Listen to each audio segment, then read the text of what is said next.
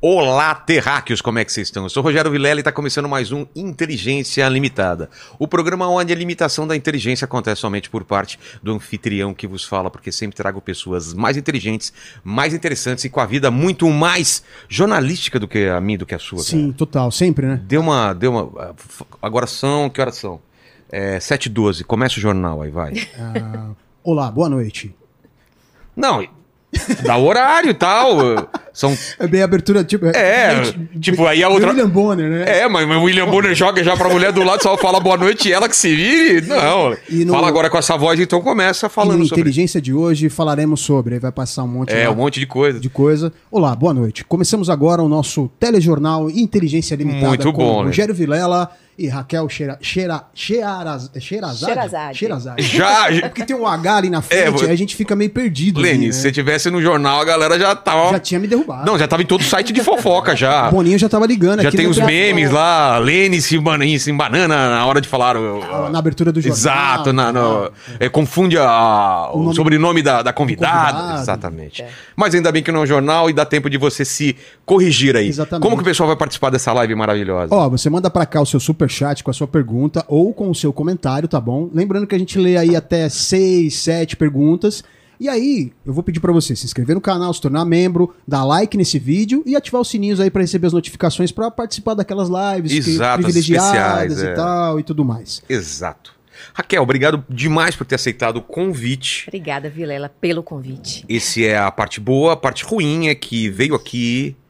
Eu tenho, não sei se já te falaram, eu tenho um defeito aí, que é eu sou interesseiro. É. Eu peço presentes para os meus convidados para Ah, colocar nesse cenário. Me Te falaram? Me falaram sobre O que, isso. que você trouxe de presente inútil para mim? Ai, gente, eu trouxe um presente inútil pra você. Deixa eu mostrar pra você o que, é que eu trouxe.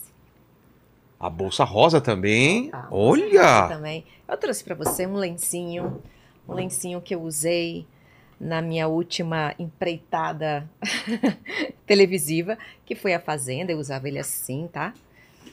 Fazia um nozinho aqui, fazia um nozinho Olha. e usava ele assim no pescoço, onde que eu Olha que legal. Então vamos deixar nesse formato aqui mesmo. Aí ele- ficava para cá. Ficava pra assim. cá, é. Ah, Assim. olha que É legal. um como- lencinho de, de vaqueira. É. É. Um lencinho de vaqueira. Embora eu não tenha sido fazendeira na fazenda, mas levei. Fica, fica o registro aí. fica o né? registro aí. Pô, obrigado. É, é, tem um significado e vai, vai ficar bonito aqui na Tem, nossa, tem. nossa parede. Mas, Raquel, co- começando já por isso, eu, eu fiquei impressionado quando vi seu nome. Nunca eu imaginaria você num reality show, né? Pra A você gente é ver. acostumado. Você e o Brasil. É, o Brasil, né? não esperava. E O aí? Brasil não esperava. Como foi essa decisão? Nem eu esperava. Não esperava o convite ou não, Eu esperava, aceitar? O convite. Eu acho que as duas coisas. Eu ach- achava que. É, só de, só de receber o convite já é estranho, já né? foi estranho, já foi É. estranho. Mas como eu sou muito apaixonada por televisão, a coisa chegou a me balançar, assim. Mas aí eu pensei de uma outra forma também. Eu pensei, eu penso muito nos riscos, né? Sim, eu sou uma Os pessoa prós e contras. os prós e contras. Comecei a pensar na, na minha credibilidade jornalística. Eu sei que isso não afeta a credibilidade de um jornalista, mas para algumas empresas e para alguns profissionais, a gente não pode se misturar com entretenimento, né? E mas aí eu cheguei à à dec- à decisão de que, bom, eu não tenho nada que esconder da minha vida privada. É, é uma oportunidade estar na televisão. E o que realmente me motivou a aceitar o convite, eu não escondi de ninguém, foi o prêmio de um milhão e meio de reais. Eu não precisaria estar num programa para ser conhecida, porque eu Já já, era. era. conhecida. Eu não precisava para formar um nome, porque eu já tinha. Eu não precisava limpar um nome, porque o meu nome nunca foi sujo na praça. Enfim, mas eu precisava do prêmio. Então foi pelo prêmio que eu entrei. E isso que você falou é, é- é legal falar sobre essa ideia que a gente tem de jornalista, né? Porque é difícil você ver um jornalista fazendo propaganda, por exemplo. É, a gente é Isso- proibido. Então, isso que eu ia falar, é por contrato vocês não podem fazer, porque tá, você fazendo uma propaganda de homo e no dia seguinte você tá lendo uma, uma reportagem, o pessoal pode confundir a tua voz, ela tem tanto impacto, porque tem muita gente que fala aquilo é a voz da verdade, o que ela tá falando é a realidade. E de repente você usa para isso para um produto, é poderoso também. Poderia né? haver um choque de interesses aí. É, ou Você- até confusão também, né? De Uhum. quem tá assistindo e falar, não, eu, eu confio no que a Raquel tá falando, então deve ser boa. É, a, opini é, a opinião Confundir. jornalística ser confundida com a publicidade. Exato. Então, acho que é por isso que, é, na maioria dos contratos, pelo menos nos meus contratos, né, tinha uma cláusula ali que impedia o jornalista de fazer qualquer tipo de publicidade.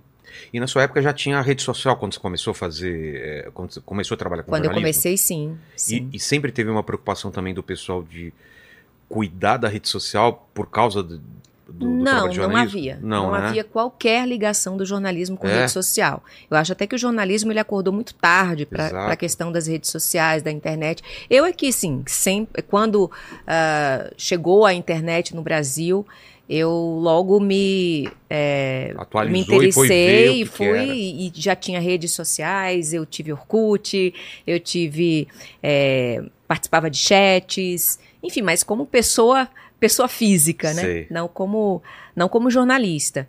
Então eu sempre sempre caminhei junto com as redes sociais. O único a, a, a única vez que eu me vi assim num- numa vamos dizer assim, numa situação delicada com relação às minhas redes sociais, foi quando realmente eu vim para o jornalismo nacional, em que eles viam com, eh, com muito receio to- o a uso atenção veio, veio é, total. né? veio o uso das redes sociais. E eu sempre fui muito forte, a minha figura sempre foi muito forte nas redes sociais. Por quê? Apesar de eu vir da televisão e o meu trabalho ter sido eminentemente na televisão, mas as pessoas começavam a divulgar as minhas opiniões pela internet. Ah, então tá. eu fiquei. é, é, tinha um, número de visualizações limitadas pela televisão, mas quando aquilo caía na, na internet. Uns cortes, é, uns, os uns cortes eram, ilimi- era ilimitado, né? Então, geralmente viralizavam as minhas opiniões, e aí eu saía da, saía da televisão, ia para a internet, depois voltava para pra, as mídias tradicionais, como ah, é, é, é, notícia, porque eu tinha falado isso. Ah, e, ou aquilo, então voltava para a mídia Você tradicional. falando isso da- na televisão ou falando nas redes sociais? Porque eu saía, eu, eu Dava fazia. volta? Dava volta, né? Eu Ah. falava a minha opinião na mídia tradicional, na O televisão. repórter saía nas redes sociais. Saía nas redes E sociais, viralizava é. nas redes sociais, as pessoas comentavam e aquilo virava virava- notícia Poxa. nas mídias tradicionais, Que nos loucura, jornais. Raquel. Então, assim, eu sempre tive meio misturada nesses dois mundos, sempre pertenci um pouco a, a- a esses dois mundos. E esses mídias- dois mundos hoje em dia já esquece. Não existe mais como separar como vida real, separar, né? vida, vida cibernética, lá como chama. É tudo a mesma coisa Não hoje. tem como Não você tem. ter um papel um- e uma, ah, uma imagem na televisão que não se. que Não seja uma extensão, né? da sua imagem pessoal, né? É, mas a gente tá se adiantando, Raquel. Eu quero, quero entender tua cabeça lá no começo. Você nasceu onde? Que, que, que você queria ser quando era criança? Como que como foi? Nasci em João Porque a gente é Pessoa. contemporâneo, a gente tem 35 anos de idade, como a gente falou Isso. aqui. Então a gente é da mesma geração. Eu já combinei com os meus fãs que, é, assim, eu, eu fiquei nos 40 anos, né? Eu Porque eu, também. digo- eu digo a minha idade, Não é, Lene? acredita. Quando eu falo minha idade também, então, ah, não é. Então já, pronto, é, a idade eu já é 40. decidi 40 anos. Se a gente não contar as idades, quem vai dizer que aconteceu? É, ninguém Então, vai, pronto. ninguém vai Se a dizer. Só o come- registro de nascimento ali, né? Mas ninguém precisa ver também, né? Na Wikipédia, É. né? tá sempre lembrando as pessoas Pra da sua idade. quê? Eu nunca tive problema com idade, na verdade, nunca tive problema em revelar a minha idade, né? Só a minha mãe, né? Quando eu revelava a minha idade, ela ficava pé da vida, porque, de, né? Já su- as pessoas já supunham a idade dela, mas fora É sua isso. mãe? Minha mãe. Ela Tudo também bem? parece muito mais jovem do que ela realmente Total, é. parece minha mãe, né, Leni? Não parece a dona Iraídes? É. muito Olha jovem, só. minha mãe. E, Como assim, chama? Herdei dela essa Osana, né? Osana. Osana, com H? Com H. Osana, é a primeira Osana que eu conheço. É. Olha só. Pois eu. É. Osana não. Quando eu ia na, na igreja e falava Osana nas alturas, eu procurava assim. falava, Cadê o. Eu achava que era o nome de Osana? pessoa. Cadê Osana? Cadê Osana? Caramba, parabéns então pela Raquel.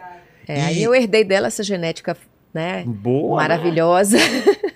E aí eu combinei com os meus fãs, né? Eles falam: ah, não fala, você não tem essa idade, tá? Tá, gente, tá bom, gente. Eu vou dizer agora que eu tenho 40 anos, tá bom assim. As pessoas geralmente mentem pra, pra, Pra baixo. pra baixo, né? Eu não mentia nem pra baixo nem pra cima. Agora eu vou, vou co- começar a mentir pra baixo. Então, É. tenho 40 anos, gente. Ou mentir, prazer. Né, mentir pra cima, né? Eu Nasci em 83. É, nasci em Nasci em 83, eu 83. também. Né? Então, nasci em João Pessoa, capital da Paraíba. Que cidade, hein? Né? Uma cidade maravilhosa, linda. Você não tava lá agora, lá na- no... Que teve o ano passado o eclipse, né? Não, não. Foi o melhor lugar pra ver eclipse, Foi, sabia? né? Aquele eclipse anelar. Eu fui pra lá, junto com um monte de... Os astrônomos, um pessoal. Olha que bacana. na- Talvez por ser faculdade. o ponto mais oriental, né? É, não, porque, porque esse ano também tem um, um eclipse, mas o melhor lugar vai ser lá no Texas, por exemplo. Depende. Sim. Eles fazem aquela faixa onde vai ser perfeito o, Ah. a- o encaixe, né? E lá era um dos lugares, né? Então Nossa, que bacana. foi incrível. Eu levei meu filho, você. E não é aquele total. Depois você acha, para mostrar pra ela, a- você viu, né, como foi o eclipse? Ficou aquela. Aquela, Aquela aura, é, aquela, aquela bem em volta, assim, ficou bonito pra caramba, né? Nossa, pois o é. anel, né? Minha cidade tem E o que encantos. que você lembra dessa infância, assim, João Pessoa? Ai, eu tô vendo muita coisa aqui que tá me lembrando minha É? infância, viu? Eu tô me entregando aqui. eu tô vendo Fofão, Exo Rose. É, eu tô vendo de Falco ali. VHS, lembra? Aqui ó, em cima, ó. A, a câmera de vídeo. Ah, É. sim, sim. Aquela Eu, eu- câmera zona, né? Já, eu fui. eu- quando eu era repórter, nós, nós Eram tínhamos. coisas- eram, eram é. VHS ainda. VHS. É, quando eu, quando eu era repórter, quando eu comecei como, como jornalista, eram as Aí fitas, levava né? fitona. É, era. Eu não sei se era exatamente essa câmera, mas eram aquelas grandonas Sei. e tal, não tinha nada digital ainda. E era na raça, viu? Mas criança, você imaginaria que ia trabalhar com isso ou não? Tua, tua ideia era, o- era o quê? Que você- eu tinha tantas ideias na minha infância. Era de brincar na rua, onde você morava? Brinquei na rua muito. Morava em casa ou apartamento? Morei, em morei nos dois, mas morei o tempo que mais ficou gravado na minha, na minha memória foi o tempo que eu morei em casa, né? Um quintal grande, É. subindo em árvore, subindo em telhado, eu pulando também. muro, então andando de bicicleta. Então eram essas tinham, tenho essas memórias muito vivas assim e Se ralando toda? Se machucava? nossa, machucava demais. Eu era bem não- cuidadosa, É, eu era não- mais cuidadosa, mas machucava, Eu assim. entendo que a gente não morria naquela época, né? É, Pulava muro. nossa. A gente brincava na rua, É. na rua mesmo, assim. Eu não sei se lá tinha. eh, Se, se na- na- lá em João Pessoa tinha carrinho de rolemã. A gente andava aqui e descia, descia a rua com carrinho de rolemã. Tinha, mas essas loucuras a gente Não fazia? fa- eu não fazia, não. E na eu não. bicicleta você também? ia Bicicleta pra eu ia, eu ia- pegava bicicleta sem manhã saber, pegava uma amiga minha, a gente Ia? descia pra praia, voltava pra casa de bicicleta sem dizer nada a ninguém. A gente tinha essas coisas assim. Mas era um outro mundo, né, Vilela? Era um outro mundo Era tranquilo. é, para pais e filhos, é. né? É, violência, a questão também. é, João Pessoa sempre foi uma- era uma cidade muito tranquila, É. era uma cidade onde você quase não via casos de violência e permaneceu assim durante muitos anos, né?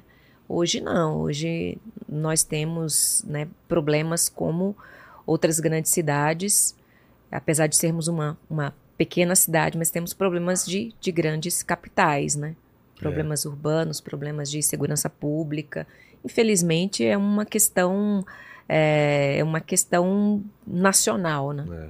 Mas nesse- nessa infância, você, você brincava do quê? Pensava em ser o quê? Brincava de tudo, eu brincava de brincadeira de menino, de menina, né? Porque eh, eu acho que, eu não sei se. Eu brincava muito, bola de gude, não sei É, como é que vocês chamam muito. aqui. É, Misturava muito. é E eu bola de gude e eu também também. tinha. Éramos dois irmãos, homens, duas meninas na mesma casa. Então tinha Poxa. isso da gente brincar muito. é, brincava de boneca, brincava de, de Que boneca carrinho. você teve? Eu falei Ah, da amiguinha, que era uma que minha irmã tinha, que era uma boneca desse tamanho, assim, pois meio é, assustadora. tive- O fofão, né? Fofão, fofão não tive. Minha irmã teve um fofão. Eu tive outras, era chorinho, era. Era, deixa eu ver, uma que chorava, outra que. Suzy era dessa época? Suzy era dessa época. Minha irmã tinha, eu tinha uma Barbie. Ah, Eu tinha uma Barbie que na época ninguém tinha igual, que era uma Barbie que um tio meu que morava na Alemanha, casada, casado com um alemã, ele trouxe pra mim, era uma Barbie morena. Era Ah, é? linda, era uma Barbie noiva morena e só tinha Barbie loira e branca. E a minha ba- Barbie era morena. e com Era roupa lindíssima, de e com a roupa de noiva lá. E assim, brincava muito de Barbie, ursinho, né? O ursinho era o marido da Barbie que eu não tinha, Não eu não tinha o Ken, né? Então era o ursinho que era, era uma coisa meio zoofilia, Exato, né? total, né? Totalmente proibido, né? o urso falando assim. Você sabe que não tem a ver, né? Isso. Olha lá, olha que bonito que ficou o, o, o eclipse aqui, ó. Ai, gente. Ficou esse efeito. Lá em João Pessoa ficou Parece um perfeito, ring assim. light, É? suspenso, assim, lindo. Porque nos outros lugares não ficava tão perfeito lá, não. Encaixou no centro do, do sol a lua. Então ficou. Nossa, ninguém me Maravilhoso. convidou. Amanhã não me convidou pra ver isso aí. Ah, você estava aqui, também? E aqui não deu pra ver, o pessoal falou. Tava mó tempo ruim aqui. É. Quando foi, Lenis? Novembro, por aí? Foi final do ano, né? É, acho que foi. Ah, novembro. Você tava É. aqui, é. Ela tava aqui. E aí, outubro? Foi outubro? E, e o, que, que- o que, que você imaginava? Quando te perguntavam o que, que você queria ser quando crescer, o que, que falava? Eu queria muito ser escritora, Vilela. Sua mãe e seu pai Eu- faziam o quê? Meu pai era advogado, minha mãe é assistente social. Tá. E eu queria ser escritora porque eu tinha mania de. Eu gostava de ler e eu gostava de muito de escrever e desenhar. É? Então eu escrevia minhas historinhas e, e fazia os desenhos lá e tal. Sério? Você desenhava e aí também? todo mundo, aí, coisa de mãe e de vó, né? Minha mãe, minha avó dizia, ah, ela é maravilhosa, ela, ela escreve muito bem, ela desenha muito bem, vai ser desenhista, vai ser escritora. E aí você cresce acreditando naquelas histórias que te contam, É né? Verdade. Porque pra mãe, pra avó, né? Tudo é perfeito que o filho faz, né? Então minha mãe e minha avó diziam que, Desenhava bem também? que eu desenhava muito É? bem. Você até hoje desenha Ó, ou parou isso? Coisa de mãe. De vez em quando. Ainda desenha um pouquinho? Desenhei Mas a escrita alguma coisa. que- Minha, minha, meu desenho é muito infantil, assim. É. muito infantil. Então, eu desenhei coisas pro quarto dos meus filhos, assim. Desenhava coisas pro, pros aniversários deles, fazia uns bichinhos, umas coisas assim pro Sei. aniversário.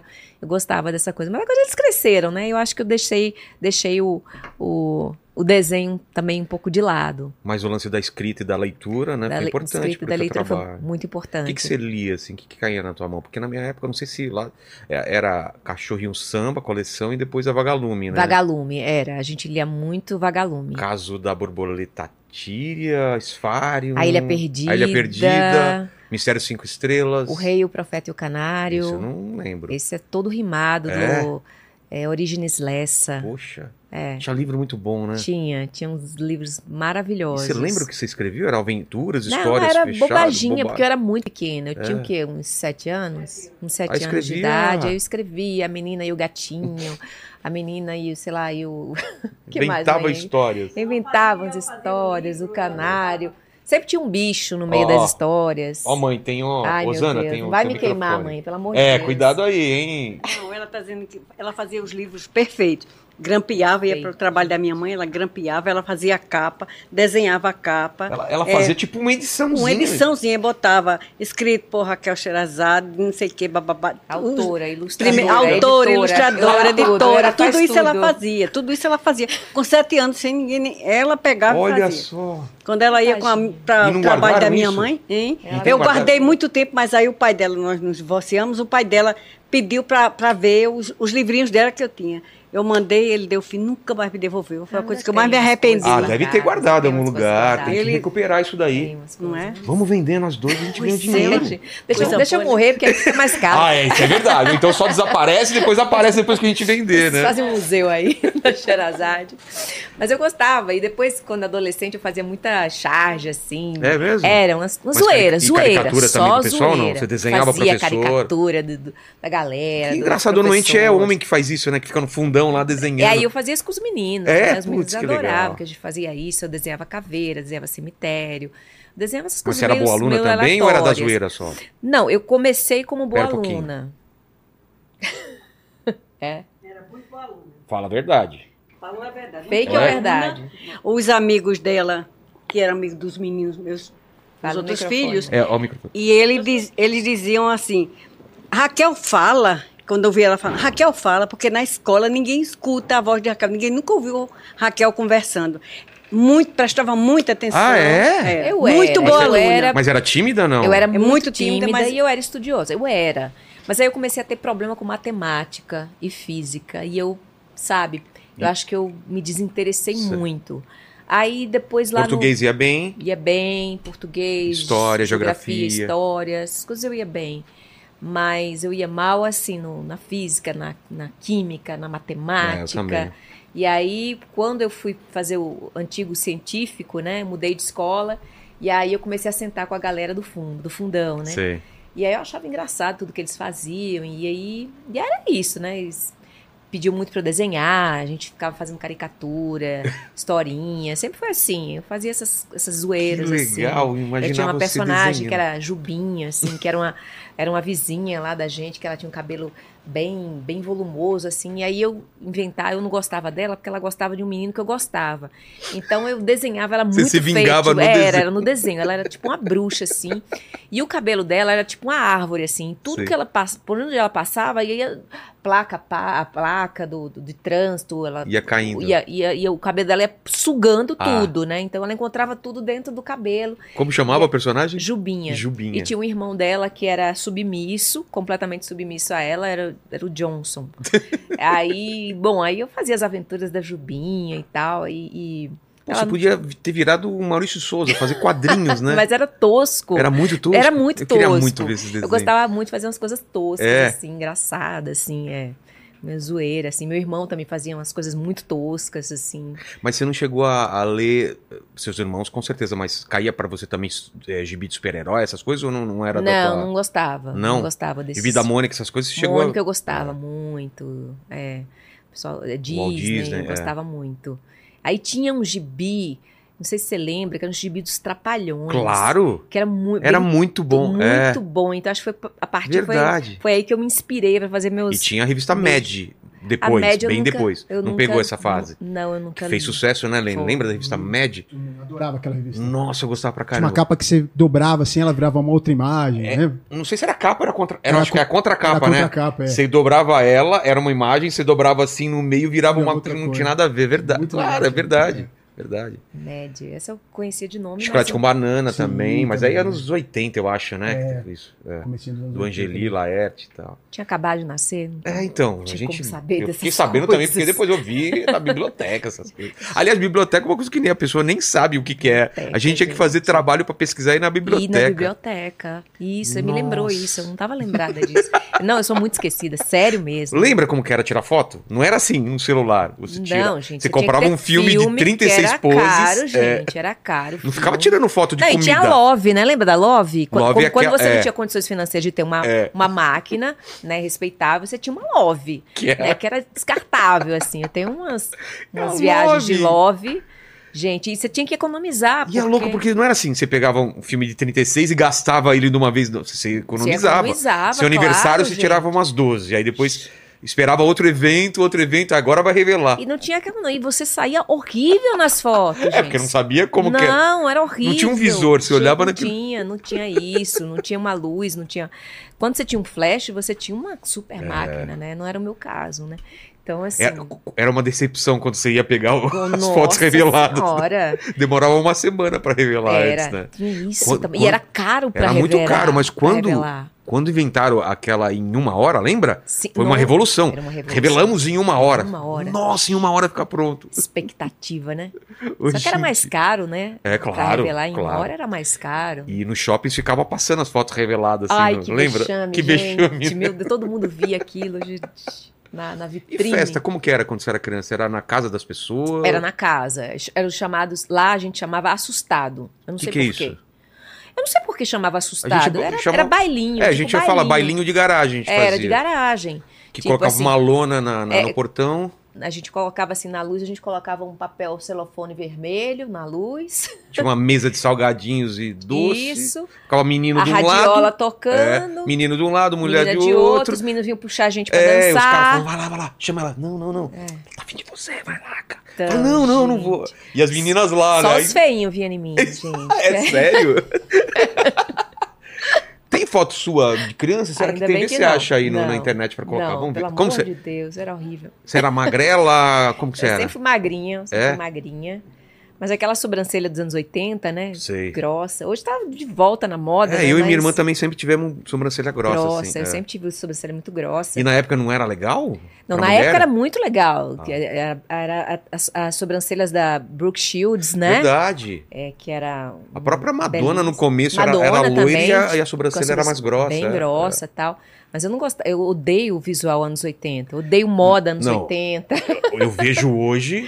Olha só. Não, mas aí eu já. Aí era- já é. aí eu já tava 2001. com A gente não achou de 20 anos, infância, 20 e mas achou anos. no- novinha. É. Gente, mas não era novinha, não. Aí, gente. É. Tô falando mais nova. É porque eu sempre fui bochechuda assim, ó. Ô, ô, Lene, tenta colocar isso. Aqui, ó. Parece pra gente. Tenta, Aí eu era neném aí. Tenta achar é, Vocês estão- moda vocês anos estão- 80. Vocês estão me, me queimando o filme, H- gente. eu Já vou mostrar tá daqui a pouco. negócio. Eu vou mostrar. Olha só que bonitinha. Eu vou mostrar daqui a pouco pra vocês aí o, como era ridícula a moda, a moda dos anos 80 Era- que eu e ela usamos.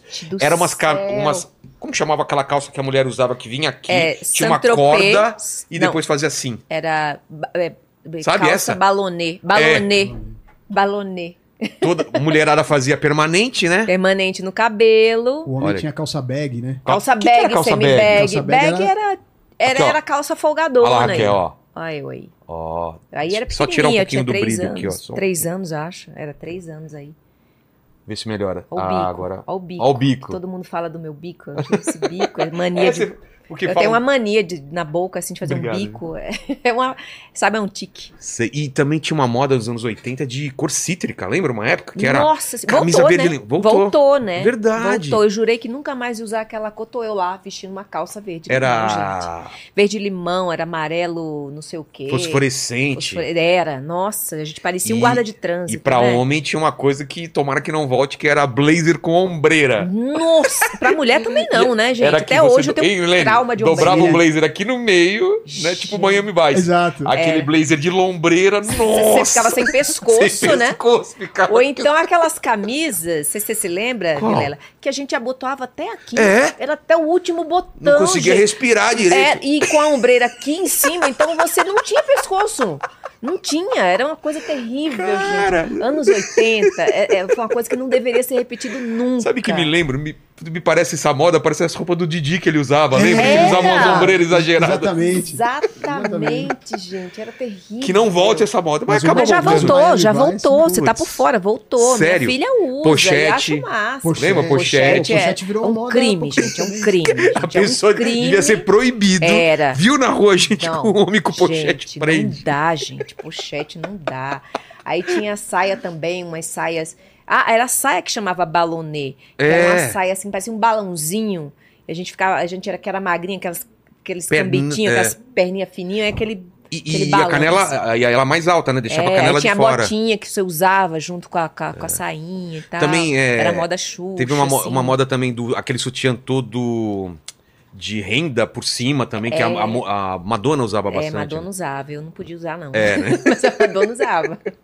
Mas como que era? Tua mãe tá aí, mas como que era a tua infância, assim? Era, era preso, seu pai e sua mãe, Era assim? preso, completamente preso. É mesmo? Completamente. Minha adolescência é completamente. Olha só. Aí, cara, olha esse, olha esse mesmo. Chama, ho- hoje chamam oversize. É, Oversize. fashion. E, e hoje tá na moda de novo. Voltou, Pelo então? menos para as mulheres, eu acho horrível, mas. É, pra homem eu não sei Eu sou traumatizada com isso aí. Camisa de, de, de- de É. canoa, né? Gola É, canoa, sei gola lá. canoa. É, cola canoa, Que legal. gente. Mas veio de mulher a- também. A moda anos 80 tá muito atual. Tá. Sério. Não é justamente os óculos. cíclico, né, também, tudo? É, é cíclico, né? Mas eu acho que não deveria. O que a gente errou não deveria voltar, gente. Errou uma vez, errar. Tem é, até prova, na, na- tem as fotos tem pra as provar. provas, gente. Imagina. Você vê que aquele, absurdo. tipo, filme De Volta pro Futuro, né? Sim, sim. Era uns topetões, assim, naquela coisa tudo cheio de gel. É, muito é, engraçado. até, até a própria fotografia, né? Tem uma cor diferente, né? É, e tá voltando, né? É, Virou, virou filtros, moda é. agora. Usar, é, é, ter aquela, aquela câmera autom- é, automática que revela. Como é que chamava aquela A câmera? Polaroid? Polaroid, É, é. voltou. Voltou com tudo. É. Minha filha era louca pra ter uma Polaroid. Minha filha é muito cara. Esquece. Polaroid era caro, Isso é né, moda, cara? isso passa. E pra, rele- Saía- e pra revelar, né? que, tipo, Não, a Polaroid já saía revelada. pronto. aquela que já saía. Olha aí só, você filme, ficava, ó, o Ahá, ó. ficava o filme ah, era caríssimo, né, Gente, pra olha os comprar. Esses cabelos estão até, tão até bonitinhos, esses cabelos, É, mas tem tinha umas coisas bem mais exageradas antes. É, muito colorido, eu não gosto muito colorido. É. Olha, olha a É uma mistura, né? Meinha soquete, gente. Chama aquela- meinha soquete. Aquela meia que era mais alto de ginástica que usava também. Ah, que chama... Polaina? Polaina. Polaina, né? Vocês chamam polaina, a gente Não é? chama polaina. Polaina? É, É, aqui que vocês... Que legal isso, cara. Roraima, que vocês chamam, né? É Roraima? É Roraima, né? Roraima? É, a gente fala É Roraima. que eu acho que é mais São Paulo, né? O É. sotaque de vocês aqui. Mas era isso mesmo. Olha. a- a Bailinho era isso, assim. Era, bailinho era isso. Aí Era- os meninos vinham, tiravam as meninas pra dançar. Nunca você jamais poderia tirar um menino pra dançar. Não. Não, que isso, não era. De bom Mas vocês tom. tinham pra- prazer em falar não pra gente? Fala a verdade. Ai, gente. Porque era, né? Você só tomava toco, né, cara? Eu Só vou toco. confessar, não nessa época de, de, de, de, de pré-adolescente, que era saindo da infância, não, É. mas depois. Aí eu gostava de dar fora. Você Eu gostava de gostava ver a muito. cara da pessoa. Não, é porque assim, tinha meninos muito ousados. Ah, né? tá. Tinha Sem noção. Sem noção, né? Então eu gostava de dar fora nos sem noção, sabe? É, dava um gostinho, assim, era bom. É maldade, mas, mas todo mundo tem essa fase, É. né? Tem essa Tinha fase. a dança. Como que era? O Lene, aquela dança da vassoura, né? Isso. Dança da vassoura? Dança da vassoura? Que ficava um cara com a vassoura. Se você Ah, tava dançando com uma pessoa. isso Eu, eu mesmo. cutucava ele, dava a vassoura pra ele, trocava, e aí ele ia Isso. ter que. Lembra disso? Nossa, olha que você tá lembrando coisa do Arco da Velha. Tinha lá em gente, João Pessoa também. Tinha isso também. Beijo, abraço, aperto de mão. Eu sei que sua mãe tá aí, mas se brincou. Tinha- de- era aquela brincadeira do, do... Colocava a mão aqui. Esse eu nunca dei sorte, sabe por quê? Porque na turma- Vamos explicar como primeiro, que é. Primeiro que eu era, assim, eu sempre, como vocês sabem, né? Eu sempre pareci muito mais nova do que eu realmente era. Tá. Então, assim, eu tinha 13 anos, eu parecia ter 10, ter 9, Menininha, é. menininha, aquela coisa... Ninguém se interessava. Menino, queria- se te trocasse a roupa por uma roupa de menina, Ninguém era um menino, falava. ninguém falava. Tinha muita raiva que minha mãe cortava meu cabelo bem curtinho. É. E aí, a- eu tinha um brinquinho pequenininho, aí falava assim, ai, tão bonitinho ele. Aí eu, eu sou menina. Eu tinha muita raiva disso, sabe? Então era assim, aquela coisinha que não E tem... as outras meninas já com As peito, outras já. meninas já, já nossa, cara de mulher, já, é. já tudo, e eu aquela coisa, né? Você foi a última Eu da, fui da a turma. última da turma, assim. Então, assim, Nesse, nessa brincadeira você não era escolhida, então. não era. E outra coisa, tinha mais um agravante. Os meus irmãos mais velhos, né? ah, eram da turma. vigiando. Então, os meninos, mesmo que quisessem, ainda que quisessem, né, não, não, não Putz, tinham minha, lá a minha irmã mais ousadia nova de me também, tirar. o pessoal tinha medo também, porque falou, não, minha irmã não, hein? Mas eu devo confessar, eles não tinham realmente interesse em mim. Não tinha, Mesmo, não tinha. seus irmãos não tinham muito trabalho. Não tinham trabalho, Mas pra não. quem Nessa não época, sabe, não. Pra Nessa quem não, aí depois o, o jogo muda. Não, depois lá pelos 20 a coisa mudou. Ah, tá. Mas pra quem não sabe, né, Lênis, aí o jogo fica assim, um- uma pessoa, um homem ou mulher aqui tampa, você tampa, olhos. e aí você apontava e fala, e esse, e esse, esse. É. É beijo, abraço, aperto de mão, que também depois mudou de nome pra... Era, tu- era da Salada de salada de fruta, é. Mas a, a salada de fruta era, outra coisa? era um estilo que você escolheria beijo, abraço, aperto de mão ou salada de fruta. Ah, é? Ah, no é? meio. Que o salada de fruta já era um beijo mais. Ah, já era pra valer. Já era um beijinho não sabia, mais- não. Na minha época assim, não né? tinha Cada dizer, não. fruta era uma coisa. Uma fruta era um abraço, outra fruta É. era um aperto de mão e outra fruta era um Morango, beijo. né? pera. É, é. É, Sei lá. uva, maçã, salada mista, uma coisa assim. É. É, Tem até uma música da Xuxa que é assim. E o que, que você escutava nessa época aí? Você lembra Ah, das eu músicas? escutava muita coisa. É, eu escutava... Você foi, fala a verdade aqui pra gente, o, o menudo você foi fãzona? Não, não. Sério? Não, não fui. Mas toda mulher Eu foi. tenho muito orgulho de dizer que eu não fui, gente. Sério? O Kids on the Block. Não teve essa fase? Não tive fase boy, boy Nossa, band. repre- nossa Eu sempre fui muito. Eu sempre fui metaleira, então. Que que você não ouvia, tive- então? Eu ouvia Scorpions, Iron Maiden. é, É mesmo? Era, eu Por causa dos ouvia- seus irmãos ou nada a ver? Primeiro porque um irmão meu me apresentou ao heavy, ao heavy metal. Então a gente tinha essa parceria, né? A gente Comprava um se disco conectava e muito por causa da música. E eu ouvia muita música que meu pai mandava os discos pra mim. Então era muita coisa mais do passado também. Entendi. Lionel Richie, Michael Jackson. Michael Jackson era Era contemporâneo, época, né? mas É. Beatles. La- Beatles, Lionel Queen. Richie, Queen. Ah, toda essa galera. É, É, mesmo? é, rock, muito rock. Muito rock raiz mesmo. Então era mais o meu estilo. Então essas essas bandas assim, eu não. Toda meninada gosta. Era, não dava, não era, não, não, não- não era compatível com o tipo de, de banda que eu ouvia. Então, assim, as meninas gostavam muito disso, e o meu papo era com os meninos, porque a gente, a gente falava, discutia as letras do Iron Maiden. Sei. Ah, você viu aquele disco lá, e aquela letra quer falar disso. E a gente ficava assim, viajando o que ele queria dizer com tal frase, com tal E letra. era uma época que não era tão fácil você conseguir as músicas, os discos, né? Não, não era Você tinha que fácil. esperar tocar na rádio pra, pra escutar, não é? É, é, era difícil, era caro Era também caro. o disco, né? Tanto Então- você ia na casa de uma pessoa, às vezes, pra escutar um disco que você não tinha, ninguém tinha, só aquela pessoa. Só aquela pessoa É. que tinha e não se emprestar Não, disco não, não, não. dava, né? Era mais as festas que cada um levava um pouco de disco e ia colocando Era. lá, né? Eu tinha meus discos, eh, os nossos, eram os discos mais que meu pai Sei. presenteava a gente. E mas para comprar assim, Não era não barato. dava, não era barato. Não, você escolhia, pô, esse ano eu quero de presente de aniversário, sei lá, tal disco. É. Ou uma então coisa era a fita, a fita Fita cassete. cassete. Ou era a fita cassete é, também. É, tipo esse deckzinho que você usava pra e copiar. Quem tinha, e quem tinha dois cabeço, cabeçote que chama, né? É? Era Cabeçote? cabeçote. É, quem tinha dois cabeçotes. Conseguia aí- copiar. Não, era né, alto É, nível, né? Pra gravar de Você rádio, podia né? gravar de fita pra fita, fazer uma, Fazer uma um cópia da sua mixtape, né? Famoso mixtape. Eu já fiz pra umas garotas, assim. Era? Colocava, Nossa, colocava é uma seleção de hein? música. É E aquelas romântico. músicas que passavam de madrugada, assim, Wanna né? get a girl, a girl from you. The classics, I. Agora você que tá aí sozinho, você, isso. Baby fanatic now. Fanatic for you. Papel. E você, garota, que está aí, Tá aí sozinha. Ele vai voltar. Ele vai voltar. Tinha até um programa que era o Tutinha da. Love songs are bad again. Era! E tu tinha? O Tutinha fazia um, um programa que eu adorava na Que minha o adolescência. que Djalma era Jorge. O Djalma Jorge Show. É, o I love you, I mina. love you. É, Ah, você sei que tá aí nas praias, você que tá aqui aos Djalma Jorge, show Olha, sério, eu amava, eu gravava o Djalma Jorge Pô, Show. passava. Acho que era a noite da Era sexta noite. ou. A gente parava pra escutar aquilo Para- lá. eu parava pra gravar as, as tradução do Djalma. É, as as tradução, tradução. do Djalma. E quando eu fui pra, pra Jovem Pan trabalhar, eu, eu, eu trabalhei no Jornal da Manhã, apresentei junto com o Joseval Peixoto. Então, quando eu cheguei lá e conversando com o Joseval, assim, "Não, quem fazia aquelas palhaçadas era o Tutinha. Você não sabia? Eu não sabia que era o Tutinha. O dono fazia. da rádio. O dono da rádio. Eu falei, não acredito. E ele não tem Aí nada falei, a ver. O visual você. dele, você olha pra ele e fala: não. Era você, eu- você era meu ídolo, Tutinha. Você ouvia aquelas porcarias, eu ouvia, Tutinha. Eu passava a noite pra gravar aquilo. gente ouvia aquilo fazer um sucesso absurdo. Gente, eu falei que eu era meio tosca.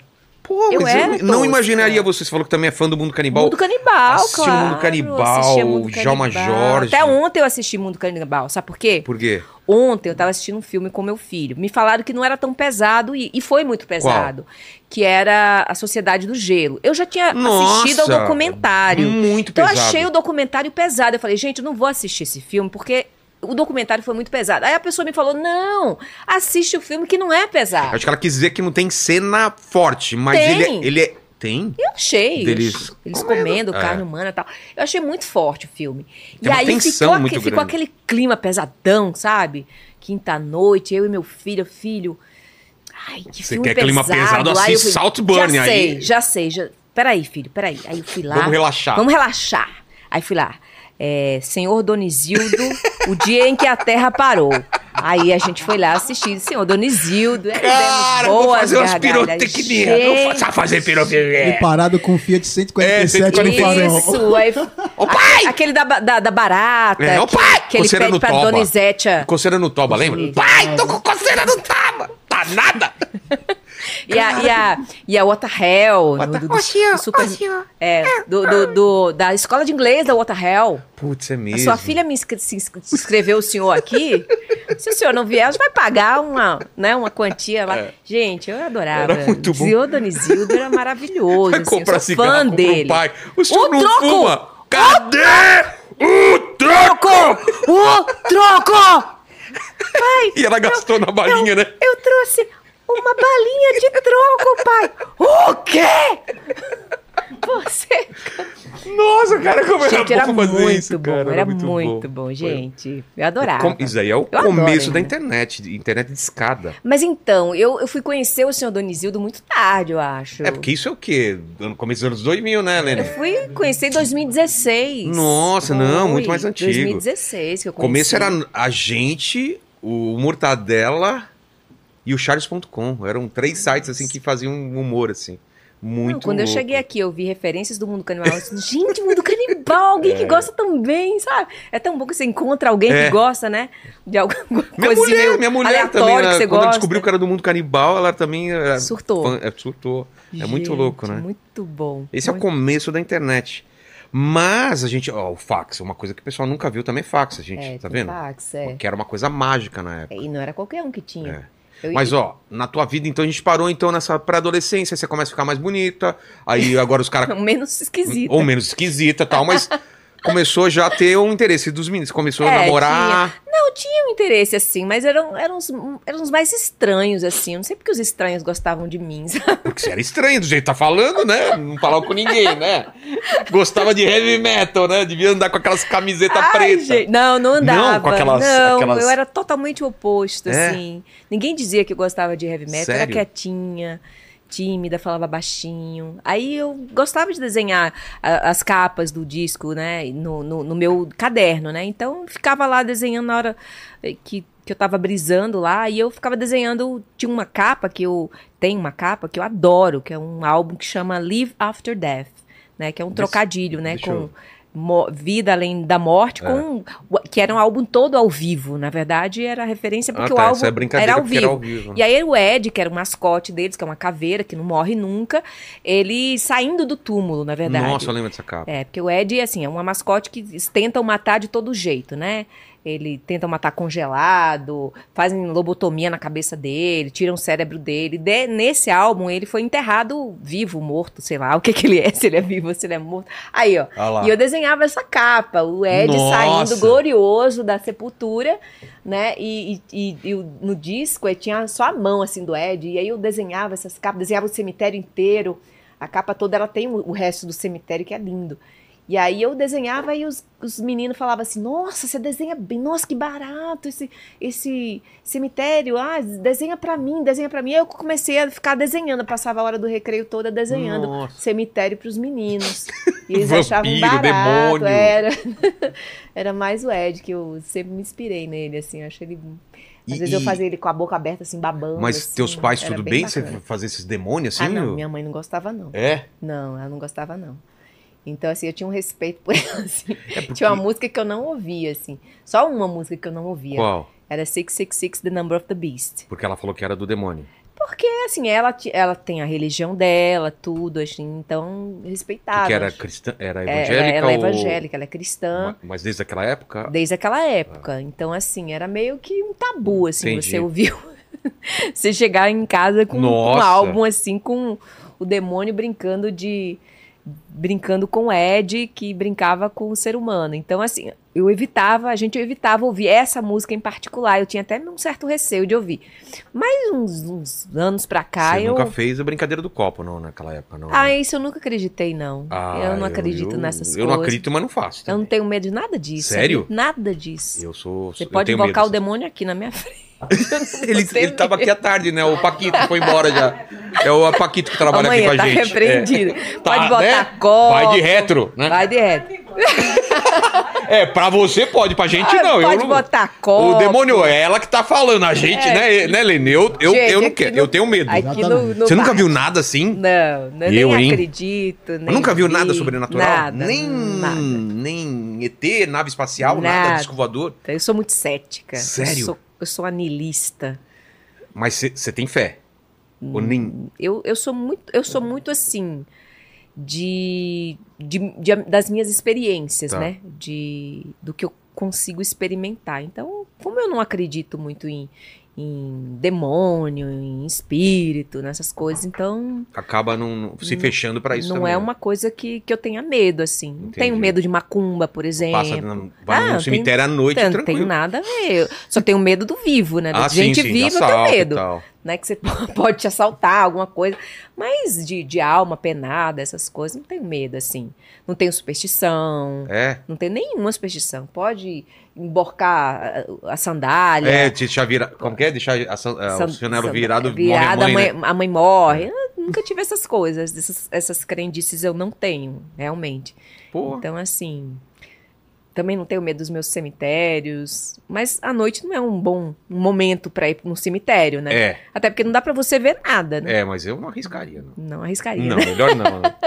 E, e aí, quando você começou a ficar, fi- é, ficar mais adulta, começou já a encaminhar, tipo, vou cursar o que na faculdade? O que, que você começou a pensar em fazer? Ah, eu queria fazer biologia, na verdade, É? né? Eu, eu queria fazer biologia, passei um tempo, eu era, eu era muito boa em biologia. E eu gostava muito da, da matéria. O professor, por que você não faz biologia e tal? E eu gostava muito do mar, eu gosto muito do mar, né? E eu achava que fazer biologia eu ia passar a minha vida inteira pegando conchinha, estudando coral, Andando peixinho, barco. andando de barco, mergulhando, né? Aquela É. vida, vidão, né? Então eu achava que era isso, fazer biologia marinha e tal. Até que minha família começou a dizer: você vai morrer de fome, você vai morrer de fome, você vai morrer de fome.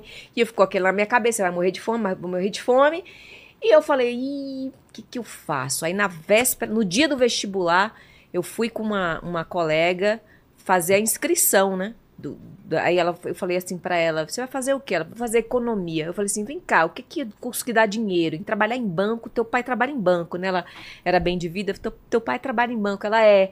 Eu falei assim: o que faz administração de empresa? Pode trabalhar em banco? Pode, então eu vou fazer administração. Não sei Assim? por quê. Eu não sei como é que eu cheguei a essa conclusão, não me pergunte. Caramba. Eu tinha 17 anos, tinha acabado de fazer 17 anos.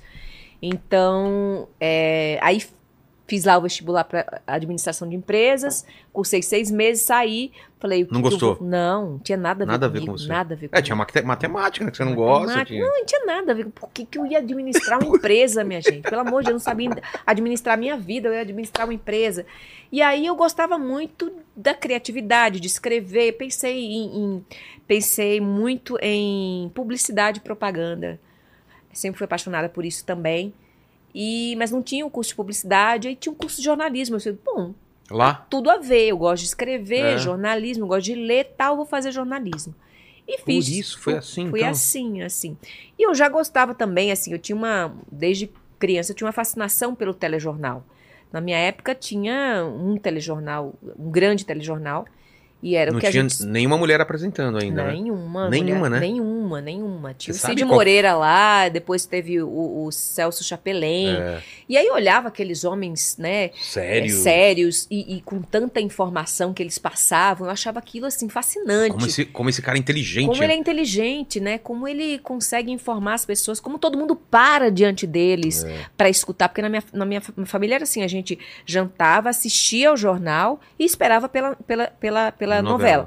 Mas as crianças também assistiam É, ao lembro disso, a telejornal. gente assistia Então mesmo. era criança quando eu assistia. Então eu achava aquilo fascinante. Como, todo, como, como havia um respeito pela hora da notícia.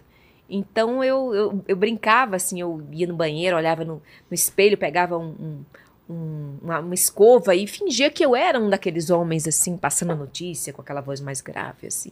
Tal. Então assim, eu meio que brincava de ser apresentador de telejornal assim. Olha só. Quando nem havia uma mulher apresentando, né? Eu via que eu era feminista desde essa época. Você sabe qual foi a primeira mulher a apresentar? Eu O- acho o o Lene pode a dar uma- Leila, Leila, Pode dar uma pesquisada depois. Foi a Leila. Era o casal telejornal, era É? a Leila. Leila. O, o Lene dá uma procurada, dá uma pesquisada. Leila alguma coisa. Eu, eu- nossa, ela mora hoje nos Estados Unidos. É? Eu acho que foi ela. A primeira apresentadora mulher.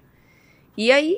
E, e você gostou logo de cara do curso do, do- de jornalismo? não, Você- não gostei foi logo de difícil, é. cara. Foi difícil. Eu, eu, eu trabalhava. Eu Você comecei a trabalhar. do e quê? aí era. Eu trabalha, eu fui. Eu fiz um concurso público. é, aos 18 anos, eu fiz para o Tribunal de Justiça do meu estado. E aí era difícil levar as duas coisas, É. né? É, os professores não entendiam que eu tinha que sair mais cedo para bater o ponto, o juiz também não entendia que eu fazia faculdade, então eu vivia assim, é, nesse mundo correndo de um canto para outro. E realmente tinha coisas à tarde que tinha que fazer, eu não podia fazer, reunião da turma à tarde para poder fazer um trabalho, eu não podia, tal. Eu nunca podia por causa do trabalho. Então, eu não podia nem deixar o trabalho, porque eu precisava daquela renda, eu fui, era concursada, não Sim. ia deixar uma conquista desse tamanho. Também não podia deixar a faculdade. É, cheguei a tentar meio que desistir da faculdade, um- passei um ano é, fora e depois eu voltei, voltei para terminar mesmo. É, mas eu até aí também achava que não ia conseguir, eu não ia. Você não ia precisão. É, porque na minha cabeça, assim, televisão, por exemplo, é, Tava muito distante pra você Pra isso? mim era uma coisa muito distante, muito embora meu- meus professores dissessem que, eu- que eu dava muito jeito pra televisão, que eu fui muito bem, porque eu fui a repórter da turma lá e tal. E eles falavam que eu fui muito bem e tal, todo mundo fala, nossa, é muito boa e tal, mas eu não acreditava que aquilo era pra mim. Pra mim era para aquelas meninas com muito bonitas, Sei. muito belas e que combinavam mesmo com televisão, é, lá. modelos, tal, combinava com a televisão. A televisão era um lugar dos belos, né? Então eu achava que não era a minha praia. E aí eu, anos depois, eu fiz uma, uma, uma seleção, me submeti a uma seleção para repórter da Rede Record. De E lá? Lá, lá em, em João Pessoa, na Paraíba. E eu fui selecionada e comecei a minha carreira de jornalista como repórter de rua, Cobrindo tudo, assim. cobrindo tudo. A gente Como que é tudo. o- uma rotina de um repórter de Nossa, rua? é a melhor Você- possível. Você chega de manhã e você não sabe o que você vai fazer? Não, você não sabe o que você vai fazer. É. né? Você chega no seu horário, você já recebe algumas pautas, ou todas, ou somente uma, depois você volta para a TV para entregar a fita, para gravar o off, depois você recebe uma outra pauta. Por exemplo, você chega lá e tem que Chego o lá, quê? tinha, tinha dia que eu tinha dia que eu ia, que meu destino era é, Assembleia Legislativa, Tribunal de Justiça, é, favela é, Cangote do Urubu. Depois eu terminava o dia na, na praia fazendo vôlei de praia. Tá. O, a- o treino, o treino do vôlei de praia. E tudo isso é, você chega, Tudo. entende o que tá acontecendo, Não, você recebe uma pauta com um mínimo de informações e aí você vai apurar aquelas informações com, com as pessoas que estão envolvidas com a notícia. e, e transformar aquilo numa e matéria. transforma isso numa matéria, grava, o, grava a, sua, a, a sua passagem, que é a, Cabeça, a né? parte que você aparece no vídeo, e, e aí você entrega lá na TV. E você não sabe quanto Pra- tempo vai ter isso. De, de final, assim. É, eles, eles pedem uma média lá, É, mas assim, o, final quem define é, é o editor de imagens, né? Que vai definir. cobrir as imagens Cobrir as tá imagens. falando. É. pode ficar maior que o seu texto, pode ficar. Podem cortar, É. que eu tinha ódio quando acontecia Cortavam. isso, cortavam o texto, o texto ficava sem pé nem cabeça, porque geralmente, desculpa, editores, mas os, os editores que eu pegava, né? Que eu tinha, tive a- o azar de pegar, né? Geralmente cortavam assim, No meio da ideia. no meio da ideia. Não fazia sentido, eles não juntavam Lé com Cré. Então, gente, como pode? Né? Não, não pode, assim. Eu acho que também pelo excesso de trabalho, É. né? Aquela coisa, ai, tem que entrar agora a matéria, vai, corta de qualquer jeito, e aí entrava, assim. Então, o repórter e o editor de, de, de, de imagem, eles têm um relacionamento meio atribulado. Tinham, né, na minha época. Não sei se hoje ainda é assim, mas era na minha época. Então, assim, é- é- era a vida que eu, eu gostava muito dessa rotina, muito, porque eu não sabia nunca onde eu ia parar.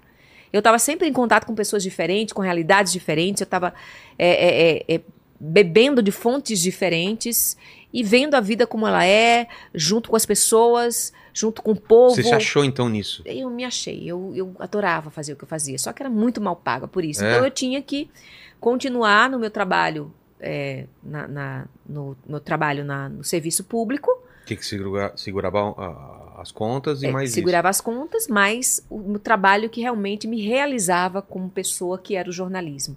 Depois eu consegui, né? Eu consegui é, migrar do, eu comecei na vara da infância e juventude e eu comecei, eu consegui migrar para assessoria de imprensa do tribunal. Então eu fui assessora de imprensa, né? Fui, né? Que é um que é um é uma vertente do jornalismo. Eu fui assessora de imprensa do tribunal por muitos anos e no outro no outro horário, né, eu era eu era repórter até ser convidada para a bancada de um telejornal. Aí, Aí, dava pra largar o outro.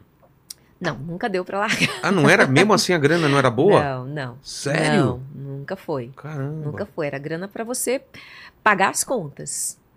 E olha que eu me dividi entre dois trabalhos. Eu, eu pegava trampo extra. Que idade que a gente tá falando isso? Você tava com quanto Ah, nessa 20, época? 20 e poucos anos, 27 anos. Morava sozinha já? Morava sozinha. Morei, comecei a morar sozinha com 20, 25 anos. E foi assim. Caramba. Mas logo depois casei e tive dois filhos e era e era no corre, né? O corre pra E o trabalho de bancada você gostou de cara também? Gostei muito, só que não era tão interessante quanto o trabalho do repórter. Só É. que me dava uma vantagem. Eu sabia a hora que eu ia entrar, a hora que eu ia sair. Exato. E, e o salário era um pouco melhor que o salário do repórter, né? Então a gente era muito era, era menos castigado que o repórter.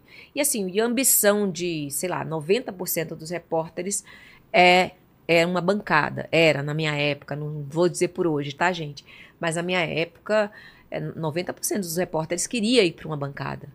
E eu consegui isso muito rápido na minha vida de repórter. Eu trabalhei como repórter durante três anos. Três anos depois já estava assumindo uma bancada. Tava dividindo com alguém ou era só você? Primeiro eu, eu assumi sozinha, depois eu dividi, depois eu fiquei sozinha. É, mas depois eu fui. E aí o programa foi mudando até que eu cheguei a um formato que era eu sozinha, eu apresentar, eu, eu ancorava as notícias, né? Chamava os repórteres no vivo, chamava os VTs. É, eu também, no outro bloco, eu entrevistava convidados Lá no estúdio mesmo. no estúdio. E no bloco final, eu tinha um espaço de opinião. Então, eu assobiava e chupava cana ao mesmo tempo. Nossa, você fazia Pelo entrevista, dava notícia Pelo e mesmo ainda dava salário, opinião. é, pelo mesmo salário. E, e também interagia. Editava com- também a, Não, não, eu, eu, Não, eu a- ajudava na, na, na pauta. na- no, no jornal, No assim, jornal. na, na, na- no escopo do jornal, eu Sei. ajudava a escrever também. Mas é, era, é, era que, hora- que horário que você apresentava? era das, eu acho que era as duas horas da tarde Tá. que, eu, que eu pegava lá, às duas da tarde, né? Mas assim, era uma vida de muito corre, muito corre, mas eu era muito, eu sempre fui muito apaixonada pelo, pela televisão, pelo jornalismo. Então eu fazia com, com muito, muito, com muito amor. E tinha vezes que eu ficava doente e eu era enxotada da televisão, porque eu não podia apresentar doente, assim. Nossa. Teve, teve, teve ocasião que eu fui apresentar o jornal com pneumonia e não podia. Quando minha chefe descobriu, vai embora, Val. Vai embora, Raquel, você não pode. Mas eu não tô mais na fase de passar a doença pra ninguém. Você não pode, Raquel, você vai passar mal com dor, assim. Ao respirar, eu não contava pra ninguém que eu tava mal. Porque Por eu Você não eu não queria queria- faltar. Ah, Eu não faltava de jeito nenhum. Então, era difícil. E- Outra vez eu passei mal no, no, no ar. Foi o único, assim, momento, No assim. ar? No ar, assim. como Eu foi? tava grávida do meu segundo filho. Quantos meses? Eu tava com, sei lá, uns seis meses Tá. do Gabriel. Não era Mas eu passei mal, mas não foi por causa da gravidez. Ah, não? Eu apresentava sozinha nessa época. E eu, eu vinha com uma dor na garganta, uma, uma faringite há muito tempo e ninguém falou nada. Eu tava rouca, mas ninguém falou nada. Ó, Raquel, você tá muito rouca, melhor você não fazer o jornal. Como ninguém falou nada, eu falei, vou ficando, vou ficando, vou ficando. Chegou esse, esse dia, eu falei, boa tarde, mudei de câmera. Quando eu fui, fui chamar a primeira cabeça da primeira matéria, a voz foi embora. Não saiu. E eu tentava respirar e o ar não vinha. Meu E eu comecei a Deus. lacrimejar. E eu ia começar a tossir, a tossir, eu parava e tentava. E a câmera em você. E a câmera em mim, a câmera não saía de mim. E o pessoal no comecei- estúdio? E o pessoal no Desesperado. Quando eles viram que eu ia desmaiar, passar mal, qualquer coisa, eles tiraram do ar. E aí eu saí passando mal mesmo.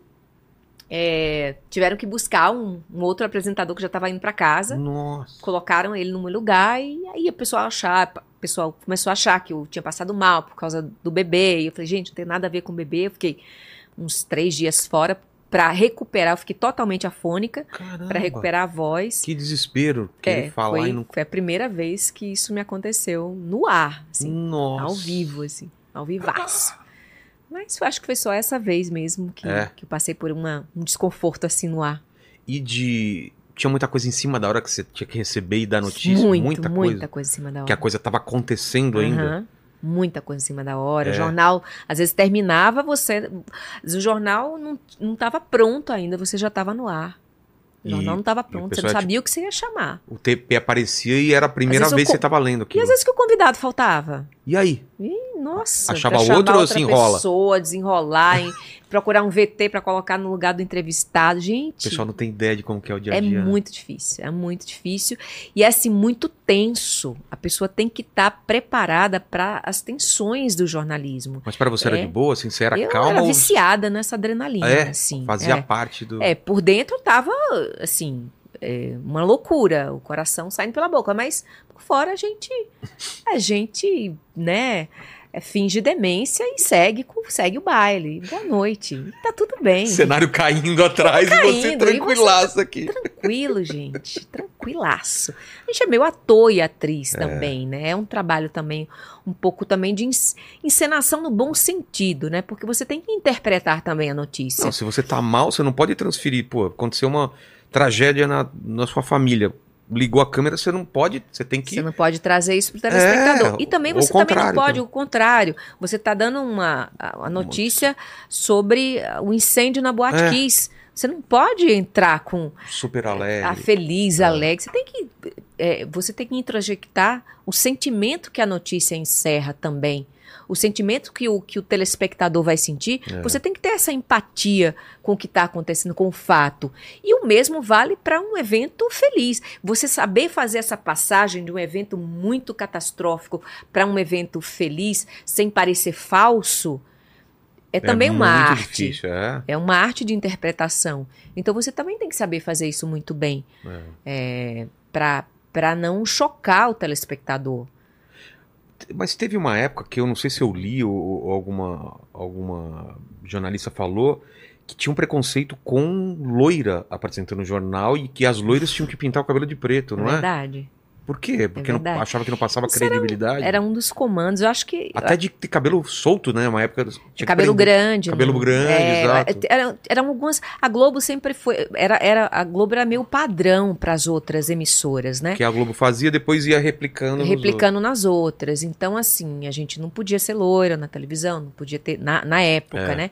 Na época que eu cheguei, eu cheguei a trabalhar na Globo como repórter. E assim que eu cheguei, eu tinha um cabelo grande, que eu vim da outra emissora, não era loiro, mas era, era grande. Então eu já vim da outra emissora. Antes que eles me, me mandassem cortar o cabelo, eu já fui no cabeleireiro, já cortei, que era Sabia. o corte que a Fátima Bernardes usava naquela época, que era um Entendi. corte meio curtinho aqui. Então, quando eles olharam, oh, nossa, tá ótimo, maravilhoso e tal. Mas aí Olha. depois foi passando isso. Você lembra é, da Doris Guisse? Quando ela apareceu? Lembro, super loira, assim. Não, e o cabelo super baixinho, olhão. Ela era meio andrógena. andrógeno. assim. Foi uma coisa tão diferente no jornalismo. Ela apresentando o jornal. Não Era. sei se era na Band que ela começou, mas era uma coisa muito diferente. Eu acho que não era na Globo. Não, não era. Não era na Depois Globo. A Globo tinha um trouxe ela, padrão que é. era meio copiado pelas, pelas, Exato. pelos outros repórteres e, e apresentadores também. Então eu. Ela apresenta, a, a Maria Paula teve ontem aqui, ela falou até que o Cacete Planeta começou com a Doris Guisse, se não me engano, hein? Ah, foi isso não mesmo. foi? Acho que foi. Tinha Doris Foi. Guisse no, É. no Cacete Planeta. Tinha isso Verdade. mesmo. Ela E era muito diferente, assim, porque a gente tá acostumado, mulher de cabelo curto e morena, né? Isso. E aí... É. Mas você falou de Globo, Globo aqui ou ainda Globo lá, em João Pessoa? Eu acho você- que era Globo Nacional que, que, que tinha umas Não, não, você, indicações. quando, quando foi, Ah, foi trabalhar. é, cu- quando eu, eu trabalhei, trabalhei na Globo local, na Globo É. regional. É. E como foi essa na mudança? Paraíba. Te convidar... Você, você saiu da bancada para ir para... Não, eu, eu, eu era repórter na, na Record, na afiliada da Record, e fui convidada pela afiliada da Globo para ser repórter lá. Ah, tá. E aí, depois de dois anos, eu recebi um convite para ir para a bancada. Aí eu lembro que o, o, o empresário, dono da, da emissora, ele é um, um querido ele. E ele gostava muito de mim, ele me chamava de desembargadora. A gente conversava muito. Eu passava no corredor, correndo assim para entregar o texto, sabe? E tendo que sair para outra pauta. E aí ele tava no corredor e falava: Desembargadora, venha cá. Vamos, vamos conversar. Eu, Ai, meu Deus. Ele é o dono, mas eu tenho que responder para o, pra o chefe de redação. Tinha que entregar e tinha que sair Ah, depois. cara. Aí eu sentava e ficava ouvindo ele falar: E aí, desembargadora, o que, que você acha de não sei o quê? E não sei o que lá. E a gente ficava conversando lá. E, o- e E o tempo correndo. e, o, e o chefe lá, raivoso, mas ele era o dono da empresa, o que É. que, eu podia fazer? Eu tava entre a cruz e a caldeirinha. Enfim, mas ele me chamava de desembargadora, por quê? Porque eu era da, do tribunal também. Eu trabalhava no tribunal também como assessora de imprensa. Então, É. como eu acompanhava todas as sessões dos desembargadores e tal, e ele me chamava de desembargadora. E aí, ele me chama, quando eu recebi o, o- o convite, eu falei pra ele e tal. E falou, "Ô, desembargadora, não vá não. Você já tá começando aqui a fazer uns, uns pilotos de apresentadora. Daqui a algum tempo você, você vai substituir a fulana, você vai ficar na bancada também. Aí eu não acreditei muito naquilo, que aquilo ia demorar, demorar muito. Eu falei, não, mas eu quero ir agora e tal e tal. Tá bom, mas as portas ficam abertas. Todos isso aconteceu também na Record, quando eu saí, o, o empresário também, é, o senador Roberto Cavalcante também falou a mesma coisa. Olha, você começou aqui, aqui é sua casa. Quando você quiser, você volta para cá. Então, eu sempre tive essa- esse, esse carinho muito grande dos empresários lá no, no meu estado e no SBT lá local também foi a mesma coisa. Se você vai para São Paulo, mas se não der certo, você volta para cá, que é a sua casa e Era, tal. era sua ideia um dia vir pra São Paulo pro Não, Rio? nunca não? foi. Ah, é? Nunca Não era sua passou meta? pela minha cabeça. Sério? Nunca, nunca foi minha meta. Eu lembro que meus colegas é, de curso e jornalistas também, nas férias, viajavam para cá, entregavam currículo, vinham conhecer. Eu não tinha a mínima curiosidade. Porque, assim, na minha cabeça, ser jornalista era a- o meu destino, era o que eu queria ser. Eu achava que para ser jornalista, para me realizar como jornalista, eu precisaria vir para a rede nacional, vir para São Paulo. Você já estava fazendo o que você Eu gostava? já, já fazia o que eu gostava, eu tinha feito praticamente tudo que eu gostava. Eu fui a primeira mulher no meu estado a apresentar um programa de política, eu fui a primeira mulher a comentar, a fazer é, comentários, opiniões no meu estado, É, eu fui a primeira mulher a mediar um debate político no meu estado. Assim, eu tive muitas oportunidades, eu, eu, eu um desbravei lá. muito, muitas coisas no meu estado. Então, assim, eu experimentei muito do jornalismo no meu estado. Então, assim, eu era uma pessoa profissionalmente realizada, não era financeiramente realizada. Quando surgiu a proposta para vir para cá, me bateu aquela coisa: bom, se você não for, você vai ser covarde. Significa que você tem medo, você tem É. medo de encarar uma bancada em rede nacional. Você não Mais dá conta do lado, então. recado. Então. foi mais uma coisa De. comigo Vamos ver se eu mesma. consigo. É, Quero, provar quero me que eu provar. é. consigo, sabe? Eu não, não- eu não vou ficar com medo. E- Porque nada do que me propunham a fazer, eu dizia não. Nada eu dizia assim, eu não sei fazer Ah. isso. Eu falava, bom, Vamos Vocês mediar me um, ensinam? de- um debate? como Nunca é que é? fiz, mas Bora eu vou fazer. Nunca Tá, fiz, mas Tá. contem comigo. E eu me preparava pra fazer, acabava dando certo, não era tão bom quanto depois, mas enfim, era o primeiro passo. E eu sempre me dispunha, eu, eu gosto disso, eu gosto de desbravar. Então, assim, eu não ia dizer não é, para uma oportunidade dessa. E aí eu fiquei pensando assim: se você disser não, você vai ficar se arrependendo. Lá e aí, o que teria frente, é. sido se você não, se você tivesse ido, sua vida seria diferente e tal. Então eu decidi ir. E, e por que que veio esse convite? Você sabe como foi o caminho? Porque na época eu apresentava esse telejornal e eu fazia, eu dava opiniões e eu também entrevistava pessoas. Era três em um. Tá.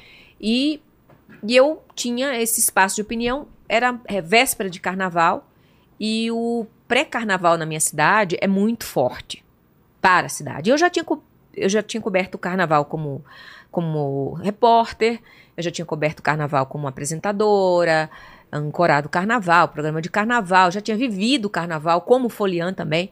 E eu tinha algumas críticas para fazer como jornalista, né? Um olhar distante Você não tinha feito ainda. que eu não tinha feito ainda, né? Eu, eu, eu, eu, estava, eu estive em várias posições, vive, eu vivenciei o carnaval em várias posições. Você tinha um panorama completo do que era o, car- o carnaval É, lá. e aí eu tinha esse outro lado, É. que eu tinha as minhas críticas e eu queria fazer. Eu tinha um espaço de opinião, falei, vou falar sobre isso. Só que a televisão, todas as TVs, elas patrocinam o carnaval. É.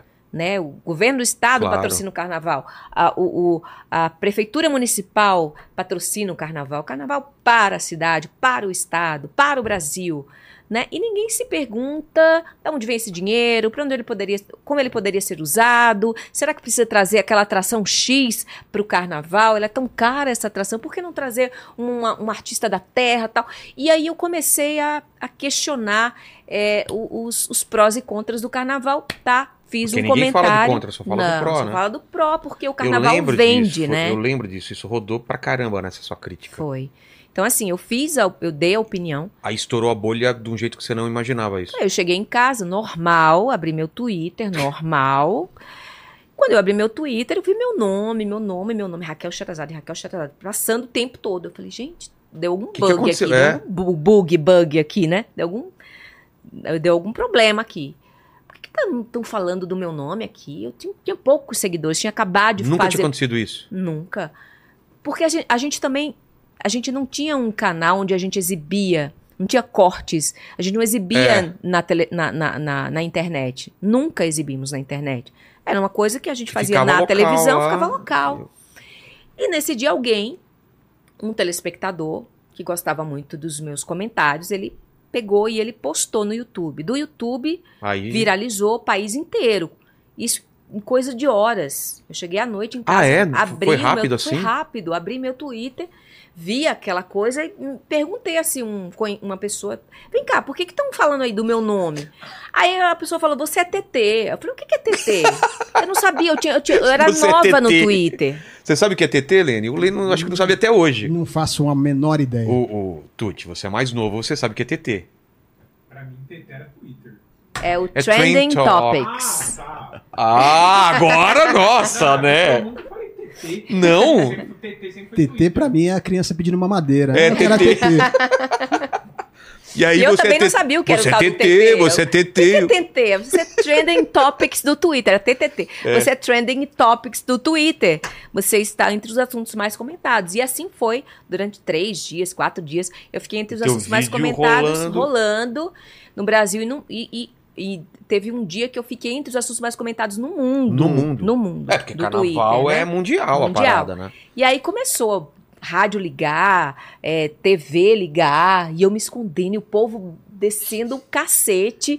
E tinha gente que amava, tinha gente que odiava. Já teve, já começou uma meu- divisão. Colega jornalista, que era amiguinho, surfando na onda, me detonando, sabe? Eu virei a Sério? bruxa, sabe? A bruxa da Ah, Contra- Idade Média. Contra o carnaval. É, virei o demônio.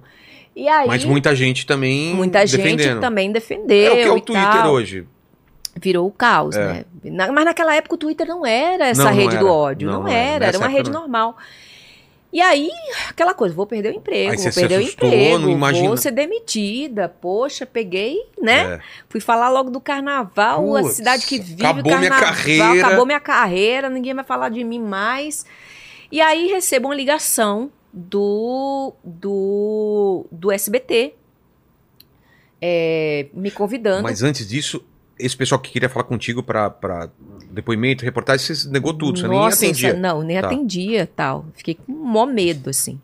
E aí eles descobriram meu telefone através da afiliada do SBT aqui na Paraíba. Então veio, eu pensei que era trote, né? Aqui a Raquel, aqui é o Leão Abravanel, aqui do, do SBT. Ah, tá bom, Leão Abravanel. Abravanel falar comigo, gente. Ia ligar aqui pra Paraíba falar comigo. Ah, gente, aí eu pegadinha, né? Aí falei, ah, tá. Pegadinha de malandro. Ah, tá. Falei, ah, tá. Oi, Ó, vai, fala. Tá bom. Aí eu deixei, vou ver até onde ele vai. Olha, porque é, o Silvio gostou muito do seu comentário, a gente queria que você viesse pra cá, conhecer a emissora, a gente queria apresentar a emissora começou, você. falei, Aí eu falei, "Ih, a gente- Parece eu que é vou te sério." passar pra minha secretária, ela vai pegar seus dados pra gente comprar passagem, essas coisas. Papai, eu falei, uai, É tá falando sério sério, é ele mesmo. Aí foi bem amistoso, ele sempre. O Leon é um gentleman. É, e, e foi assim. Falei com o Leon. é, Dois dias depois é isso eu que ia ta- falar. Ah, dois dias dois depois dias depois já? eu tava viajando pra São Paulo. Nossa. Três dias depois o Silvio estava me anunciando que eu seria a Foi próxima. assim? Foi assim. Foi, minha Foi vida virou rápido? de ponta cabeça, sim. Se, Da ser demitida, acabou minha carreira, pra estou no Pra SBT. estou no SBT no- no Nacional, no, maior SBT. Brasil, no, SBT Brasil. no principal telejornal, um dos principais telejornais do Brasil, o principal telejornal da emissora. E, e você continuou calma ou isso dessa vez balançou assim? Quando foi. uh, Era ao vivo, né? Era ao vivo. No, no primeiro ao vivo. Fala a Não, verdade. Não, deu falo, uma. falo muito a É? verdade pra você. Eu sempre tive muita responsabilidade com tudo que eu faço. Pra mim não interessa se eu tô é, numa emissora regional, Falando pra mil se ou eu pra um tô milhão de falando pessoas. é, numa live, se eu tô falando no podcast, eu quero dar o meu melhor. Então, assim, a minha responsabilidade para com o meu público local na Paraíba era a mesma Entendi. para com o meu público no Brasil. É lógico que a repercussão do meu trabalho eh, em nível nacional, quando Era você outra está num veículo que te projeta nacionalmente, é outra. Mas a responsabilidade com as minhas palavras, com a minha profissão, era a mesma. Então, para mim, era a mesma coisa. Eu estava olhando para a mesma câmera, a equipe era diferente, mas eu consegui, como sempre, eh, ter uma, uma, uma, é, é, uma é, um, um relacionamento com, com a equipe de estúdio que era o era relacionamento que eu parecido? tinha, é, porque a gente, a gente se apega muito e muito, os apresentadores eles ficam muito ligados à equipe no estúdio, né? Porque vocês Muito mais né? e muito mais do que até os próprios colegas jornalistas, repórteres tal, É. porque a gente fica muito unido. Porque Então assim, era a mesma Chega pra mim muita era a coisa mesma coisa. E, e você, coisa. você estreia, tipo, numa segunda-feira. Eu acho que eu estreiei numa segunda-feira. Estreiei ao lado do Josival Peixoto, que Você era lembra qual foi a primeira notícia que você leu? Não, não lembro. E o que que, o que, o que que tava acontecendo? Que ano que foi isso? 2011. 2011. E você não ia falar alguma coisa? Nada, não Que- nada. Sério? É, é eu, eu, eu fui. Eu fui. Eu, primeiro eu achei que eu ia apresentar o jornal com o, o Carlos Nascimento, que era o apresentador titular. Ele apresentava o SBT Brasil e também apresentava o jornal do SBT, que era mais tarde. Mas o Silvio achou por bem deixá-lo no jornal mais tarde e trazer um outro, um outro jornalista que também tinha opinião, que era o Joseval Peixoto, apresentador do Jornal da Manhã da Jovem Pan. Tá. E aí nos conhecemos e aí foi amor à primeira vista, Deu meu grande cara. amigo, meu, meu mestre, meu. Nossa, um pai para mim, o Joseval. E nos demos muito bem e tínhamos aquele nosso momento de opinião e formamos é, mais do que uma parceria no ar. Formamos uma, uma grande amizade e foram momentos maravilhosos, assim. eu- Mas, mas você faz parte dessa dessa renovação do jornalismo, que eu não sei com quem começou, mas eu lembro muito do Boris Casoy, né? De aos poucos os âncoras começarem a dar opinião ou fazer pequenos tagzinhos, né? Algum comentário depois da notícia ou ter expressões, alguma coisa que eu não sei. Nos Estados Unidos eu acho que já acontecia isso e Já. aqui tinha uma certa uma certa resistência, a isso. Resistência, é. Nós fomos pioneiros E- nisso na E televisão. por que, que você acha que teve essa mudança? Era uma coisa natural mesmo? O público Olha, gostava? eu não sei. Eu sei que na Paraíba a gente já tinha. Já Pra tinha. você ver. Que Na louco. Paraíba, sim. Eu dava pi- opiniões na Paraíba. Há muito tempo. E aqui na ainda Paraíba, não tinha. aqui não tinha. Pra você ver, às É. vezes você faz muito pouco caso é, a gente acha que de um aqui, estado, é. acha que todas as inovações estão no Centro-Sul e você não olha o que está acontecendo no Nordeste, não olha o que está acontecendo nas praças. Eu já dava opiniões jornalísticas na, na televisão paraibana há muito tempo. Então, assim, é, eu já, eu já é, fazia, é, eu já intermediava debates políticos no meu estado. E no, no, no- no nacional era muito raro você ver uma mulher É, falando de política ou, ou- ou, eh, intermediando um debate político, com certeza. uma eleição.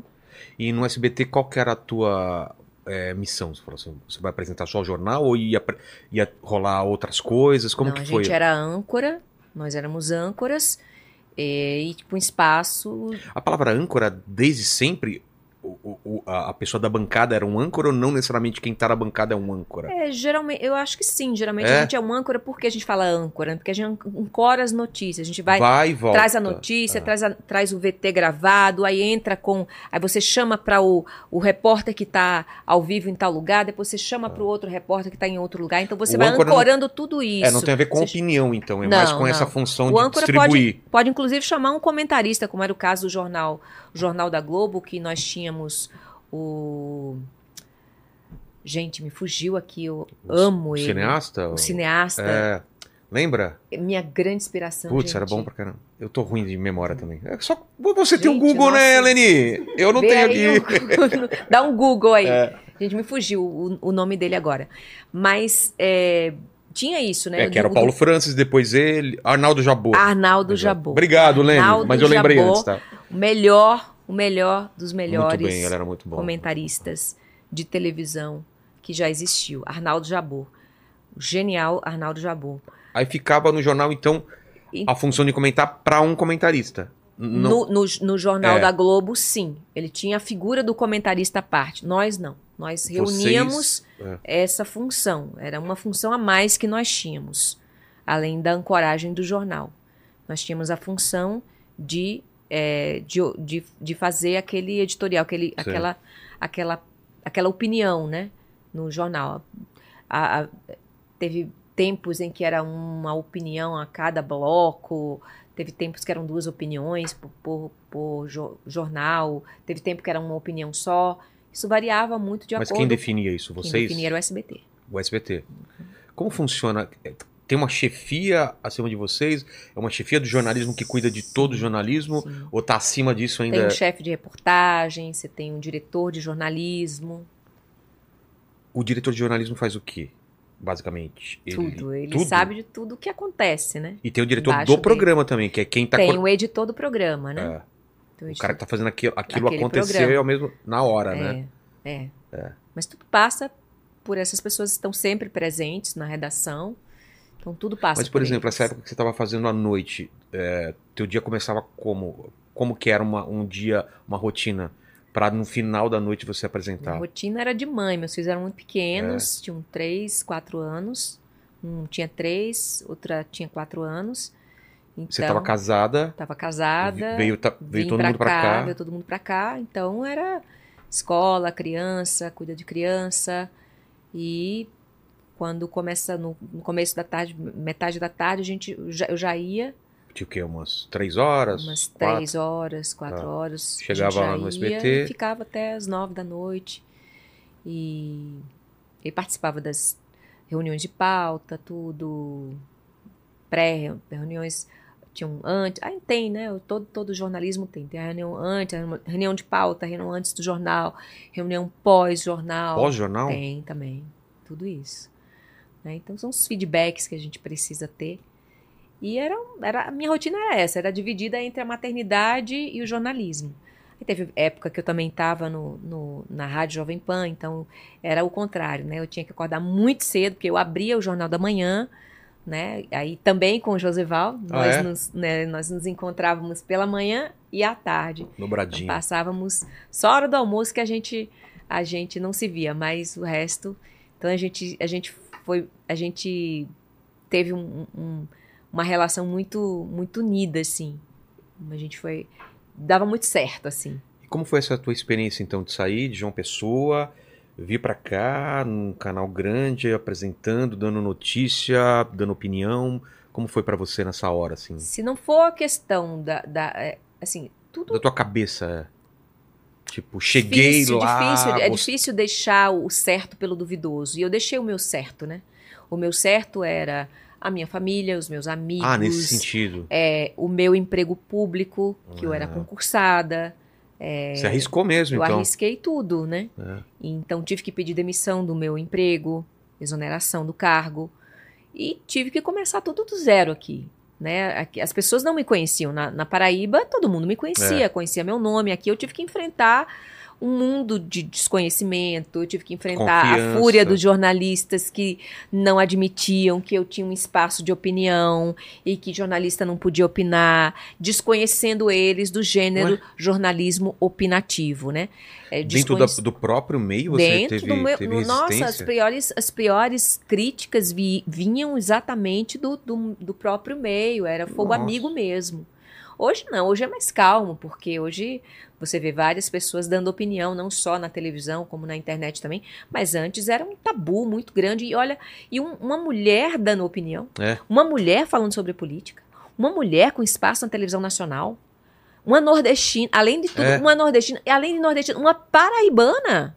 Como ousa ela tirar o nosso espaço, né? Roubar o nosso espaço. Então, assim, eu sofri muita coisa, muita coisa. É, E como te bateu isso na época? A gente Não tinha que se fingir de fácil, forte. mas é, Tinha que se fingir de forte, como sempre. vai e vai, faz. faz, e encara e vai na raça. Caramba. É isso pra.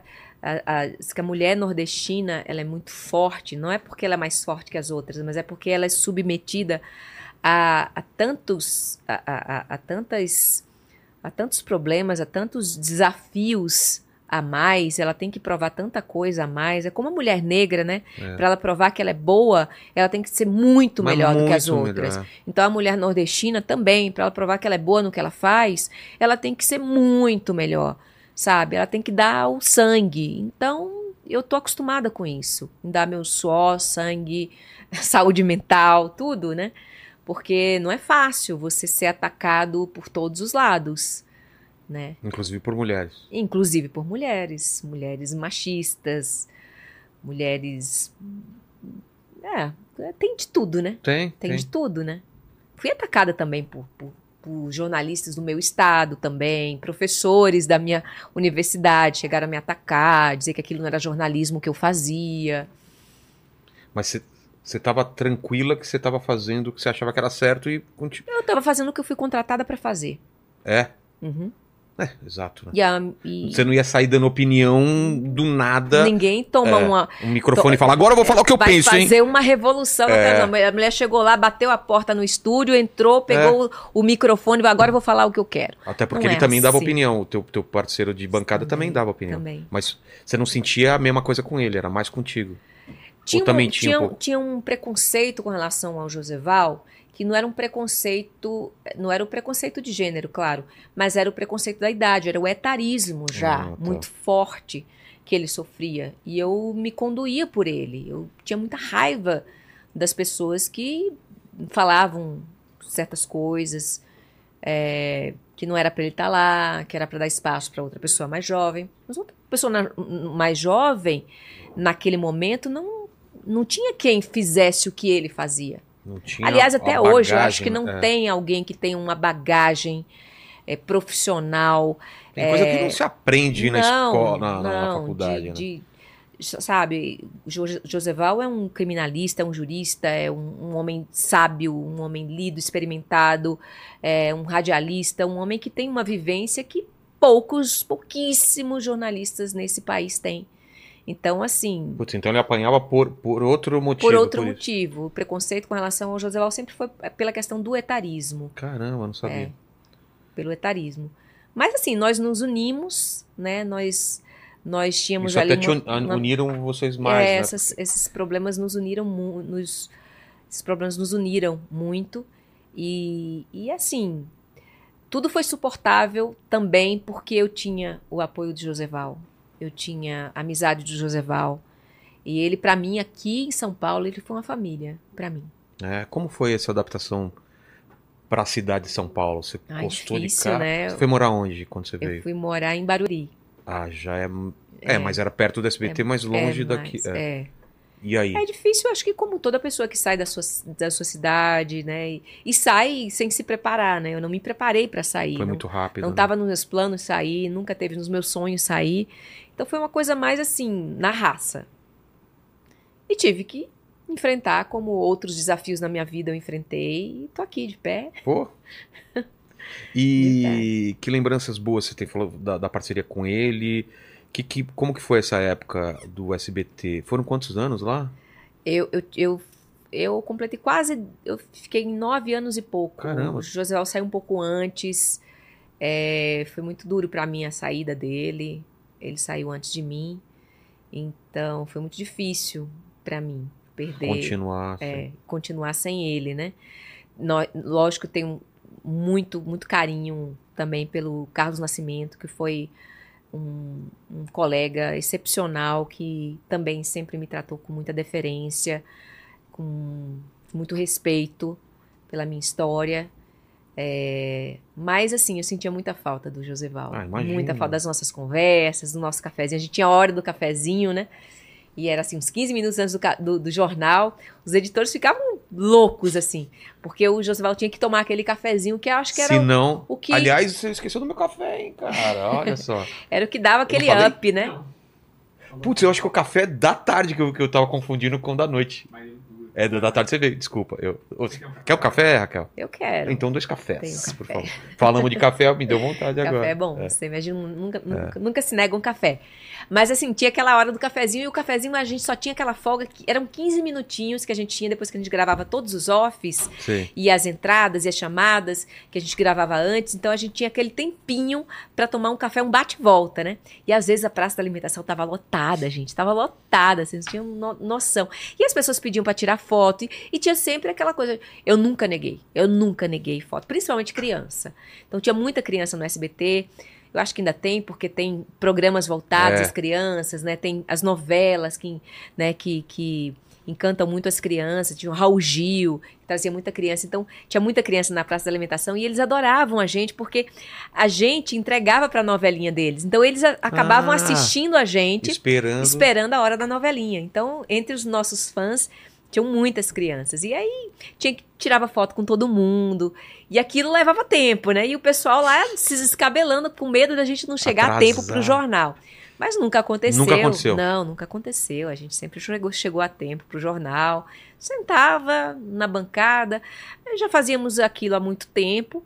Então, não precisava de um sabe? De estar 10 minutos antes concentrando ali, sabe? Na bancada para poder fazer o jornal. Não O pessoal, não, disso. o pessoal não sabe, mas na, na, pro jornal tem o TP, né? Que tem é. TP, Tem a câmera e na frente tem o, o texto passando. Sim. Aquilo, e se der pau naquilo lá? Como que Se faz? der pau, você lê as Cê- laudas que ficam, que são iguaizinhos na- o que tem bancada. lá. Mas cê- é por isso que o pessoal vai passando assim? vai passando a página. E já aconteceu? Leu aquela, chamou aquela, chamou aquela matéria, Sei, passou a passou. página. Mas já aconteceu de você ter que, que ir pro que fala papel? dele. Já, várias vezes. É? E várias tranquilo? vezes. É Não é tranquilo, é, mas você tem que fingir normalidade, né? e, Finge E demências. tem ponto? Finge de- demência e vai. Finge demência e vai. Tem ponto. O- O, ponto, o é ponto coisa- pra quê? É terrível o ponto. O ponto Ele serve pra quê? O, o diretor de corte precisa entrar em contato com a gente. Às vezes o editor do jornal que assiste o jornal junto com o diretor de corte, ele tem informações para passar. Às vezes o, o- o- saiu na matéria um dado errado e aí você tem que corrigir o repórter quando volta para você. Putz. Às vezes você tem que chamar uma matéria que não deu tempo de imprimir, né? O que, que é imprimir? Imprimir, imprimir o, o- a lauda para Ah, você ler na tá. hora, né? Não deu tempo de pôr no TP, nem deu Entendi. tempo de imprimir. Ah. Fala daí, chama não sei quem, chama o repórter tal. Então tudo isso é uma gritaria. Aqui. Aqui, fora a gente tá pleno. Pleno e absoluto. E aqui uma gritaria? Aqui é uma gritaria. Chama não sei o quê, gente. acabou de não sei o quê. Todo mundo gritando, uma loucura. E você aqui? E você plena, absoluta. Calma. Mas quando você fala, eles param de falar.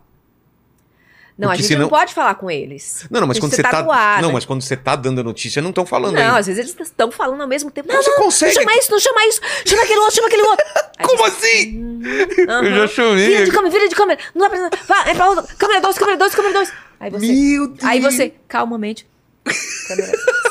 Então, assim. O pessoal não faz ideia do que tá sangue acontecendo. frio, não, tem, não faz meu- ideia. Televisão é uma loucura, mas é uma loucura que a gente, quando você gosta, você ama. Você vicia Quando nisso. você odeia, você odilha. Mas quando você gosta, E você você gostava? ama. Eu amava. É mesmo. Eu amo. Amo televisão. Essa, esse dia a dia, essa tensão. É. Quando termina Eu também é alívio. corrigida. O meu apelido, quando eu comecei a fazer jornalismo, eu era o. Era o. ah, Como é o nome dele, meu Deus? Não tem, não tem aquele Bibi? Aquele. O. Bip, bip. Não, não era o Bibi, né? Era, era aquele. o aquele coiote. Não, ah, era o, ra- o, ra- o ratinho, que, ela, que ele tinha um chapéu de mexicano. Ligeirinho. Ligeirinho, ligeirinho. Era o meu apelido, era ligeirinho.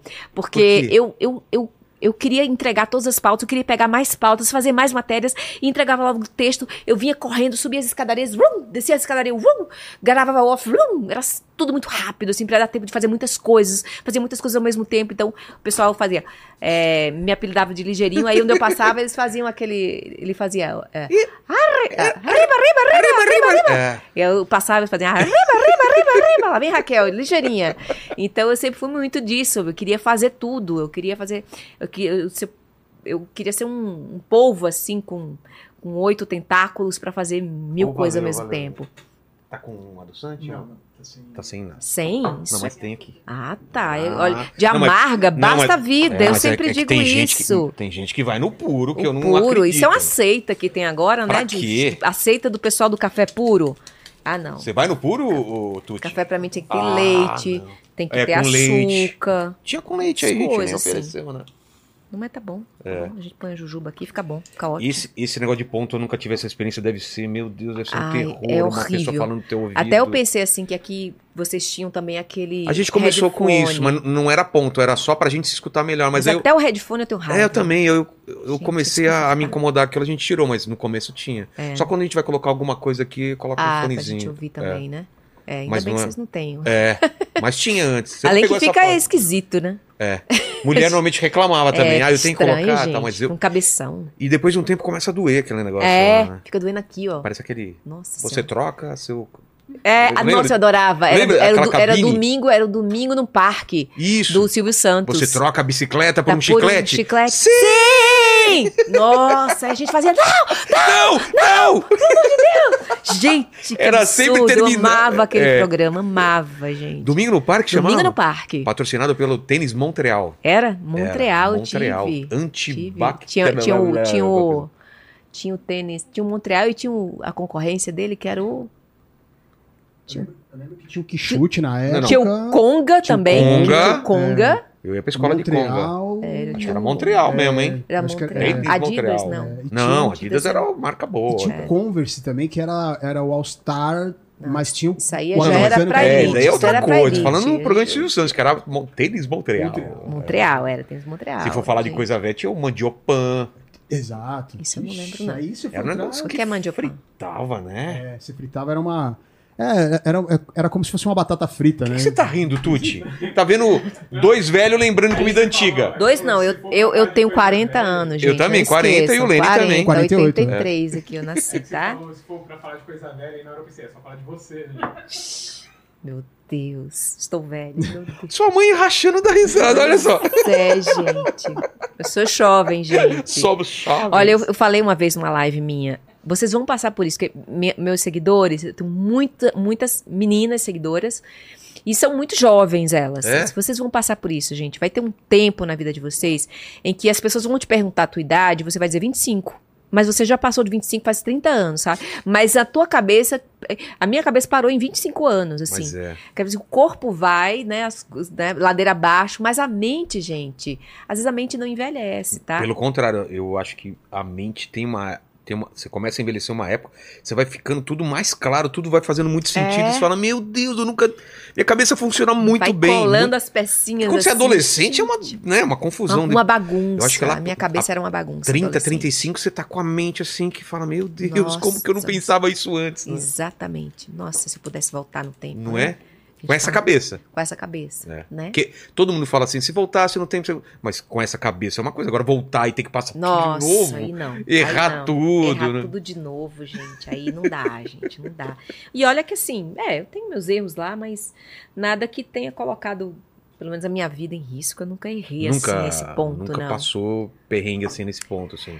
Já quase morri, né, manhã? Mas assim. Do que? Pode falar? Ou... Eu já, já quase morri, tipo, atropelada duas vezes. Me matou. Quase te matou? É Como? manhã do coração. Mas por... Não, dessa eu- vez? Não. Tem uma vez que eu me lembro, eu acho que eu tinha, tipo assim, um- uma- eu tinha assim, umas- uns sete anos, uns oito, quando a gente, a gente tava voltando do trabalho da minha avó. E minha mãe, ela, ela tem quatro filhos, né? Então tava, fomos nós quatro, né? Ou, ou nós três. E ela tava dando a mão pra gente. E a gente passava, tava no meio do, do, do, do pra atravessar a rua. E aí eu vi uma pessoa atravessando, achei que era ela e fui também. a mulher passou bem onda. rápido, o carro parou em cima de mim, assim. Ai. Aí ela, você atravessou, não sei o que. Mas eu pensei que era você. Quase Quando eu morreu. tinha seis anos, é, ela ia me buscar na escola. Tava demorando um pouquinho, achei que ela tinha me esquecido. Aí eu saí da escola, Minha mãe me Fale esqueceu. por né? quê? Fale por quê. Era seis horas na Acho que Paraíba, o é o noite. terror era, era alguém esquecer você na escola, não era? Ela não tinha me esquecido, na verdade, ela não tinha me esquecido. Ela, ela Posso falar o que era? pode, Eu mas estava assinando o papel do divórcio. divórcio. Você? Tive que ir assinar, né? Você, quando vai se divorcia, não tem que ir lá Tem, assinar. Então, eu tive que assinar. Aí demorou, um pouco. Aí, quando eu peguei a outra, a irmã dela, que era mais nova, ela metade do caminho, peguei a outra e fui pra lá. Quando eu cheguei lá, certo que ela estava esperando, como toda criança esperava lá. Ela, N- Não tava Não, lá. eu pensei que ela eu tinha me esquecido. enlouqueci, enlouqueci. Daí o que eu fiz? Meu. Eu falei, me esqueceu, eu vou pra casa. Seis horas da tarde, na Paraíba, é, é, é, é noite. noite. escura. Ah, noite é? escura, é. Lá o sol se põe às 5h40, 5h30. E diga-se de E passagem, é, a gente estava morando em Maceió, fazia poucos meses que a gente tinha ido morar em João Pessoa. Então ela não lembrava do caminho, não sei, ela só eu ia de carro. do caminho que o carro fazia. Ela só E aí, fez o que caminho do fiz? carro. Eu fiz o caminho do carro. Num lugar mais Lógico, perigoso, avó- onde passava mais E movimento. aí eu, eu peguei, eu fiz o caminho do carro até chegar em casa. Isso levou horas para chegar em casa, né? Eu com a minha bolsinha, com uma Sério? criança de seis anos de idade, uma menina Meu, andando pelo centro da cidade. E ninguém me parou para dizer assim: Você tá Precisa de perdido? ajuda, é? Você precisa de ajuda? Não, eu era invisível. Eu atravessei ruas, assim, onde passava ônibus, assim, ruas terríveis, assim, não tinha nem. nem é, Sinal de trânsito. não tinha. Não tinha. Não. Faixa de pedestre. Faixa Faixa de pedestre. Não Não tinha. E eu passava, passei com a multidão assim, ia chegando, até eu chegar na minha casa. Quando eu cheguei na esquina de casa, meus irmãos, mãe, vai te matar, não sei o quê. Você ficou mais com medo quando chegou Pô, em eu tava casa. mais medo de chegar em casa. Mas assim, eu vi que eu, que eu tava assim. Eu, lógico, eu ficava chorando baixinho, assim, mas fui, eu tenho que chegar em casa, eu tenho que chegar em casa. Esqueceram de mim, eu tenho que chegar em casa. Então, Você deu muita volta ou você acha que você fez o caminho certinho? eu fiz o caminho do carro. Nossa. Exatamente o caminho do carro. Já pensou se Dez se vezes perde? mais longo do que o caminho que a gente Ah, devia dez vezes ter mais ido longo a se pé. fosse o a pé, né? Mas eu É. não sabia. Bem, bem, dez vezes não, Depois mas, mas disso- bem mais vezes. Tomou umas palmadas? Tomou. Nada, Não, eu, eu quase que morro. Ainda tive que ligar pra TV, aí tinha que ligar pra TV Globo, liguei pro, pra Maceió, pra casa do pai dela. Desesperada, o que é que a gente fazia? Minha mãe lá na casa, Sim. porque não podia sair, porque tinha que esperar se ela chegasse. É. E eu não sabia mais o que fazer. Já a tinha ligado, o diretor da escola já tinha procurado em todas as Nossa. outras escolas, e nada. Ah, você pensa O que é que a assim gente pior, né? faz? Onde é que a gente pode ver essa menina? Aí, não, vamos ligar para liga pra TV Globo para saber, eles procurarem ver essa menina. Acabou a bateria? Mas faz tempo? Não, acabou agora. Ah, tá. Senão eu tava falando aí ninguém tava escutando aí. Ah, não, tá bom, tá bom. O fato é que eu cheguei sã e salva. E outra vez que eu quase morro foi. meu- meus pais separados, a gente passava férias em Maceió. E lá tem uma praia de surfista chamada Cruz das Almas. Não é à toa que ela tem esse nome, né? Perigosa. Muito perigosa. Muitos surfistas já morreram lá e tal. Caramba. Super perigosa. Porque Meu pai que oral não- ou onda alta? Ondas. Onda é, grande. ondas muito grandes, um mar muito bravio. E aí ele pegou os quatro filhos, a escadinha, levou pra praia. Ele não gosta de praia, não gosta de sol. Ficou num barzinho, numa palhoça. E disse assim: Olha, fica aqui no rasinho, ninguém sai daqui, tá? Tá, ninguém sai daqui. Meu irmão mais velho era o mais obediente, ficou. E a gente, nós três, os mais novos, a gente começou a ficar fazendo aquela brincadeira de passar por baixo da onda. Sei, a onda sei. quebrava, a gente passava por baixo, a onda quebrava depois. E nisso o mar começou a puxar, puxar, puxar. Meu pai estava extraído. A gente ficou lá no fundo e a onda começou a bater em cima da Nossa, gente. Não e a gente não nadar. conseguia subir. E a gente gritando, gritando. E, e aí, quando meu pai viu, aí ele correu assim, se jogou na água e uns surfistas seguraram ele. Porque, obviamente, ele não ia conseguir salvar três filhos. Ia acabar morrendo ele e os filhos juntos, É. né? E os surfistas seguraram ele. Vieram três surfistas nos salvar. Cada um pegou uma criança. Que desespero. E nós né, escapamos da morte mais uma vez. Se não tivesse surfistas lá, tchau. Não, graças aos surfistas. Obrigada, surfista anônimo que me salvou Se das você é um ondas. surfista desse, escreve aí nos É, comentários se aí. você for um surfista nos anos 80, salvou uma menina magrinha, Lembra? sabe, junto com dois irmãos dela lá em Cruz das Almas, você é meu salvador. Exato. E eu só pensava assim, gente, Roberta é tão novinha, já vai morrer. Eu super calma, tranquila, Não, assim. te passou pela cabeça, vou Passou, morrer mesmo? Lógico. É mesmo? Não, eu pensava mais nela, ela tão novinha, porque ela era mais nova do que eu. Sei. Então eu falei, nossa, Roberta tão novinha, já vai morrer, né? Que Você é coisa. muito calma mesmo. Nossa. Não, mas eu tava morrendo, eu já tava assim, satisfeita que eu ia morrer, né? Que Eu engolindo água e, e a onda quebrando em cima Levando de pra- você e levando. não dava pé, né? longe, Não dava pé. Gente pequenininho, eu acho que eu tinha o quê? Uns 10 anos? Uns 10 anos, é. Menos. Tinha menos já. Tá por aí.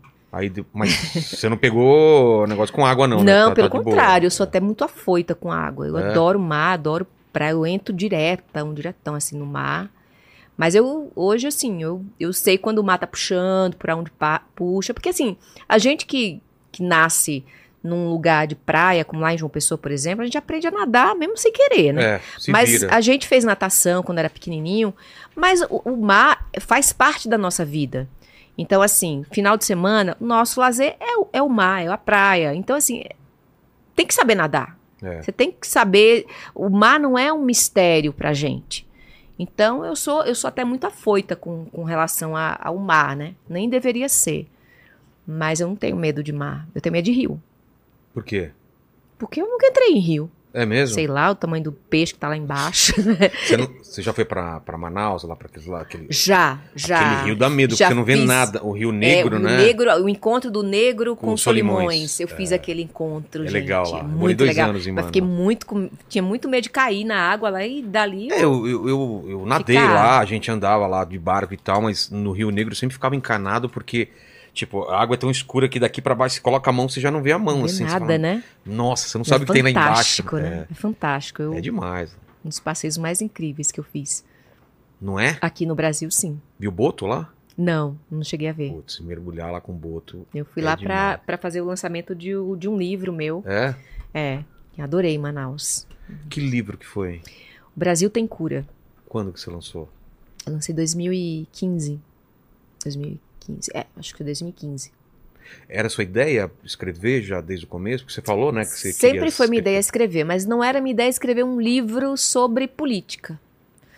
É, mas eu fui procurada por uma, uma editora que queria um livro sobre política para pessoas, é, pessoas mais não, pessoas que não tinham esse preparo, né, de- que não acompanhavam Leigos, política, é, mas para pessoas mais mais, leigas, para uma linguagem mais acessível para pessoas mais leigas.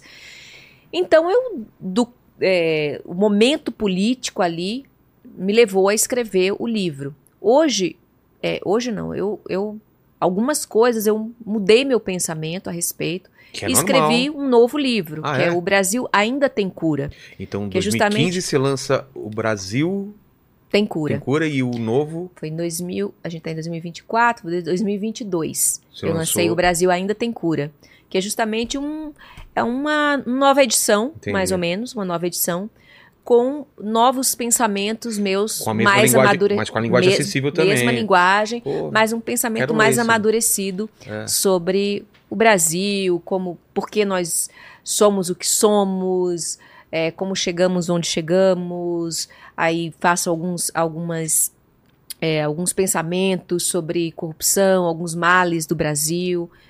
É, por isso que eu falo em cura, porque eu mas começo é, mas a é fazer. otimista o livro ou é pessimista? Não, é um livro otimista, É, porque você é eu sou uma pessoa otimista, É? sim. Às vezes, eu, eu me acho uma pessoa otimista também, mas às vezes me dá um pouco de pessimismo, né? De passar ano. Como a gente é novo, né? Tem 40 anos, a gente já viu muita muita coisa. A gente pegou hiperinflação, plano Collor e tal. E, e você fala, pô, era pro Brasil tá bem Bem melhor, não né? é? A gente tá bem melhor. Mas eu, eu ainda acho que, que, que caminhamos para algo melhor. Eu não acho que Amém. a gente caminha para o abismo necessariamente. Eu acho que haverão abismos, Tem, é, mas tem é um altos e baixos. movimento pendular, eu acho que a história é um movimento pendular, né? Quando você tá dentro, parece que você tá ruim, mas você olha de longe, não. Já tivemos já tivemos pior, né? já tivemos melhor. tivemos tempos piores, É. né? Então, assim, eu, eu aprendi a, a- a- a procurar. é, é, não que eu seja uma pessoa iludida, não, mas eu acho que a gente precisa de, al- de, de olhar para o horizonte, né? A É. gente precisa ver alguma coisa naquele Fazer horizonte uma- para a gente ver uma seguir, luz. ver uma luz para seguir caminhando, né? Ter uma razão para seguir caminhando, né? E, e, e trabalhar com jornalismo é pior nesses casos ou é, ou é melhor? Pior. Porque você sabe de mais coisas do que a gente em tempo real e você tá toda hora pensando. tudo, você não é. pode falar, ah, Nem tudo. vou me afastar da falar. política e só vão falar de coisa boa. Não tem como não, tem não fazer como. isso. Não tem como. E até hoje você é de acompanhar tudo e. Olha, eu vou te falar que desde que eu recebi o convite para entrar na Fazenda, que eu me desliguei completamente. Sério? Foi. E como tá? De boa pra você? Tô de boa, tô de boa. Tenho certeza que melhorou tua saúde mental. não é? É, Porque- tem, tem melhorado, tem Não é? melhorado. Porque é muito, muito. é, cara, você não consegue. Primeiro que você não consegue acompanhar. É. E você sempre acompanha o mundo também, Brasil e mundo, Sim, né? Brasil e mundo, sempre E- acompanhei. Mas como eu ia entrar na Fazenda mesmo, eu ia ficar desconectada de tudo. Você já aproveitou e foi desligando. É, e o pós também eu tive que desligar mesmo, porque eu tive que fazer essa imersão nesse mundo do entretenimento, Que é outro, né? é, do reality show, que é uma outra bolha, né? Então não tinha como eu conseguir Conciliar, acompanhar, né? conciliar, até porque eu também estou voltada também profissionalmente para outros projetos que não o jornalismo puro e simples, o hard news e tal. Então eu preciso também olhar Mas por você- outras janelas. Mas você acha que você, isso que tá no teu sangue de jornalismo, é, você sempre vai ter isso ou realmente. Sempre vou ter, Sempre. sempre. vou ter a visão jornalística, até porque eu, eu, eu também ainda sou jornalista, eu Sim. sou colunista da revista Isto É, meus temas sempre, é, é, meus temas sempre é, rondam é, o, o- o jornalismo, é, os fatos do, do, do Brasil e do mundo, então eu estou sempre, de uma certa forma, conectada. Talvez não diariamente, mas eu tenho que estar conectada, Tem que estar até por porque eu dentro. sou colunista, sou jornalista também na Isto É. Então, uma vez jornalista, você, uma vez que esses olhos se abrem, é difícil fechar, né? É. Os olhos. Mas é aquilo que a gente tá falando no começo, né? Que são duas coisas muito diferentes e é difícil conciliar, né? Por exemplo, ter um canal ou, ou trabalhar mais com notícias ou comentando notícias ou ter um canal de opinião, você não tem mais essa ideia. Eu dei um tempo, eu tenho um canal de opinião Você parou por- eu parei por causa da Fazenda. É, então, vamos entender. Você sai do SBT quando? Eu saí em 2020, 20, né? Na pandemia? Ou, ou- É, ainda antes? era pandemia. Ah, no meio da pandemia. era pandemia. E aí eu entrei no. fui pra internet, fui pro Metrópolis. Tá. E no Metrópolis eu fazia entrevistas com políticos. E eu passei mais um ano. Presenciais? Ou era. Algumas foram presenciais, com os ministros do Supremo foram presenciais, com alguns candidatos ao governo do Rio foram presenciais, mas a maior parte foi é, à distância, Sei. online mesmo, por causa da pandemia. É, passei um ano no Metrópolis, aí continuei no, no- no- na Isto É, e, e aí surgiu o convite da. O convite. Não, é, antes disso, né? Fiz algumas participações na CNN, com opiniões políticas também, programa deles. É, e aí veio o convite da Fazenda. Quando foi o convite? Foi perto do Foi, começo? foi. Ou, eles convidam muito antes? Eles assim? convidam, assim, uns dois meses antes Ah, tá. do programa. E aí eu fiquei naquela Ficou dúvida, naquela, né? naquela dúvida, e eu fiz uma pesquisa, assim, Tua de mãe? campo, com a minha mãe, minhas irmãs, é, alguns amigos mais próximos, e aí a maioria deu que eu deveria ir. Vai lá. E eu falei assim, é, há um tempo atrás eu, eu, eu fiz uma eu fiz uma promessa para mim mesma. Falei assim, você não vai dizer mais não para a vida, né? Então muitas vezes a vida te convida a dançar uma dança nova que você não conhece. E eu andava meio é, meio covarde assim. Falei, ah, não vou. Você tinha não perdido vou. aquele, aquele ímpeto um pouco da Era. juventude, é? Você tava sentindo isso. Tava sentindo isso. Aí eu falei assim, não, você não pode dizer não pra vida, tem que dizer sim. Tem um filme que eu acho até muito bacana, que é um filme de comédia com Ah, é. é com o não é o Ed Murphy que é. Que ele só. É, É. o, o Jim Carrey, Jim talvez, Carrey, não é. é? Ah, que ele só começa dizendo ele. sim, né? Não pode mais falar. Isso, ele Não não, é isso? pode dizer, ele é um cara carrancudo que só dizia não. Não, esse, não, esse é é, o mentiroso. outro, é o mentiroso. É, Esse é o sim, senhor. é, sim, senhor. E aí Ô, ele Lene, não pode dizer Fala uma não. coisa, Lene. Lene, Diga. você confunde muito os filmes que eu já percebi. Eu confundo bastante. Não é? Com o mesmo ator É, ainda? exatamente. é com ele, né? Com, com o Sidney Magal Aí, e o Tom troca- Cruise. né? Troca o nome do ator, Sidney assim, Magal né? Cara dura. E erro consciente de É, tipo, exato. não, é Ele- ele erra cara, com é certeza. cara É, tem certeza, ele bate. Sim, senhor. E, e é isso. Você falou, vou. Eu acho, uma, eu acho um barato a mensagem Estar aberta- filme, estar aberto pro novo, né? Pro novo É, acontecer, eu fiz aula de né? improviso e, e no improviso tem uma coisa do sim também, né? Nossa, fiz aula de improviso, que Fiz, bacana. fiz. É muito legal. Porque. Você me passa quem te deu aula, assim. Putz, é o pessoal do, do Parlapatões, o, o, o Márcio Balas, esses caras que são feras pra caramba. Marco Gonçalves e Acho tal. uma arte. o Não, é demais. E, e ao contrário do stand-up, que eu, que eu fiz durante um bom tempo também, que é uma coisa muito individualista, e é- você fala de você, no improviso você tem que escutar o outro, você tem que estar disponível.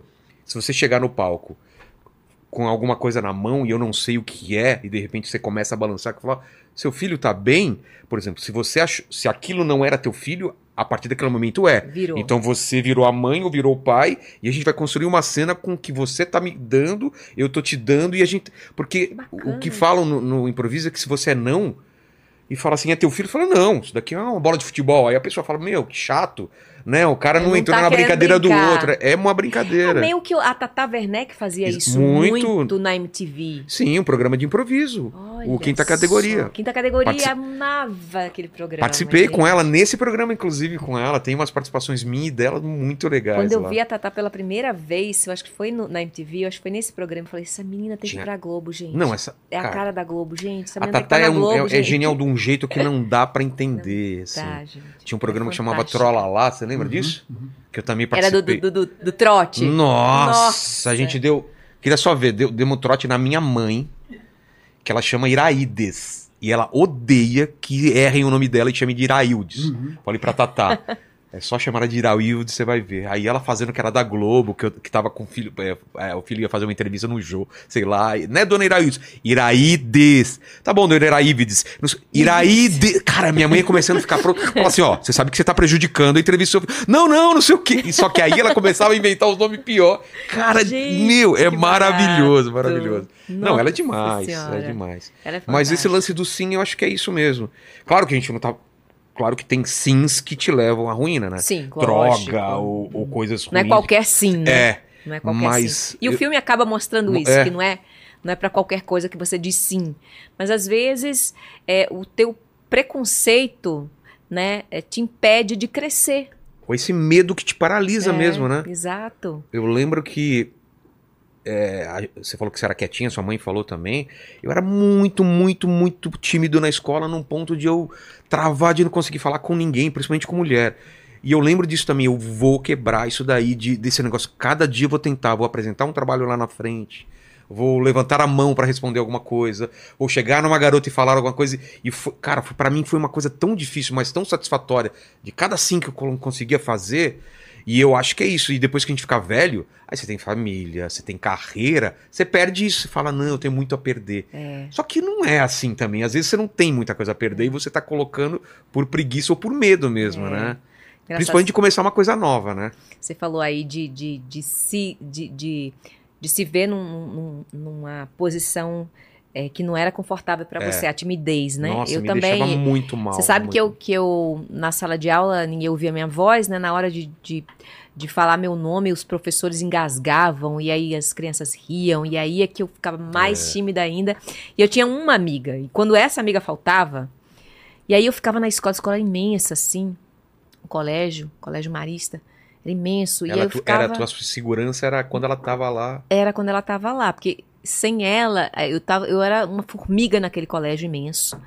E aí eu ficava dando voltas no colégio, e o meu medo era que as pessoas percebessem que eu estava dando voltas sozinha na escola.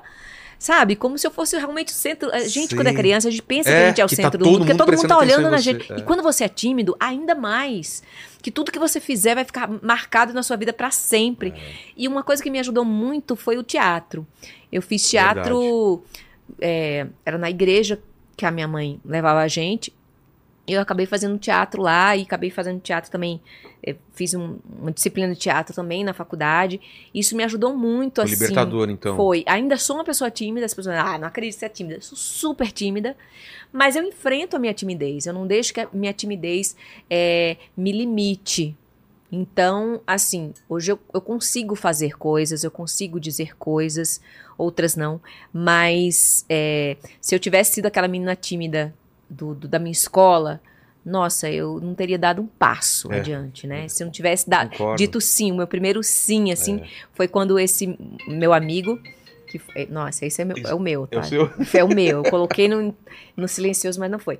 Mas quando um amigo meu, Walter Júnior, ele falou assim: você, você vai fazer uma, um sketch comigo.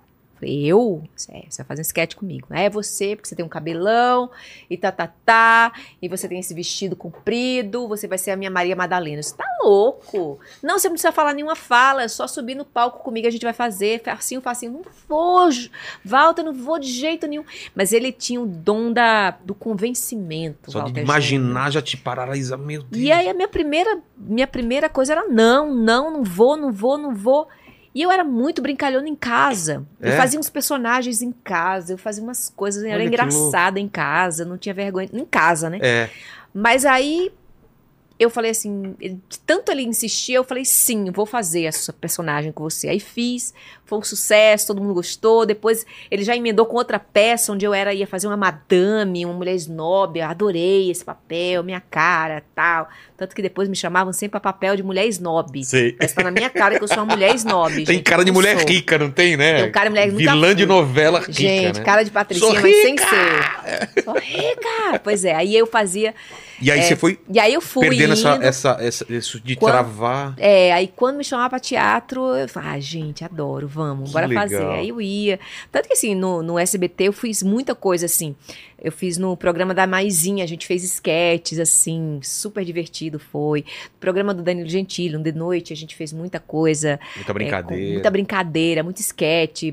Adorava fazer isso, né? Adorava. Fiz no, no programa também do- do da Praça Nossa, sabe? Adorava fazer essas coisas. Eu fiz uma ponta Nossa, eu novela. que- você fez fiz, uma Eu participação? fiz uma participação com aquele personagem que era o político corrupto, Sei, sei. né? O Carlos Alberto Nóbrega escreveu esse episódio pra mim e adorei fazer, amei fazer. Aí fiz uma ponta na novela, novela infantil da, do. SBT e amei fazer essas coisas. Eu adoro também Olha mostrar só, outros lados assim. É uma coisa também que. Então, se não fosse aquele sim que eu É. dei lá atrás pro meu amigo pra fazer aquela Maria Madalena naquele acampamento Verdade. e tal, eu não teria, talvez, nem sido jornalista. Porque É. pra ser jornalista de televisão, você tem, tem que mostrar o também, rosto, tem tem que. tem que ir lá, pedir sonora pra uma pessoa na rua, a pessoa te ignora. Dez pessoas te ignoram, uma te dá entrevista. E aí, pra você ganhar, ganhar- receber não, eu sou muito. É. Eu tenho muito problema com não, sabe? De ser. É mesmo? É, Até hoje? Nossa, até hoje. Eu tenho Então- medo de tomar bronca quando a pessoa tem razão, sabe? De fa- tá fazendo alguma coisa errada. Quando eu vou em outro país, sabe? Putz, eu- quando vem guarda É. perto, vem policial, você fala, Eita. meu, eu fiz alguma coisa errada. E às vezes você não fez nada, Meu né? Deus. Na cadeia. É, Ir pra cadeia. exato, No já país pensou? estrangeiro. Já pensou? Nossa senhora. Mas você ainda tem, então, esse, esse negócio do não ainda, de receber não? É, aí, aí eu, eu tenho, eu tenho, nossa, É. aquela coisa assim, ah, se você for rejeitada, aquela Ah. coisa da rejeição, né?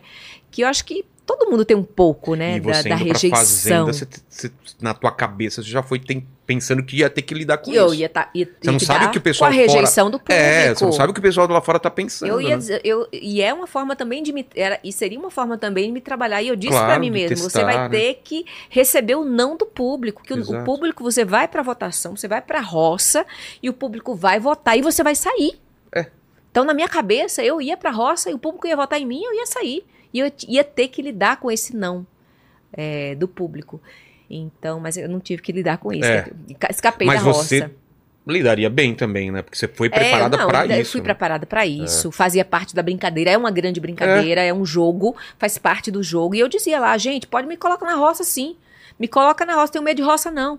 Quem define esse programa aqui é o público, e se o público quiser eu vou ficar, se o público não quiser eu vou pra casa. Não tem nada É. ruim, não tinha nada ruim. Porque também não tinha nada o que esconder. É. Muita gente fala assim: ah, mas você vai pro reality show. Gente, mas a sua intimidade, você é um jornalista. Gente, não tem nada na minha intimidade. O pessoal acha que como é a vida de um jornalista fora da televisão. Que isso, o que, que eu vou fazer Você de anda mal? plantando bananeira com. Sei lá. Ah, você vai parar embaixo do edredom. Gente, eu não tô indo lá pra edredom. Tô indo lá por um milhão e meio. Eu não tô indo lá pra conhecer gente. Gente, eu conheço aqui fora. Edredom eu venho aqui fora. Tem edredom aqui fora. Eu não preciso estar num programa pra ir embaixo pro, pro edredom, pra arranjar um namorado. Eu não tô indo pra isso. Eu tô indo para um milhão e meio. Então, assim, não, tem, não tinha nada. Eu não tinha, não tinha medo com relação a isso, sabe? Do, da visão que as pessoas iam ter de mim. Mas eu também queria quebrar um pouco esse tabu É. de que um jornalista não pode estar num programa de entretenimento sem comprometer a sua credibilidade. Minha co- credibilidade continua intacta. A pessoa que eu fui, a pessoa que eu sou, né? O que eu falo, o que eu faço, continua um da mesma com- forma. Com leite? Aceita? Não, senão não durmo hoje. Eu quero um com leite, tá? Se tiver, tá? Tem? Ah. Tem. Ma- Mas mais do que isso, Raquel, eu acho também que é o seguinte: é, num programa como esse, ou outro programa que você fizesse, qualquer coisa que você fizesse não jornalismo, as pessoas iam conhecer outro lado seu. Porque, querendo ou não, eu, todo mundo, tinha uma, uma pequena ideia de quem era você. A tua vida pessoal, por exemplo, eu não sabia nada, nunca soube, entendeu? Sim. Eu acho que não sei se porque você era mais reservado e tal, mas eu, Sim. pelo- eu também não sou de procurar muito, mas não, não chegava nada pra mim. E de repente é uma exposição de você vai falar, as pessoas vão entender seus gostos e tudo mais. E a primeira coisa que eu não sou um, um espectador de fazenda, mas o que a gente via era, nossa, como ela fala bem. E eu falava, "Mano, ela fala normal, assim, mas foi um comentário geral, né? É, A tua capacidade de se expressar sim. de falar bem. Por que você acha que teve isso assim de é, é uma capaci- capacidade de raciocinar e conseguir traduzir exatamente o que você está pensando em forma de palavras? Ou as pessoas não estavam acostumadas com isso? O que, que você acha que. Acho que um pouco das Você ouviu duas isso, né? coisas. Eu ouvi muito É. isso. Ouvi muito isso. Quem estava aqui fora, né? Não era isso? Nossa, ela fala muito bem. Eu acho que um pouco das duas coisas. Primeiro, Não tinha assim, TP pra você em tudo quanto é canto. Não, tipo, vou falar aqui, aí aparecia um TP, lá gente. você ler. Ah, oi, Era- tudo bem? Era na, na, raça, raça. na coragem.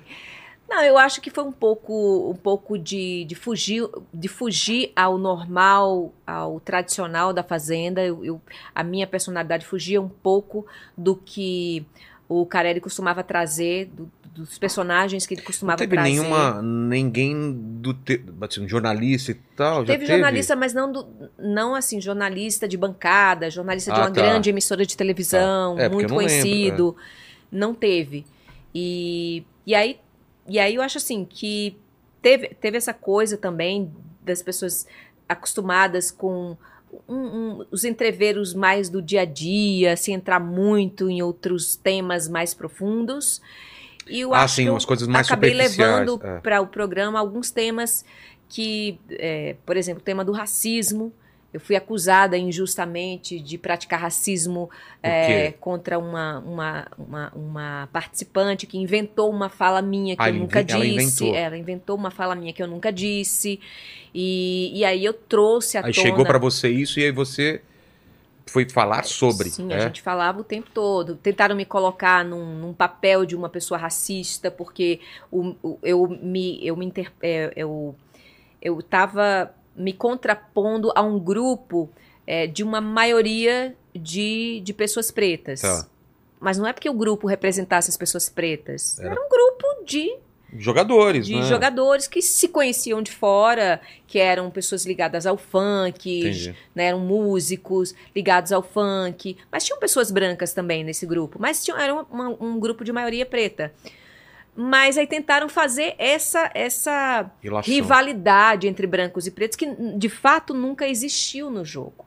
Até porque o jogo não é um jogo de grupos, é um jogo individual. É. Só uma pessoa vence. Então tentaram me colocar essa pecha que eu acho que foi uma coisa muito grave que a própria direção do programa teve que é, é, alertar os participantes, né, sobre essa questão do racismo. Teve uma questão de homofobia, um caso de homofobia dentro do programa nós trouxemos também para o debate. Então assim, talvez as pessoas não tivessem muito habituadas a debater temas mais Mais profundos sensíveis, né? e mais sensíveis para a sociedade. E era mais uma coisa de, de xingar o outro, xingar a mãe do outro. Pô, e, valeu, Tuti. e ficar aquela coisa mais de um cospe no outro, sabe? Tentar trazer coisa da vida pessoal do outro, aquela discussão mais superficial. E você você teve uma preparação mental, tipo assim, eu, eu não posso cair na pilha, porque eu acho que o, o- o- se eu fosse participar, a minha maior preocupação é assim, tipo, tudo é feito lá pra te irritar ou pra te tirar do, do teu centro, né? Então, como que como que faz? Pois é, tem hora que você, tem hora que você é Porque cê- levado. Você- cê- todo momento você lembra que tá sendo filmado ou não? A Tem gente- momento que a realmente gente você sabe que está sendo filmado, mas aquilo passa a ser uma coisa natural da, do seu, da sua rotina, do seu dia a dia. Entendi. Você não tá a cada passo que você dá, fala, estou sendo filmado. Tem uma hora que, Não, tipo, vira, na- vira natural. uma coisa natural. Você sabe que está sendo filmado, mas você não vai preparar cada fala porque, ah, eu vou dizer isso porque eu estou sendo filmado. Eu só vou falar isso porque É. eu estou sendo filmado. Eu só vou botar o cabelo para um lado porque eu sei que eu estou sendo filmado. Né? Você Pa- sabe que está sendo filmado o tempo todo. E é então isso. é, isso, é. vida que segue. E, e eu acho. Mas não te eu- gerava uma ansiedade saber que estava sendo tudo filmado e. e Não, uma- não. não, não. Pra mim, não. Porque É. eu não entrei com nenhum personagem. Tá. Tem pessoas que realmente entram com um personagem, tem que manter esse personagem 24 horas por dia. É, isso deve gerar uma Algumas pessoas- tensão. Não sei, deve ser, poucas pessoas devem conseguir. É. E isso é uma tensão a mais. Então eu não queria ter um, um- um- uma, um, um efeito tensor a mais do que já era o programa. Que já o é, programa né? já é muito tenso. Que é o? Então você- Acordar cedo, Acordar cedo, cuidar dos animais. o lance da comida. É, fazer comida, limpar a casa, é, lidar com, com a gritaria, pouco sono, falta de sono, é, É pouco sono mesmo? pou- pouquíssimo sono. A gente dormia em média três horas. A gente não fazia ideia, mas era em média de três horas que a gente Sério? dormia à noite. É. Às vezes as dinâmicas terminavam três da manhã, a gente tinha que acordar às oito, ou Hum. a gente ia acordar às sete para cuidar do animal, entendeu? Putz, então vai acumulando. Então, assim, eu sou uma pessoa insone, então o pessoal levava o remedinho tom- dormir. Eu não levei remedinho pra dormir. Então, chegava na hora de dormir, o pessoal tomava, Tomava, seu remedinho, caía na cama, pagava. capotava, apagava, tinha sua noite de sono maravilhosa, você pro com, o canta- com o galo cantando. Eu ficava bolando na cama, sem conseguir dormir, dormia pouquíssimo tempo, Nossa. passava o resto do dia com sono, cansada. E isso vai te irritando. Isso é feito também Claro, pra é te feito de, irritar, propósito. para você chegar ao seu limite. Então, meu limite chegou no momento em que eu me vi ameaçada, né, sob uma ameaça de agressão. Então, ali, quem falou foi o, animal dentro de mim, o instinto dentro de mim falou: não vai me agredir. É, eu, vi, eu revi a cena antes da gente começar a conversar. O, o que teve antes daquilo? Porque ela vem pra cima com o rosto, né? Vem com, a- com o corpo.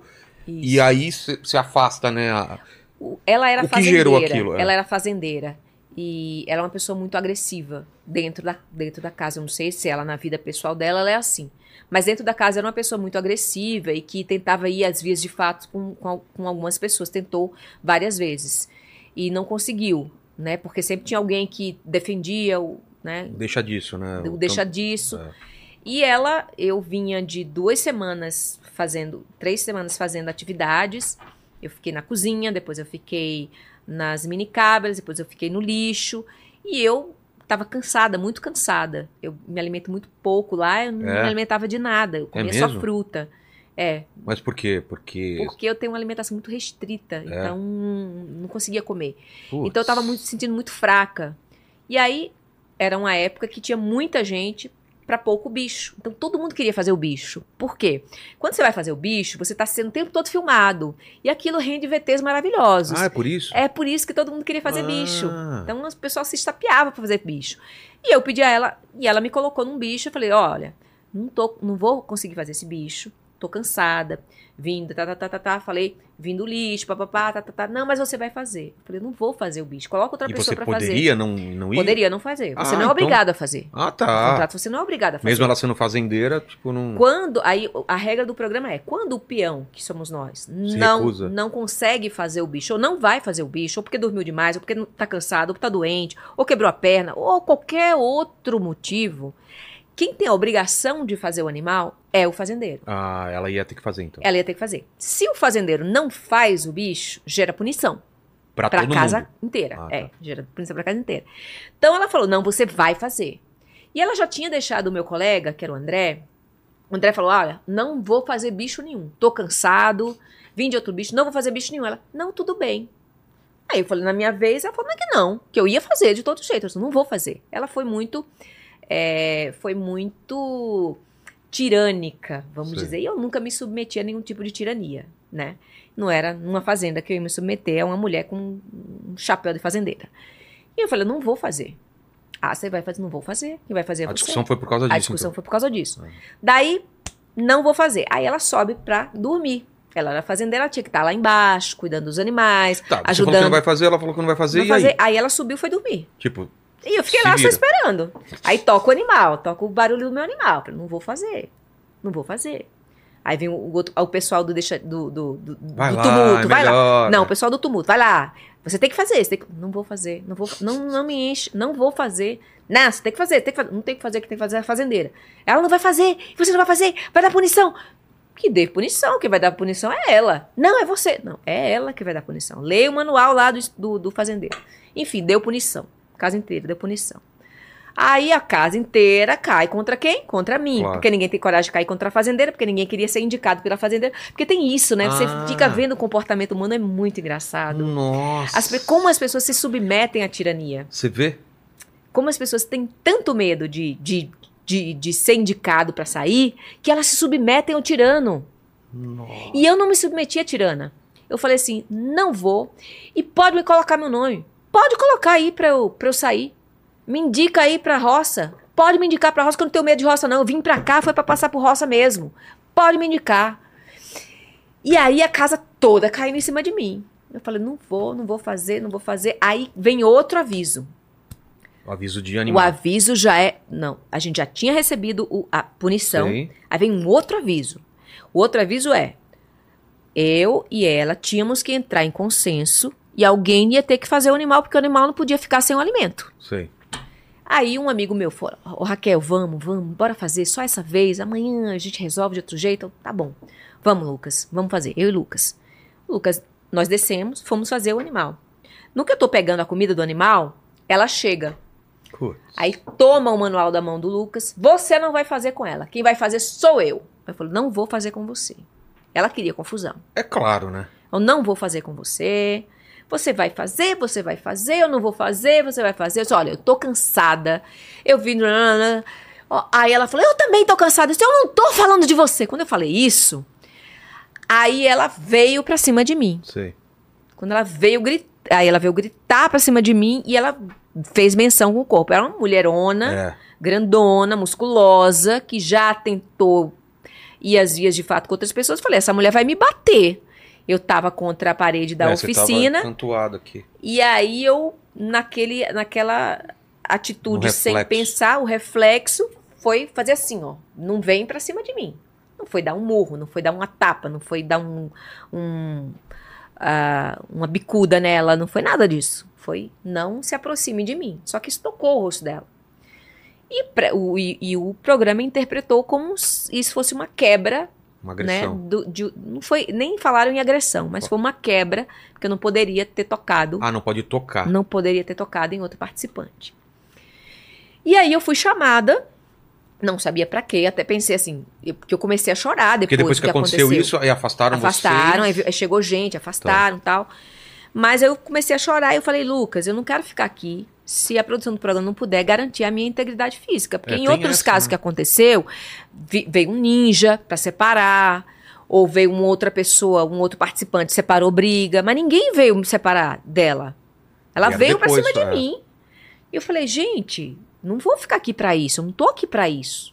Eu não tô, eu não vim aqui, eu, eu vim aqui pra debater, pra fazer as provas, pra fazer os bichos, não pra sair no tapa com alguém. Eu não, eu não, eu não tenho, eu tenho uma, eu tenho uma credibilidade, eu tenho uma carreira, eu tenho uma profissão, eu tenho uma família, não, nunca me, me envolvi em agressão, em briga com ninguém, nunca briguei com ninguém. Então, é, eu achei que estavam me chamando pra dizer assim, olha, fica calma, vocês vão ficar separadas, não vamos ficar junto, mas não. Me chamaram pra dizer que eu tava fora do programa. E ali acabou meu Vocês sonho. entendem- Quem, quem tava aqui de fora, qual foi a justificativa? É, Foi essa mesma de. de, de- O que, que te explicaram? É, foi quebra de. Foi Porque eu lembro que tava uma discussão aqui se aquilo era ou não era. se- agressão, que não era É. agressão, né? As Por outro pessoas na lado- internet puxaram esse, esse debate, né? Mas né? você era Defesa favorita, não é agressão. Mas você era eu favorita. era favorita, é. E você não tinha ideia que você era Não, favorita. não tinha ideia. Na Nem ideia. eles. Nem eles. Não sabe, Ninguém né? sabe. A gente não sabe. A gente não sabe Então, mas nada. Você, te- você se defendeu, que, que aquilo era uma defesa e Era não uma foi defesa. aceito isso. Não foi aceito. Que estranho. Não foi aceito. Porque eu fui como ver a defesa. imagem de novo. É realmente uma, colocar a mão assim é, pra. uma tentativa E de você vendo de fora também, você mantém o que você fala. manter, que foi isso. claro. Claro. Eu acho que se você não tivesse contra a parede, simplesmente você sairia por aqui, né? Exato, eu sairia É, por ou outro ia pra lugar, trás e mas tal. eu tava Você tava paredada, prensada, né? né? Prensada. E ali, lógico, até no direito você tem, né? A legítima defesa, né? Aquilo era quanto tempo de, de fazenda? Um mês e pouco. Como que tava? Você ainda tava bem, você continuaria. Não, eu continuaria. É. Porque eu passei por uma fase, eu- logo no começo, de muita saudade, querer bater o sino e voltar É, eu pra acho casa. que o pior é o começo, né? é, o que começo é muito Três, difícil. quatro dias, cinco dias. É. Os primeiros dias são muito Não difíceis. passa. pa- não- demora pra passar ou passa muito rápido o dia lá? Demora pra passar. É. Demora. Demora. Pa- o tempo que você apareceu lá pareceu muito mais do que um mês e meio? Pareceu. É mesmo? Mais. Pareceu mais. E assim, eu tinha muita saudade dos meus filhos. Muita, muita. Pô, imagino. muita. E, e assim, mas aí eu passei por essa fase, foi uma fase que eu fiquei bem deprimida, eu não le- levantava da cama pra nada. Até us, tentaram usar isso contra mim. Ah, ela só faz dormir, ela só quer dormir, como se eu fosse uma pessoa preguiçosa, Sei. não quisesse participar do programa. Então tentaram usar isso contra mim. Foi um dia que eu realmente eu, eu só era só na cama, sabe? Meu tempo livre, lógico, Sei, porque claro. você tem coisas que você tem que cumprir, eu tinha que cumprir, você fazia. tá No meu tempo Na livre, cozinha, eu não sei o que, você tava na cama. em vez de estar deitado. na, na, na beira da piscina, É. eu fui pra, ia pra cama e tentava me isolar no meu mundinho lá. Colocava o, o edredom por cima da cabeça Tá e tentava... vendo? Você usou ficava- o edredom, né? É, Era aí. ficar olhando né? ali pra... Falaram que, ah, É. vai debaixo do edredom. Foi mesmo, só que pra dormir, né? Não, eu ficava olhando assim pra Raquel é boa do edredom, né? É, que ela dorme. Dor- Coloca e Du- dorme. Dorme que é uma benção. E aí eu ficava, meio, meio que era uma fuga, né? É. Uma fuga daquela realidade. Mas depois que passou isso, que eu formei um grupo lá e tal, eu falei assim, agora eu só saio quando me tirarem. Não saio. Pedir pra sair, eu não Entendi. saio. Então eu cheguei num ponto que eu me estabilizei. Mas aconteceu esse percalço aí. Cara. Que eu não contava com isso. Logo eu, uma pessoa tão calma, tão tranquila, uma pessoa que é, É, você de passa uma tranquilidade. debate, não é de agressão, uma pessoa anti-agressão, anti-guerra, anti, já passou. anti-violência. Eu acho que você já deve ter passado na sua vida algumas situações dessas, da pessoa Nunca, bater jamais. boca com você assim e você ficar calma. Sim, de bater, de, de discussão, É, sim. De então. discussão, sim, mas de, de agressão, nunca. Da Eu pessoa vir nunca peguei. cima. Nunca, Ah, é? nunca, nunca, nunca na minha vida. Foi a primeira Foi a vez. na minha primeira vida. vez, então você não tava nem Eu discutia preparado. com meus irmãos em casa. Ah, é? A gente, né, em casa, irmão, Claro, tudo. irmão A gente sai no tapa, né? brigava pela Mas- televisão, né? é, por tudo, coisas. né? É. Por tudo quem, quem entra no banheiro primeiro. Não, eu e minha irmã, a gente tinha que definir dias para Hoje eu mando na televisão, amanhã você. Tipo, terça, quarta, sabe essas coisas? Se Sim. não, era uma televisão só na sala, né? Isso, eu também era da época de uma televisão só, né? Não é? A gente tinha que entrar em consenso. Lá em casa eram Exato. quatro, né? E quando chega os pais, eles mandam, não tinha essa, né? Nossa, é. Não é que nem hoje, que a criança manda na televisão. né? Oh, não. Lá era o que eles queriam, né? Era É. o que eles queriam. Então, assim, briga, briga mesmo, nunca tive, assim. Então, era foi a primeira vez que alguém me, me ame- ameaçou me bater. Caramba. E, lógico que a minha reação, vou apanhar, né? É. Inconsciente fala, peraí, Defesa. fica aí que eu fico aqui. Não vem pra cá, não vem pra cima de mim. Mas aí depois eu acho, acho que essas pessoas entenderam bem, a edição foi Também a edição acho. do programa foi muito justa, assim, eu acho que com, com todos. Mostrou tudo que estava acontecendo, do- da forma que aconteceu, como eram as dinâmicas dos grupos lá dentro. E eu acho que o resultado foi o que eu esperava. É, mas eu tenho certeza que o pessoal se arrependeu pra caramba. A- a- a- né? Porque ia ser outra outra audiência, outro, outra dinâmica, né? Porque você era uma quebra lá dentro mesmo, né? De, de padrão e tudo mais. E é, todo foi mundo- meio uma quebra de padrão é, mesmo. todo mundo aqui isso. falou, pô. É. mundo- E, e, e aí, o que, que você fez, né? É, quando você saiu de lá? Vou. Aquilo que a gente falou, não vou ler nada sobre, ou vou querer saber o que a pessoa- as, pessoas, as pessoas pensavam de mim. Qual foi tua. Eu, eu não. Eu, a minha mãe, meus, meus filhos me, me- Ó, Fulano não presta, Ciclano falou mal Te de deram um você. resumo. Não sei quem não Ah, presta. porque tem tô- essa, né? Porque você não sabe. A gente não sabe o que eles O- a galera de falam, fora né? tá vendo as outras câmeras. Pra você, você só viu. A gente Olha, só vê o que a gente presencia. Nossa, isso deve dar uma raiva. Imagina aqui, cara, deixa uma câmera direto no tute. Ele falando. mal- Apesar que ele fala É. mal de mim na frente mesmo, né? Na lata, né? Na lata. Eu acho que não. Você não fala de mim pelas costas. Vamos fazer isso, cara, colocar umas câmeras Tem que aqui. pôr, tem que pôr. Já Deve, pensou? deve dar uma raiva, né? Tal pessoa falou tal Nossa. coisa de você e tava lá com. com, com- Pois Você é é. minha amiga, tamo junto. Mas olha, Vilela, eu me enganei com pouquíssimas pessoas. Eu tive uma, uma visão de jogo muito lúcida. Engraçado, eu nunca tinha acompanhado o reality show. E tive uma visão muito lúcida. Talvez pelo fato de eu ser uma pessoa observadora e ter um pouco mais de tempo de vida do que a grande maioria dos outros, dos Você outros participantes. falso, eu via, eu sacava tudo. Eu me enganei, eu acho, com três pessoas, vai. Duas pessoas. É. Só. Todas as outras. falou, não vale nada. Não vale nada. Olha o que disse de você, gente. É. Teve pessoa que disse coisas criminosas. Se eu quisesse processar, Processar. eu processaria E de claro, boa. e claro que não na sua frente. né? Não na minha frente. Não na Mas depois frente. que você saiu lá. Não, lá Enquanto mesmo. você tava lá? Enquanto eu tava lá, enquanto eu tava lá. Pessoas que disseram coisas criminosas, assim. Coisa que pegaria processo bom. E por que você decidiu não processar? Tipo, passou e vambora. Ah, não quero reviver, sabe? Não quero reviver algumas coisas, prefiro não reviver. É. Mas até o, pró o, a, a própria Record, né, nos, nos programas que você participa, quando você sai do reality, ele te mostra algumas coisas. Sei. Te mostra tanto momentos dos seus aliados, o que falam de você, quanto os teus adversários, o que falavam de você. E aí, gente, aí você Mas foi a primeira a vez que você viu essas coisas ou você já sabia o que você ia ver? Não, eu não sabia o que eu ia ver. Nossa. Eu vi na hora, assim. E aí? E tanto assim, a reação do. Tanto o, o que os meus adversários falavam a meu respeito, coisas muito, muito pesadas. Eu achei muito pesado, porque aquilo pra mim era um jogo. Pra mim é um jogo. E as pessoas deveriam ter fair play. E tem um limite, né? Tem um limite, né? Você não pode passar pro ódio, pro pessoal. E tinha muitas coisas que eram muito pessoais, sabe? Muito, muitas críticas que eram pessoais, assim. É, é, muito injustas, muito agressivas. Eu acho que não, não merecia, sabe? Entendi. Então ach- achei uma coisa muito pesada. É, não tô acostumada com esse tipo de, de coisa. Mas enfim, Faz parte. faz, faz parte do jogo, né? Fazia parte do jogo.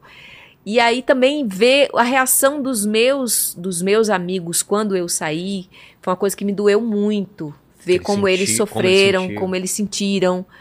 E não poder estar com eles também era uma coisa que você acaba se acostumando. Você forma Imagino. uma comunidade ali e você, você, você é feliz ali. Com aquele grupo, eu era muito feliz com eles. Apesar de tudo que a gente estava passando, apesar da saudade de casa, apesar das- dos adversários, é, da tensão que era, mas os momentos que a gente vivia juntos eram momentos de felicidade. E aí, quando eu voltei para casa, eu estava realmente perto da minha família e tal, mas aí faltava eles, faltavam aqueles momentos. E eu comecei a ficar saudosa daqueles momentos, saudosa dos meus amigos, do abraço deles, do carinho deles. E aí eu sofri também um pouco o inverso. Entendi. A ausência É, isso. também. A né? ausência deles também eu sofri. E, e aí eu continuei acompanhando o Dali reality e falando também, né? E pau nos adversários. É? E, é- e o engraçado é que, Você tava torcendo pra quem quando você saiu? pros meus amigos, Mas desde um, lá. um não, eu não podia torcer por um específico, porque Eram eu- vários o que- meu carinho por eles é, é igual, né? Então, assim, eu sempre dizia pra eles assim, olha, é, imagina a gente chegar na final, chegar a gente na final, e se não tivesse tido a minha expulsão ou a desistência do Lucas, teríamos chegado os quatro É? na final. É, teríamos chegado os quatro na final. Mas enfim, né? Foram os percalços que aconteceram. E, e assim, ah, foi, foi muito emocionante, assim. Foi muito. é, foram muitas, é, mu- muitos tipos de, de, de emoção, né? Eu que eu vi imagino, um carrossel, assim, né? Uma coisa de... de emoção. É uma Foi. coisa que eu acho que vai rever- reverbera pro, pro resto da vida. É, né? uma Parece experiência meio sonho, única. meio realidade, né? É. é uma Porque- experiência única. Porque você- falo. depois você se vê de câmera, uma coisa que você viu aqui, né? Com outra perspectiva. Como eu aí- e aí comecei a aí as pessoas fazem muito cortes, né, É. edições, né, como era a nossa relação do nosso grupo, como Faz como uma, as uma- pessoas- uma montagem. é, como as pessoas começaram a, a viver com a gente aquela, aquela É. relação de amizade, como elas como elas viviam com a gente mesmo sem estar com a gente.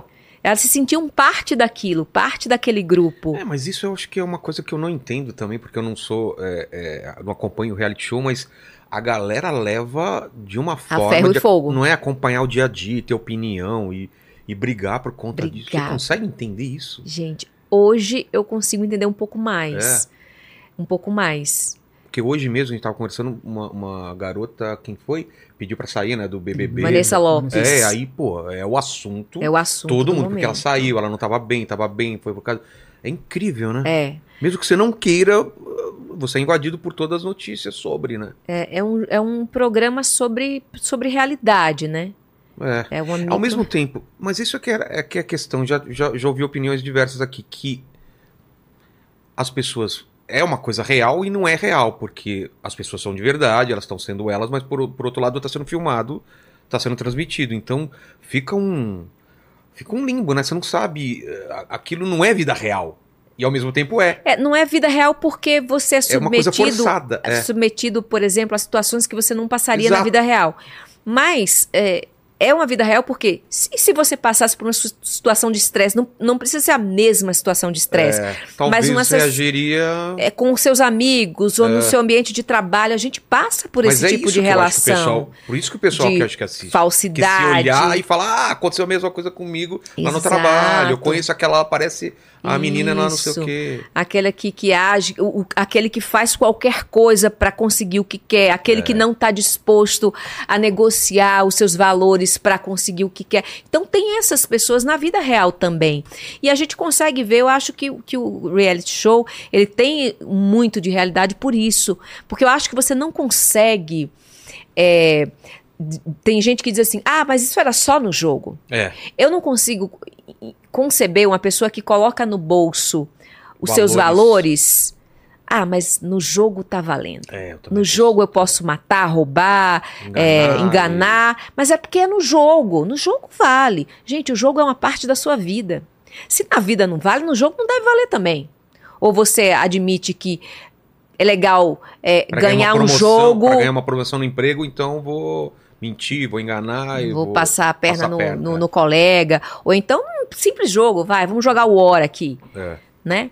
Que graça tem você dizer, ah, ganhei o O, ganhei essa partida, se eu enrolei. Ou o banco imobiliário, tô aqui roubando o banco. Que graça tem pra mim saber que eu só ganhei o banco imobiliário porque eu roubei o dinheiro lá do banco, tá? Eu tava É. como banqueira, roubei o dinheiro todo do banco. Que Não tem traduzindo graça é você pra não mim. ser você num, num jogo desse. Não fui eu. Não foi você que ganhou, foi um- a pessoa que você representou lá. Pois é, então eu acho que assim que é muito difícil você dizer assim, ah, esse não é o caráter da pessoa, é porque a pessoa estava jogando. Eu acho que o jeito que você joga, o jeito que você lida com os outros no seu trabalho, o jeito que você lida com sua família, com seus filhos, seus amigos, é o jeito que você é. Isso vale pra vida e vale pro jogo. Pra mim não tem essa Divisão. essa divisão, sabe? Esse marco separatório. Não tem. Você é o que você é. Agora, ali você revela. Ali fica tudo muito mais à flor da pele. Pro bem e pro mal. É. E a. Qual é a, a- Você pesou tudo isso, então você falou que perguntou pra tua mãe, para teus filhos. E hoje, qual que é a, a avaliação que você faz sobre tua participação? Foi isso mesmo? Valeu? Valeu a pena. Valeu muito a pena. Não faria outro? Não faria outro. Porque teve o papo do Boninho de seguir. Teve. Será que ela vai pro BBB? Não teve? Teve, uma- teve, teve o Boninho. Fala pra gente, você tava conversando aqui antes que o Boninho chegou pra você e falou. Não, o Boninho nunca. Combinou outra coisa. Tô Não, brincando. o Ban- Boninho nunca, nunca Foi me só porque ele convidou. te seguiu que a galera começou É, com ele me rumores? seguiu, ele, ele teve umas interações comigo, é, mas nada de, de trocar nenhuma informação, nem, nem de, de conversar, nada não. Acho que é porque achou interessante Claro. o personagem, acho que ele acompanha, lógico, né? Tem que acompanhar. ele né? acompanha os outros realities e assim, acho que ele achou interessante a minha Mas você não iria participação. convi- Mas eu não iria pra um outro reality, nenhum outro reality outro. show. Talvez, eu até falei, talvez se, a, se o. Porque a gente recebe um cachê também, um cachê De é, participação. de participação, Tá. né? É, é figurativo, vamos dizer assim.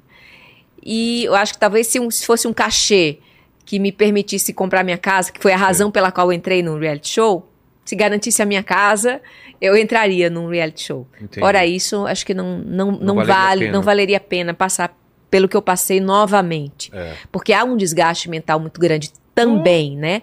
Ah, eu acho que, que eu acho que eu enriqueci muito a minha vida a partir dessa experiência. Eu acho que foi pra mim um divisor de águas também no meu na, na- na minha vida pessoal. Eu tive coragem de fazer uma coisa e eu, e eu eu falo assim pra mim e para os outros, falo, gente, quantas pessoas no planeta passaram por essa experiência, que é uma experiência até Única. antropológica, Claro. né? Então, quantas pessoas puderam passar por essa experiência nesse planeta? E, e, e a mim foi dada a chance de participar desse projeto. E eu fui, e eu tive coragem de ir, fui, e, e- e sou muito. E tenho muito orgulho da minha participação. É, agi como eu, agi, co- como eu ajo aqui fora, não fiz nenhum personagem para entrar, até porque eu levo a- a- a- o programa ao pé da letra, é um show da realidade, o reality show é show da realidade. Se fosse para fazer um programa, fosse para fazer um, um personagem, eu estava numa novela, eu não estava num reality show. Então ali era a Raquel. E, e eu fiquei muito feliz porque as pessoas me abraçaram como eu sou, sem a maquiagem, sem a luz dos holofotes, sem o, sem o, o figurino, sem a, o TP. As pessoas me abraçaram nua e crua, como eu sou, sem maquiagem, descabelada, é, sob pressão, do jeito que eu sou, desinteressante, é, e Comum, assim, comum. vezes. E, e as pessoas me abraçaram e gostaram do que elas viram. Então, eu acho. E isso é, isso é assim, nossa, isso é libertador. Mas você tem noção que mesmo não ganhando, você sai imensa do programa. Tem, além dessa vivência que, que você que você teve lá, teve uma possibilidade de você fazer outras coisas por causa disso, porque gente que não te conhecia, que não te acompanhava no jornalismo, agora conhece. Sim, Você ampliou pra bem ou pra mal esse, Sim, esse eu- teu público, né? sim. Que te possibilita agora novos caminhos, né? novos caminhos. Eu, eu ganhei aí, eu ganhei o coração É. de, de milhões de brasileiros que passaram a me seguir. Eu fui a pessoa que mais ganhou os seguidores na história da Os Fazenda. o saco da gente, falando assim, ah, ela gosta de Coca-Cola, oferece não sei o que, bolo de cenoura. É. A galera sabe tudo, assim. Exatamente. Ah, ela vai pra lá, ela, não, tira a jujuba de lá, o que ela gosta. É bolo de cenoura que você gosta? Adoro também. É isso. Adoro Cara, os- bolo, Os caras adoro ficam mandando no DM. Oferece pra ela bolo de cenoura. ela não gosta disso, não vai perguntar aquilo. Galera gosta de você mesmo. Tá vendo? Eles, eles acompanham É. e tal.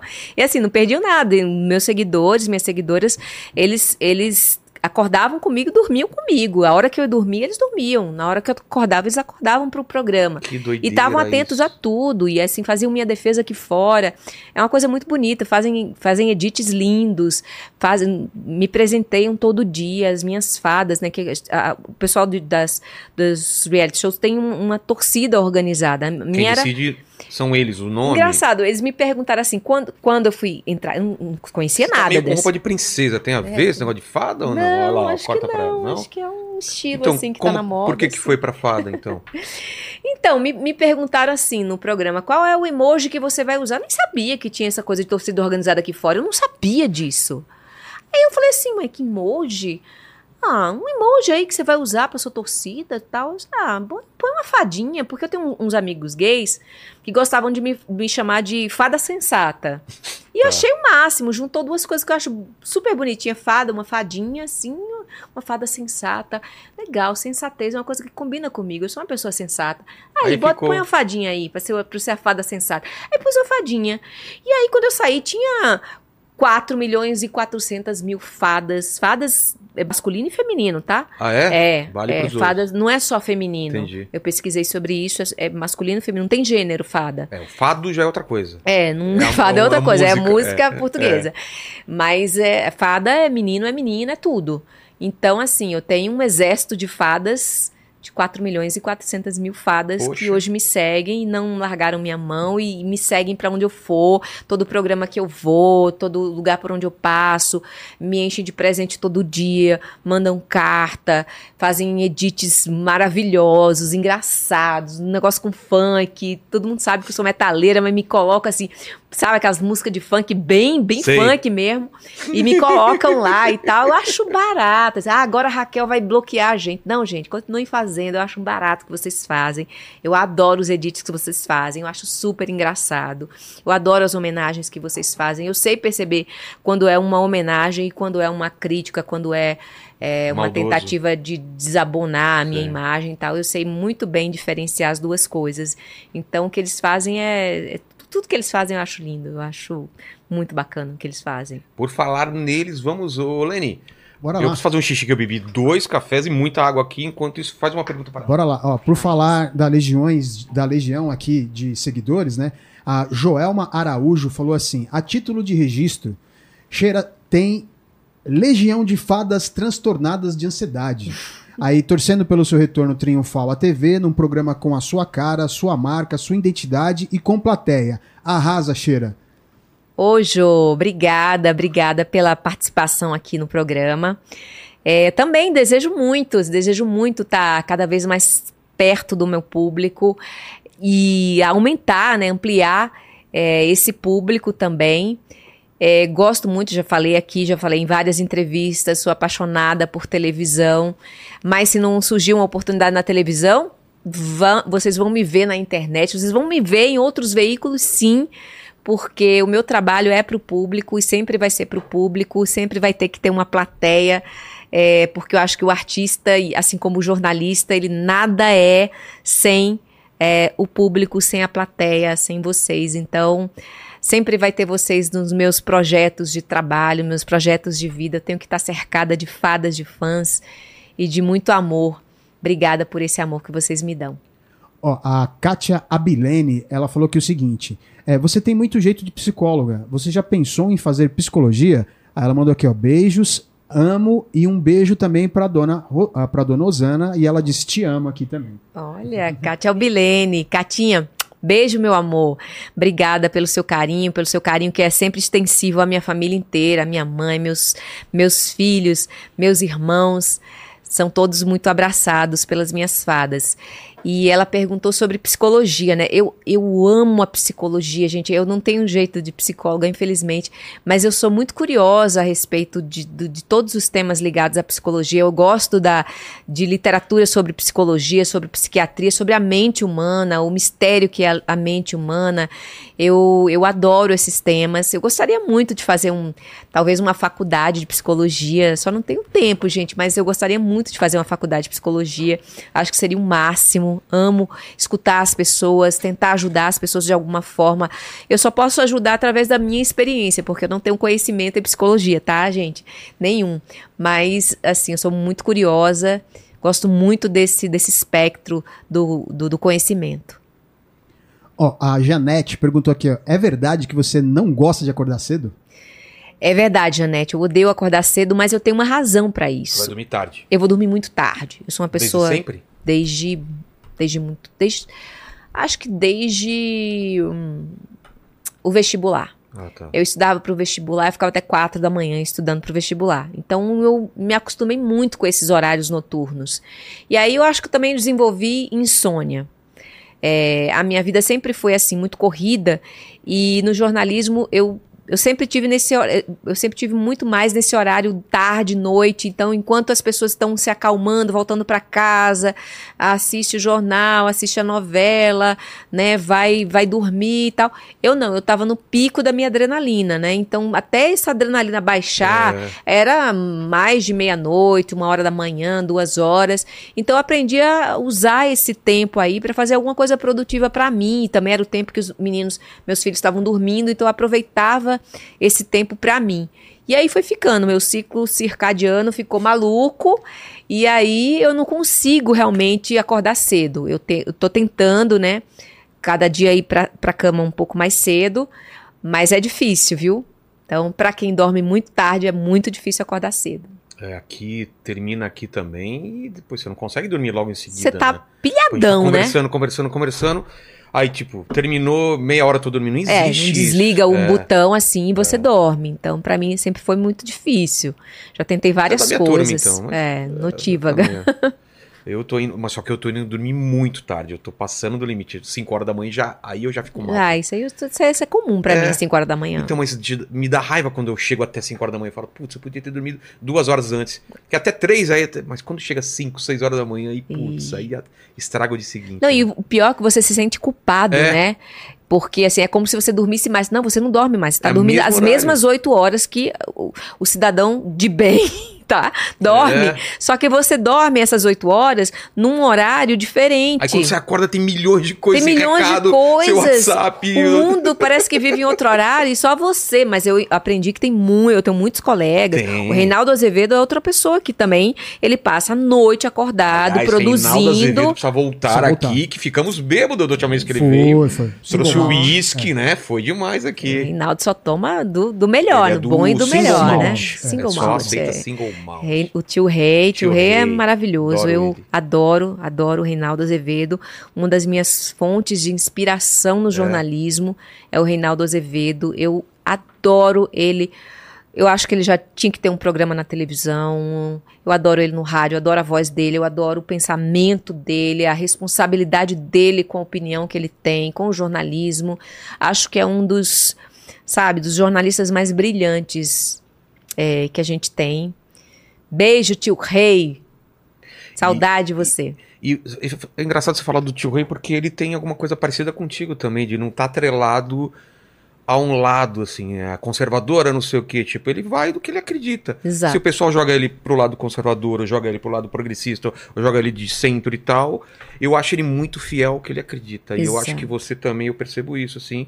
Você tinha um público muito conquistado, de repente você tem outro público, ou, ou daqui, a- daqui a cinco anos pode ser outro público, mas não é que você fica é, cultivando esse público e sempre falando a mesma eu, coisa, eu né? não- primeiro que eu não me prendo a verdades eternas e absolutas. E é Eu o acho que certo. a, a ciência é inimiga de verdades É. absolutas e eternas. A então, gente não tá pronto a, a aprender e mudar de opinião. Claro, eu- eu parto do, do princípio que eu vou mudar e vou mudar sempre. Sempre que eu for que eu for é, convencida, É. né? Com, com os argumentos certos, que eu for convencida, eu vou mudar de ideia. Eu não tenho compromisso com o passado, eu não tenho compromisso com meus erros do passado, eu não tenho co- compromisso com as minhas com, é, é, é, com as minhas convicções do passado. Não tô atrelada a nada disso, nem tô atrelada à opinião de ninguém.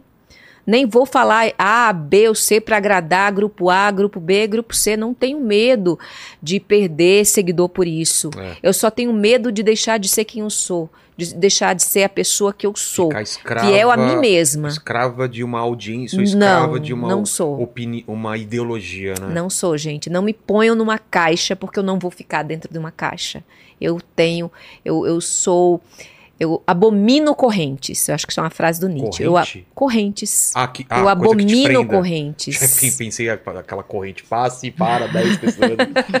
Eu Essas também, eu também eu- abomino. essas eu é, também porque não eu achei que gosto. falando, eu abomino também, não passe pra mim, assim. Eu não gosto de nada que me prenda, gente. Muito menos que prenda o meu pensamento. Meu pensamento é livre. É verdade. Fala, Lenice. Ó, a D Ribeiro falou aqui o seguinte: Raquelzinha é, é tão que, maravilhosa. que, que intimidade é essa? É, então, é, a, a D aqui é bem Ah, deixa eu íntima. perguntar uma coisa. É, Eu tava vendo teu nome escrito agora.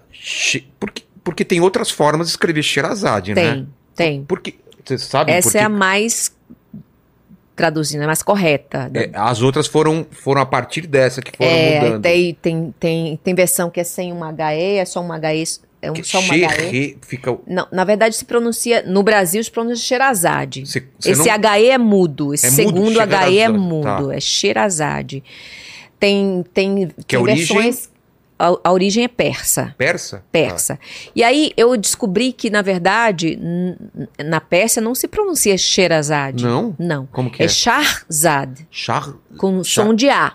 Shahzad. E quem me disse isso foi o Chayan, é, participante também da Fazenda. Ele é persa, ele é iraniano. E ele me Caramba. explicou que o meu nome se pronuncia desse jeito. E eu achei muito mais bonito. Shahzad. Shahrazad. Shahrazad. Tem até o... Shahzad. eu me enrolei na hora Achei de o falar. máximo. É. Porque, porque é um. É um, é um Obrigada, Chay, por ter me ensinado aí a, a, a pronúncia correta do meu nome. Mas aqui abrasileirou-se, né? Aqui chama-se Sherazade. Aí tem gente que escreve S-C-H, eu já vi livros em, em que é S-C-H-E-R. Aí tem as... Tem E várias não versões. confundir com aquele Pokémon que é o... Charizard. Charizard, Teus é, tem um Pokémon Tem um também. Pokémon, não, não É, confunda, não é confundam, coisa. gente, eu não sou um Pokémon. Ela é outra Pokémon. É, eu sou outra coisa. Fala, Helene, desculpa, eu te cortei, é Ó. só pra tirar essa dúvida. A D Ribeiro falou aqui, Raquelzinha é tão maravilhosa. Aí ela fala, Raquel, como, como se sente sendo inspiração para várias pessoas? Aí ela fala que você me inspira, tenho você como exemplo de mulher, sou fada da Kelzinha e com orgulho te amo.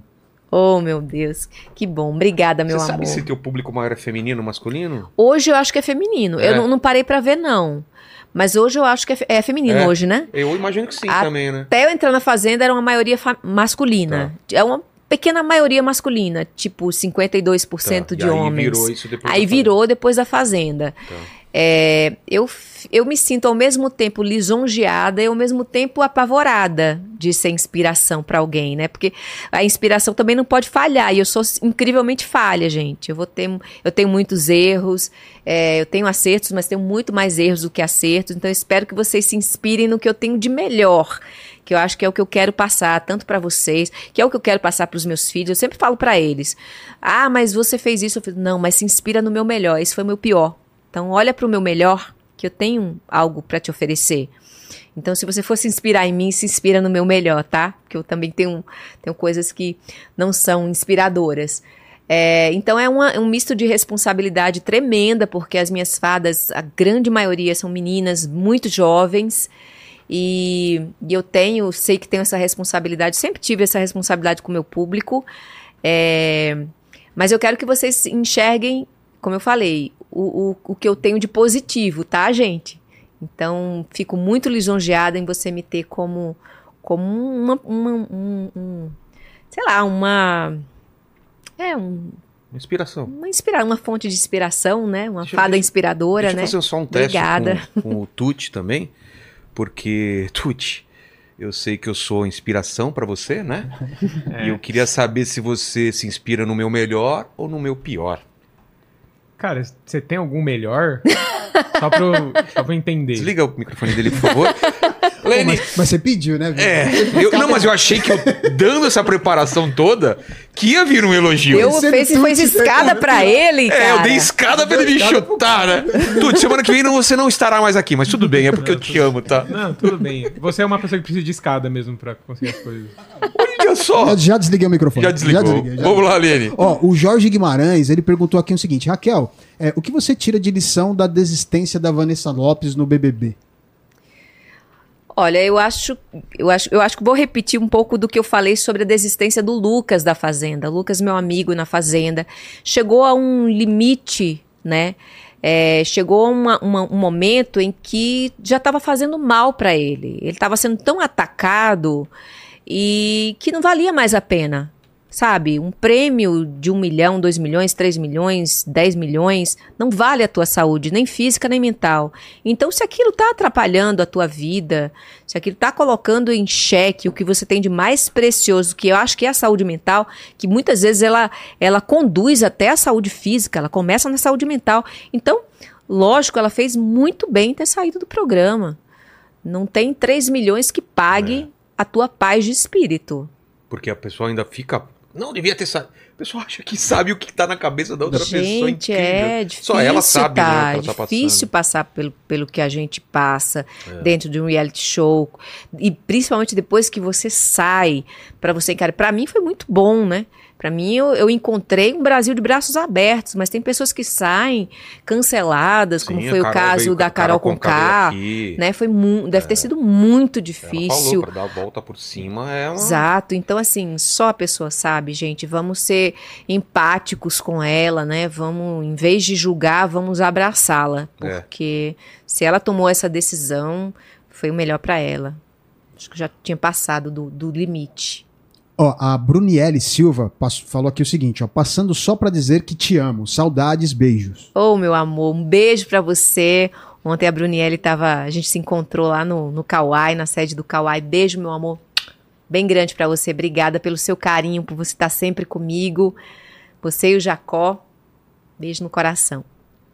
Raquel, e daqui pra frente? É, eu vi, enquanto fui no banheiro, o pessoal falando, achei uma ideia legal, né? Daqui pra frente é só pra trás. É, Eita, só pra brincadeira. trás. Mas o lance de você migrar pro entretenimento, né? De até ter um programa de auditório, é uma coisa que você toparia também. É uma que... coisa que eu super toparia, É. né? Eu acho que esse contato com o público é muito bacana. Você poder interagir em tempo real com o público. Se já é bacana interagir com o público pela internet, você imagina É. interagir o público ali, juntinho de você, né? Então deve ser uma coisa mu- muito boa, muito boa para qualquer artista, jornalista, como eu falei. É, eu, como eu falei, eu sou uma pessoa que gosta de desafios, que gosta de se desafiar, que gosta de se reinventar. Então, assim, se surgir uma oportunidade bacana na televisão para fazer uma coisa que eu Diferente. acredite, diferente, que vai agradar o público, né? Eu acho que vai ser muito, muito mais que bem-vinda. Tô super preparada para o que der e vier. E de vida, você tá com quantos filhos? Eu tenho dois filhos, a Tá Clara e casada? o Gabriel. Não, sou divorciada e tenho meus dois filhinhos. E via... viagem, quer, quer rodar o mundo? Já rodou? Ah, rodar Que o que- mundo é um sonho. É um sonho de sempre, que que né? você- Pra onde você já foi? Conheci. Ah, eu conheci. Comecei aqui pela Argentina, fui para os Estados Unidos, aí fui para França, Inglaterra, Austrália, Nova Zelândia, Suíça. Nova Zelândia você foi? Fui um mês na Nova Zelândia. E aí? Ai, um dos roteiros mais lindos do tipo o mundo, Senhor assim. dos Anéis mesmo? Aquela coisa das Então eu não fiz, é porque eu não, eu não, eu não, eu nunca Você é curti ligada, Senhor né? dos Anéis, não. Nossa, deve ser demais. Eu, eu consegui dormir no filme do Senhor dos Anéis, coisa que, eu não, que é muito difícil dormir Não no fala filme, isso, vai gente. ser, vai ser cancelado Desculpa, agora. só. gente, desculpa, mas assim, não foi in- incrível assim, porque eu tava disposta, curiosa É. tal, e não sei se é porque eu tava cansada, Não, doente, minha- eu não sei, mas eu sei que eu dormi, tá, Minha gente? É muito difícil. fazer ela assistir Senhor dos Anéis também, não tem jeito. Quem não gosta, não gosta. Mas eu não, curto, eu curto Harry Potter, por exemplo. Acho o máximo o filme do Harry Potter. Eu acho que é a mesma tribo, legal. né? Não, é diferente. É, né? são Não termos Lenin? diferentes? Harry Potter é São, bem né? diferente, é. São concorrentes, É, né? não sei se é concorrente, Ah, mas são sei, pessoas gente. diferentes. Tem, tem gente que gosta dos dois. Como eu sou uma pessoa eclética, né? Que eu, eu não gosto de caixas, né? Então Assiste eu, tudo. eu assisto tudo. Eu acho Você que gosta de cinema? Am- Amo cinema, amo cinema. Eu, eu acho que. Qual o estilo de filme pra você? Um bom filme, gente. Bom filme. Um tem- bom filme pode ser uma gênero. comédia, um bom filme pode ser um drama, um bom filme pode ser um épico, um bom filme pode ser uma ficção científica, um bom filme pode ser um suspense, mas eu sou apaixonada por cinema. Um bom roteiro me pega, sabe? Livro também ainda tá? Livro, eu sou louca, lou- a louca do Você livro. gosta de ficção científica ou não? Gosto. Mas não é teu. Gosto, não ia é te, te, te indicar um negócio que eu tô lendo, Qual é você tá lendo? Vai sair agora a série na, na Netflix em março e eu tô lendo o segundo livro do é, O Problema dos Três Corpos. Não sei se Sim. já ouviu falar, é um, Não. é um livro de um chinês, ganhou prêmio pra caramba, assim, é muito louco. Já falei aqui, né, pra Já. vocês, né? Tô no segundo livro. É sobre invasão alienígena, mas é muito ficção científica, assim. Eu tenho é- uma coisa com livro que, é, que, é que se me, me preocupa muito, sempre me preocupou, é que a gente tem muito livro e pouca vida pra viver, né? É isso, me Tem muito uma- livro pra pra ler, muito Nossa. filme pra assistir, muita pouca vida pra viver, principalmente a gente que já chegou aos 40, né? Então aí. É. eu falava assim pro Joseval, o Joseval é um, um homem que lê muito também, e ele falava assim pra mim, Raquel, olhe pra minha para minha Estante. biblioteca aqui e eu só tenho uma, um- uma tristeza na vida que eu não vou viver para ler todos os meus livros. Eu falei, Joseval, isso é uma angústia que eu tenho também, porque tem tanta coisa que eu queria ver e fazer e, e assistir, não vou ter tempo para Ah, isso. uma vida só é muito pouco Uma tempo. vida é pouco tempo. Aí ele falou assim: então, Raquel, eu ah, siga o meu conselho, foque nos clássicos. E eu passei a, a- a- Eu sempre fui muito fã de literatura brasileira e eu sempre gostei dos clássicos. E eu falei: tá aí. Vou focar nos clássicos. E foi sempre atrás. foquei nos clássicos. Eu abro algumas exceções, claro que eu tenho algumas exceções. Como, por exemplo, o autor do Sapiens e Homo Deus. Eu acho ele Muito incrível. Que é o, o Harari. Harari. Eu adoro os livros dele, 21 as lições para o século XXI também. E eu abro algumas exceções, mas eu, eu foco muito nos clássicos. Eu sou muito de é, os, Moby os- Dick, os clássicos, os russos, o Dostoiévski, Dostoiévski. Tolstói, o Kafka, são os, os meus queridos, o Saramago. Então eu vou muito nesses para não errar. É, esses se são clássicos, deve ter algum motivo, né? É, minha filha fala muito assim: ah, você não assiste filme comigo, mãe, vamos ler isso aqui. Eu sou filha, não tenho mais tempo a perder, não posso mais assistir essas coisas com você. Mãe, vamos assistir, não sei o que. Não, não posso, não posso. Uma coisa que eu sou muito aberta ao novo, novo mesmo, assim, é música, assim. É, você, Sou você muito disposta à música, ao novo da música. Porque música é uma coisa que me, me prende muito ao passado. Eu não gosto de ficar presa ao passado. porque Sou meio música- saudosista É, porque demais. a música ela, ela te leva pro tempo que você tava escutando aquela música. Não Exato, tem jeito, né? eu sou muito presa. Assim. A música me influencia muito, Pra assim, a ponto de, me, de eu ficar mal. Se eu estiver É? num lugar, estiver passando uma música que me lembra uma coisa, que me fez sofrer e tal, eu sou capaz de me levantar e sair daquele lugar, porque eu não consigo ficar escutando aquele tipo de música. Cara, é então eu sou muito sensível comigo, à é. música. É porque ela realmente tem esse poder mesmo, Tem né? um poder grande é sobre mim. absurdo, né? Então eu gosto muito de ouvir o novo, assim. De olhar pra frente, ouvir Não o só novo. rock também. ou Não só rock, pop É. também, adoro pop. Gosto muito. Taylor Swift, eu sou uma Swift, tá, gente? Ó. É, Taylor Swift, tem umas, são as bandas, aquele o Ed Sheeran eu amo, Bruno, Bruno, Bruno Mars, Mars. adoro. Você vai em show ainda ou não tem mais Vou, saco? Vou, Eu preciso voltar, vou. né? Faz tempo Festival eu acho mais difícil, É. mas show assim eu vou. Eu fui agora recentemente ao da Taylor Swift e o do Paul McCartney. Fui com manhã, levei manhã. É? Primeiro show da vida Olha dela. Só. É. O McCartney deve Assistiu o Paul. a maior realização. Maior Ver Paul McCartney e dançar. É, ela Falou que dançou. foi a maior re- realização da vida dela ver o Paul McCartney e dançar. E dançou. Com ele? Não, com ele não. Aí já ia ser. Se ele te chamasse no palco e dançar, aí. Voava. Ele ia cometer, aí você ia cometer um assédio no É. rapaz. Não ia. Se ele me chamasse, eu voava. Ele ia me esperar me agarrar assim. Eita. Fica você- fica era- mãe era aí, daquelas né? fãs dos Beatles, sabe? Que ficava na cadeira assim gritando. É mesmo? "Ah!" E não levantava da cadeira. I shake it up, baby, né? né? Gritando. É. Twist and Tá com shout. quantos anos, mamãe? Eu? É. 73. Olha, tá bem. Eu também. né? Não. Não, tá muito 73? bem. Acho que é a idade da minha mãe também. Por isso que são parecidas, né? É. Olha só. Minha mãe é super ativa, super jovem. É. Ela é Tem que agora- disposta, mais disposta do que eu. Agora sair pelo mundo as duas aí viajando. Ontem a né? gente tava, tava lá no Kauai, numa entrevista, e aí meu amigo Lucas, né? Que, que é meu amigo, foi meu companheiro lá no, do time do Pôr do Sol na Fazenda, e vamos, vamos agora, vamos para um restaurante encontrar a Jaqueline, e ela toda, toda ciricutico, né? Querendo ir. Aí eu falei, ah, não, tô cansada, Luquinha, deixa eu ir pra casa, deixa eu assistir meu filme, tá, pedir uma pizza, ficar em casa. Ela não, ela é, ela é da rua mesmo. É mesmo? É da rua. Acho que eu cheguei lá no, no, no- show de, de- Não quer o microfone. McCartney. Chegando no, no show de McCartney, ela, ela lá me levou, eu lá no... Mãe, tu fica aqui. Ela já tu apareceu na câmera, na frente da câmera ou não? Já, já. Então vem dar um tchau aqui, porque tem gente que não te conhece. Vem dar um, só um oizinho aqui. Vem Mas dar vem um- cá, vem cá. Eu falo muito, mas sozinha. Ela fala demais, ela é Pode muito vir, prolixa, manhã. Manhã tinha que ter um, Corta pra essa um podcast só pra ela. É, podcast da manhã. Baixa só um pouquinho aqui, ó. Olha lá. Pronto, ó, tá Nossa, vendo? Dá um tchau, mãe. dá um beijo. Aí. Pronto, agora vocês vão ouvir a voz dela, sabe como que ela Ela é. não pode ter um podcast dela, porque ela ia falar só de mim. Aí ela ia me entregar todinha. Ela Ia entregar é, me toda. entregar Aquela mãe que faz você passar vergonha É, tá mostrando as fotos e contando Nossa, olha que linda. É. A foto horrorosa. Ela diz, olha que foto linda. Ela tá linda aqui. Olha, ela é, ela é uma escritora maravilhosa. Olha, ela é maravilhosa. Tudo pra mãe, né? Va- Vai escrever mais livros? Tem algum projeto? Eu Você tenho, tenho um projeto. falou? É, tenho, tenho. Penso em escrever um livro, inclusive. Não sobre política. Fala, sobre não, política. sobre política Tá. não. Eu quero falar um pouco sobre mim, sobre minhas experiências de vida, inclusive a minha experiência no reality show também. É. Eu penso em escrever sobre isso, né? Eu penso em fazer uma reflexão sobre isso. Acho bacana. Também acho. É, mas o livro você tem que estar com calma, com tempo.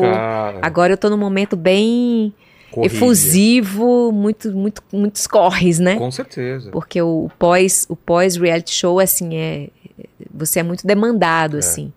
Inclusive, assim, a gente tem um, um contrato para para cumprir, né, de exclusividade. Depois Ainda? é que a gente, não, eu cumpri até o dia 31, Ah, tá. então agora é que eu tô conseguindo é, fazer as, as entrevistas fora, nos, nos outros veículos. Entendi. Agora que eu tô conseguindo participar de outros de outros produtos fora Até da dia 31 Record. você não podia fazer nada fora da Até o Record. dia 31, não. A gente tem um Tentamos, contrato de né? exclusividade. É. É.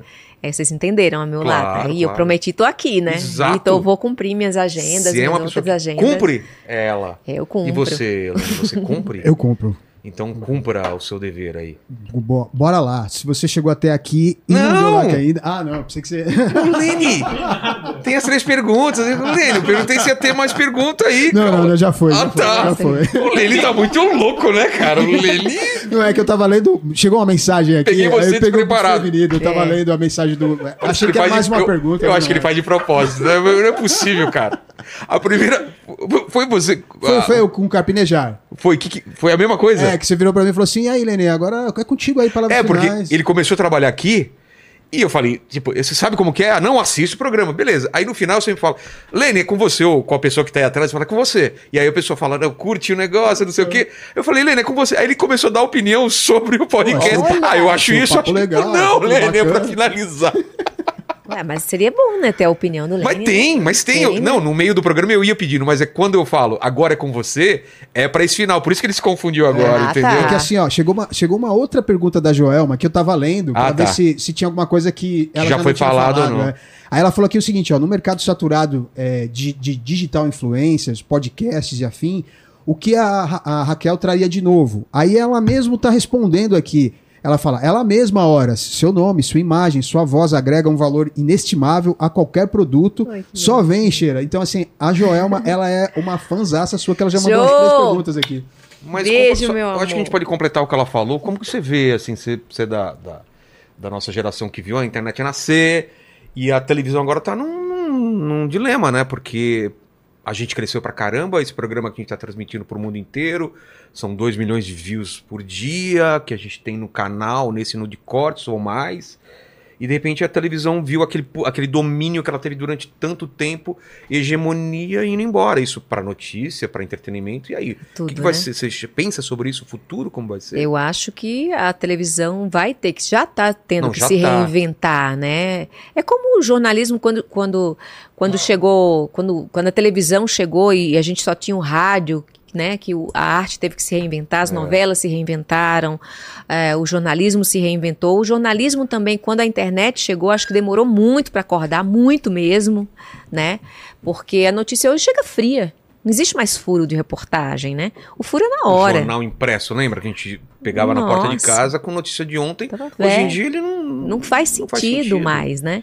Então, ass- assim, eu acho que tem que haver um dinamismo aí, ou você tem que é, procurar outras vantagens sobre o- o- os veículos online. É. né? Eu falo muito isso. O jornalismo, por exemplo, foi até uma, uma sugestão que eu, que eu falei assim. Eu acho que o jornalismo na televisão ele faz pouco sentido se ele for só dar, dar notícia. É. Eu acho que uma vertente do jornalismo que poderia crescer muito na televisão é o jornalismo opinativo. É a análise, análise é. jornalística, que é o plus a mais, como diria meu pai, o plus a É, mais, usar né? mais é bom. é. que, que você poderia dar a notícia, porque a notícia a internet já deu. Você já ouviu a internet, você Eu quero já viu eu a a internet. opinião daquela Agora pessoa, você vai ouvir a análise. análise. de um especialista, você foi vai ouvir a opinião de a um rádio foi jornalista. caminho, né? A, A rádio viu que não adiantava ela ficar tocando música, porque você tem acesso à música no teu aparelho de celular, em qualquer lugar. Antes a gente ligava a- a- o rádio para ouvir música, né? Sim. Aí e a AM era mais de, de, de, De notícia, e notícia E e agora a rádio dis- tá voltando para essa coisa de debates, de análises e notícias. Análises, especialistas É. e tal. E isso é bom, Pode acho ser que, que pra televisão também. a televisão aberta. poderia a- abrir os olhos né, e fazer o que já fazem, já fazem streaming, né? É. Já fazem canal fechado, mas fazer isso para salvar a televisão aberta. É, porque Eu esse é o acho problema, que né? essa é uma, é uma via aí de salvação para a televisão, Pode ser. né? Mas eu acho E- que só. Acho que não vai acabar a televisão. É, só- não acabou o rádio, não não acabou acabou, o rádio, fotografia, né? não acabou. a gente pode coexistir, né? Mas perde um pouco aquela Ah, importância que aquele monopólio vai perder, Dá né? 50 pontos, Não, 60 ninguém pontos, mais não pensa mais, né? nisso, né? Tá bom. Da, o JN que dava, sei lá, 30 pontos na audiência, não é isso? 30, 20 pontos na audiência. Não, Ou mais, até. agora dá quanto? Você tem ideia? não tem ideia, Mas mas, não chega mais a certeza- isso nem de jeito nenhum. Novela, né? Lembra? Tinha final de novela que era praticamente todos os televisores Era ligados. final estavam- de, de Copa do É. Mundo, né? Final de Copa do Mundo. Hoje não. Hoje em dia o cara fala, não, eu vou ver depois no streaming. e É, exato. Você vê o último capítulo depois, né? E você também tem novelas também em outros canais. Você não É. tem só a Globo fazendo novela, você tem vários estilos de novela. Você tem a Record com as novelas bíblicas, você tem o SBT com as novelas infantis, né? Então você vai abrindo. Você tem novelas também em formato é, para em redes sociais também, né? Como Seriados, o TikTok, tá. como o Kawaii também tem novelas Ah, é? Feitas, é, tem novelas, é. Então, assim, são vários, várias formas de você se comunicar, você passar sua mensagem. Mas você sabe, né, Raquel, que a gente vai tudo ser substituído por inteligência artificial, né? Você Quer tá dizem, né? Você não vai precisar sair Ah, da sua Muitas casa. profissões vão ser substituídas Vai ter uma realmente. Raquel Sherazade é, falando, dando opinião, e você tá em casa assim, fala, meu, quem é? É programado, você só programou É, lá. Programou e Já a... pensou que doido? O pessoal usar a tua Muito imagem. louco, Já né? tá dando uns, uns problemas que tem aí. coisas que são muito humanas e que eu acho que Nunca não- vai ser. Nunca vai ser Eu o- tinha essa opinião, a viu? mesma coisa. Mas eu tô vendo umas sabe? coisas tão absurdas de arte que é, assustador, de você não saber realmente. Qual a diferença, né? Até o prêmio Jabuti, que tiveram que devolver o, o, a- o prêmio da capa, porque o cara usou inteligência artificial e, e aí teve essa toda discussão. Vale, não vale, pode, não pode. E aí? E aí, é, é um tema a ser debatido. Eu sei que muitas profissões vão realmente ser substituídas, serão, vai- serão irrelevantes. É um mundo, Todo é um novo. mundo todo novo que Seus nos espera. anos?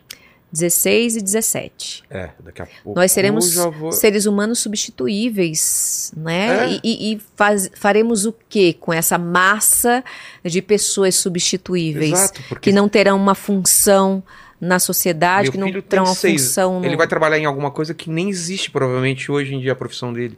Teus filhos ainda estão, já, já vão entrar no mercado de trabalho e tal, talvez ainda seja uma coisa mais previsível. Mas meu filho de seis anos, eu não sei o que, que tipo de coisa ele vai fazer. O que, me, o que me, me preocupa é a grande massa, o que a grande massa vai fazer, né? É, o Harari, acho que fala no livro Fala, dele, ou falaram fala aqui, que é muito. isso, é a, é a grande massa ociosa que não tem trabalho para eles. não vai e- ter trabalho. São- serão seres humanos substituíveis, É. né? O que fazer com esses seres humanos, né? Exato. Com esse excedente. É. Aí tem várias teorias, né? De ter um valor que você recebe pra ficar em casa Isso. e tal. de- Mas mesmo assim, isso tá em curso, né? Tá em curso. Tanto é, matriz, né? Se vai pro elétrico, se vai pra não sei o quê, tá mudando tudo. E guerra. Ou seja, Mais do mesmo. As Mais do- guerras, mais do, mais do Mais do mesmo, né? mesmo, Voltamos né? pro mais do mesmo, né? exatamente. Mas eu, eu, eu, tenho uma, uma, uma visão de que nós. Bom, não é uma visão minha, né? É- Já Como é uma, já é uma humanidade? informação científica de que a humanidade, é, o, o, o Homo sapiens não é o mais bem sucedido dos animais, nem o mais bem sucedido da nossa espécie, né? Nem isso. A gente teve o, o Homo erectus foi dominou durante milhões de anos aí. Então a gente não tem, eu não tenho muito essa ilusão de que a gente vai dominar muito tempo esse planeta não, né? O planeta vai ficar aí, a gente vai embora. É. O planeta vai ficar, o universo vai ficar. A gente, a gente tem uma mania de Triste pensar, de, de pensar, de, não acho triste não. Ah, acho que a gente, a gente tem uma um mania pouco de, aí, né? de pensar muito superlativamente com relação a gente mesmo, sabe? Eu, eu acho que a gente é só um macaquinho que pensa um pouquinho, que, que tem umas, umas viagens um pouquinho sonha mais- que... que, que viaja muito mais do que os outros macaquinhos, sabe? É. a gente viaja demais. Com certeza. Raquel, obrigado demais pelo papo, hein? Obrigada a você, A gente fala? Vilela. A gente fala pra demais. Nossa, eu falo. Nossa. você- Ó, deu uma hora e meia de papo já. Já, gente? Caramba. Que isso? Três horas de conversa aqui, Raquel. Sério? É. Três horas? Caramba, gente. Eu falei, já acabou? Caramba. Mas você não tá livre não, porque eu faço não. sempre as mesmas perguntas, as três finais para todos os convidados. É. Agradecer demais, você é uma simpatia. Vai voltar aqui pra gente trocar mais ideia, porque, meu, Ah. gostei muito de falar contigo, mas Mas. as três perguntas finais, né, Lene? Ai, meu. Deus. Então calma, não é pra isso finalizar, dar o cor- curte e se Gente, eu pensando canal. que ela era tudo bonzinho. É. Lá vem ele com as três finais. A primeira é o seguinte, eu não sei se você já respondeu do que tudo que você contou da tua vida, da tua trajetória, mas eu queria saber qual o momento que você acha que foi o momento mais difícil da tua vida ou da tua carreira. Se foi alguma coisa que você já falou ou é alguma outra coisa. O momento mais difícil da minha carreira É, ou da vida. né? Foi ficar desempregada. É, Foi ficar desempregada. Como todo brasileiro, como, como todo trabalhador, eu trabalhei desde muito cedo e nunca parei. sempre Eu- um entrando sempre em um outro. entrando em outro, às vezes dois, três trabalhos ao mesmo tempo, quatro trabalhos ao mesmo Nossa. tempo. Então eu sou uma pessoa muito ativa e Desde quando cedo, né? eu saí do SBT realmente é que eu não consegui me me, é, é, me recolocar no mercado de aquela trabalho. sen- aquele, aquela, aquele medo, aquele, aquela É, eu sensação sou uma mãe de família, É. eu sou uma mãe solo e não é questão de vaidade de estar aqui ou nesse veículo ou no outro, mas é uma questão realmente de, de ter como Sobrevivência também, né? sobrevivência mesmo. É, acho que muita- muitos haters eh, usaram a palavra desempregada como se fosse uma, uma, um xingamento. Eu não tenho como xingamento, não, gente. Eu tenho como uma problemática, uma problemática para o Brasil. Acho que a gente tem que se preocupar, as, as- as famílias, né? Você, você quer. É, você quer atingir uma pessoa, você chamar ela de desempregada Deus como se fosse um xingamento. Não, gente. Uma pessoa desempregada, é, eu, por exemplo, sou uma pessoa que mantenho dois filhos sozinha, é, ajudo a manter minha mãe, mantenho um irmão que tem esclerose múltipla, então não fala, é, torcer para uma pessoa perder o emprego, torcer para uma pessoa estar fora do mercado de trabalho, né? Você está atingindo muito mais do que só a mim. Você está atingindo a meus filhos, você está atingindo minha mãe, você está atingindo meu irmão, e, e- eu acho que não é uma coisa bacana. Então foi um momento mais difícil, tem sido um momento muito difícil estar fora do mercado. Eu acho que esse foi um momento mais mais difícil, ainda mais do que quando eu fui atacada, ainda mais de quando eu fui ameaçada de morte, porque já fui ameaçada de É morte mesmo? também. Eu acho que tá fora, não ter como suprir minha família, eu acho que isso é Hum. a pior coisa. É, porque, primeiro que ninguém tá acima disso, de, de do lance de desemprego ou ficar ou quebrar, ou seja lá o que for. E eu não entendo essa maldade realmente das pessoas de, tudo bem, eu não gosto da pessoa, você tem direito de não gostar, mas eu quero que ela fique sem emprego, eu quero que ela fique sem poder comprar alimento para os filhos. Isso eu não consigo entender. Como uma pessoa pode desejar isso e dormir tranquilo. Falar, É. não, eu sou uma pessoa boa e tal. Eu não consigo entender. Mas existe, é humano, demasiado humano, É. como diria o meu, o meu filósofo favorito. Exato. A segunda coisa tem um pouco de a ver, tem um pouco a ver com a que a gente falou aqui, um pouco sobre a morte, né? É, não sei se você pensa sobre isso, já pensou? Penso muito na É, então. morte. E não sei se você sabe, mas a gente vai morrer um dia. Você já te Sim. fal- falaram isso? Como Sua eu sei. falou? Sua mãe tá com, com- com almofadas em cima dela, deve estar com um frio absurdo aí. Ela tá toda. Vai esconder ela, um meio, ficar tá, quietinha. ó, tá toda escondida, jogaram. Ela jogaram quer falar, não pra fala mais Pra não nada. falar nada, jogaram almofada em cima dela. Mas então, Raquel, vamos morrer um dia, mas esse programa, assim como suas participações, é, tudo que você fez na, na mídia vai ficar, vai ficar por aí. Então, pra quem volta, manda uma mensagem pro futuro, pra quem voltar nesse vídeo daqui 337 anos no futuro, quais seriam suas palavras, seu epitáfio? Perdoe a minha ignorância. Porque essa sabedoria de hoje é a ignorância de amanhã, né? Olha o nome do meu programa, Inteligência Limitada. Eu já Exato. peço perdão Acho maravilhoso. sempre também, porque eu sempre me coloco nessa situação de vou- vamos aprender, vamos ouvir o que, que a outra pessoa tem pra dizer. Vamos evoluir. É, Eu sou ponte para o, para o super-homem, exato. para o homem evoluído. Eu sou apenas uma ponte. É. Então, o homem de amanhã, o ser humano de amanhã, eu sou otimista sobre esse, sobre esse ponto de vista. Preciso ser otimista, né? Para acreditar no amanhã. Então, quero acreditar que amanhã teremos pessoas mais evoluídas do que nós somos hoje. Então, perdoe minha ignorância. Perdoe a minha ignorância também, perdoe a ignorância do nosso amigo aí, mas é outro tipo de ignorância, que é o Tuti, que é um cara ignorante pra caramba. Total. Total, né? E Raquel, a terceira pergunta é: que dúvida que você tem hoje? Sabe quando você tá no banho, você tá pensando na vida, que questionamento que você se faz hoje? Ou, ou recentemente, né? Olha, é, acho que a minha grande questão, assim, é, é a questão da felicidade, né? É. Porque o que, o que, que nos faz feliz? Nos faz feliz é desejar o que não se tem? O que, que nos faz feliz é, Tá é realizar propósito. algo que a sociedade estipulou como o ideal de felicidade. Então, a, a minha felicidade ainda é uma grande incógnita para mim.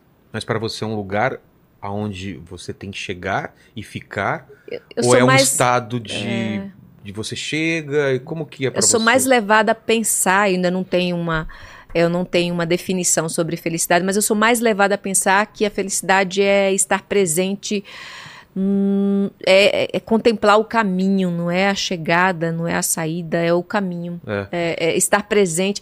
Eu, eu tenho uma. uma, ah, eu tive um companheiro que ele me ensinou uma coisa que, que foi muito preciosa. Ele me dizia assim: quando a gente está muito preocupado em registrar as coisas, a gente não está vivendo. Não tá Então a agora, gente né? está numa uma sociedade em que se preocupa muito em registrar, em publicar, em mostrar o que tem, o que não tem, onde está, onde foi, e esquece de viver aquilo ali. Então, às vezes, você está gravando aqui para mostrar para o público e você não está olhando É, você vê realmente o que show, você está. Você viu uma imagem de show, o show acontecendo lá na frente todos os celulares levantados para filmar. E eu me incluo nessa, nessa população É, não, não, que está mais preocupada em registrar. Nós vivemos essa, essa geração do, do registro. Nossa, por que é tão urgente registrar que nós estivemos nesse mundo? Mas o que é mais importante? É registrar ou viver realmente esse mundo? É. Né? Isso Porque desde o começo, né? Desde o do primeiro carinha que foi lá na, na caverna e desenhou lá nos nossos antepassados daquela era, falar, tipo, eu tive aqui, ó. É, um recado pro mundo que ele teve ali. A gente tá até hoje desenhando na parede, rabiscando nas coisas e registrando. Olha a minha foto, eu existi, não sei o que Então, é. quando a gente está feliz, realmente a gente não registra. Os momentos mais felizes que a gente tem, a gente não tem registro Já aconteceu, né? Falou, meu, não- deles. lembra que a gente não tem uma foto, não tem um É, vídeo. não tem nada. Por quê? Porque estava ocupado vivendo, exato. Isso é uma coisa que eu aprendi há pouco tempo. E, e eu acho que felicidade está mais nisso, né? Da, da viagem de ônibus que você não está preocupado em que horas chega. Ai, meu Deus, que essa viagem que não chega, você está olhando a janela, você está vendo a paisagem, está vendo o que está acontecendo. Eu acho que é isso que vale a pena na vida. Eu acho que é isso, esses são os momentos realmente de felicidade. É você estar presente e vivenciando a experiência. Não sei se é, mas estou sendo levada a crer que sim. Eu sim, eu escuto muitas Sou muito pessoas- jovem ainda para descobrir. É, gente. 40 anos estamos. 40 anos. Mas não sei se foi o Dr. Bara- Baracate que veio essa semana, ou foi a semana passada, que ele falou que o grande problema até de adoecimento do corpo é a gente não tá vivendo, acho que foi ele mesmo, não tá vivendo esse presente, não tá vivendo agora. A ansiedade que gera você pensar no futuro, a tristeza que gera você pensar no passado, a gente fica preso em um e outro, e quando você vê, passou isso daqui também. Que quanto mais você consegue estar no presente, mais o teu corpo e tua mente agradece. assim. Eu tenho um- um- um ex-namorado que me deu um livro, chama O Poder do Agora. E ele fala muito sobre isso, sobre como a gente pode se ancorar um pouco no presente para se sentir mais feliz. E também é um livro para mim que foi inesquecível. São algumas lições que a gente tira, que as pessoas nos trazem e que a gente precisa colocar na nossa vida. O poder do agora. Agora eu me lembrei desse, desse livro que, que me disse muita coisa sobre, sobre estar presente. Ó, agora. Já não é mais agora, já passou. Já passou, agora já Agora. passou. Já foi. Já foi, Já já, foi. é passado. Tá vendo?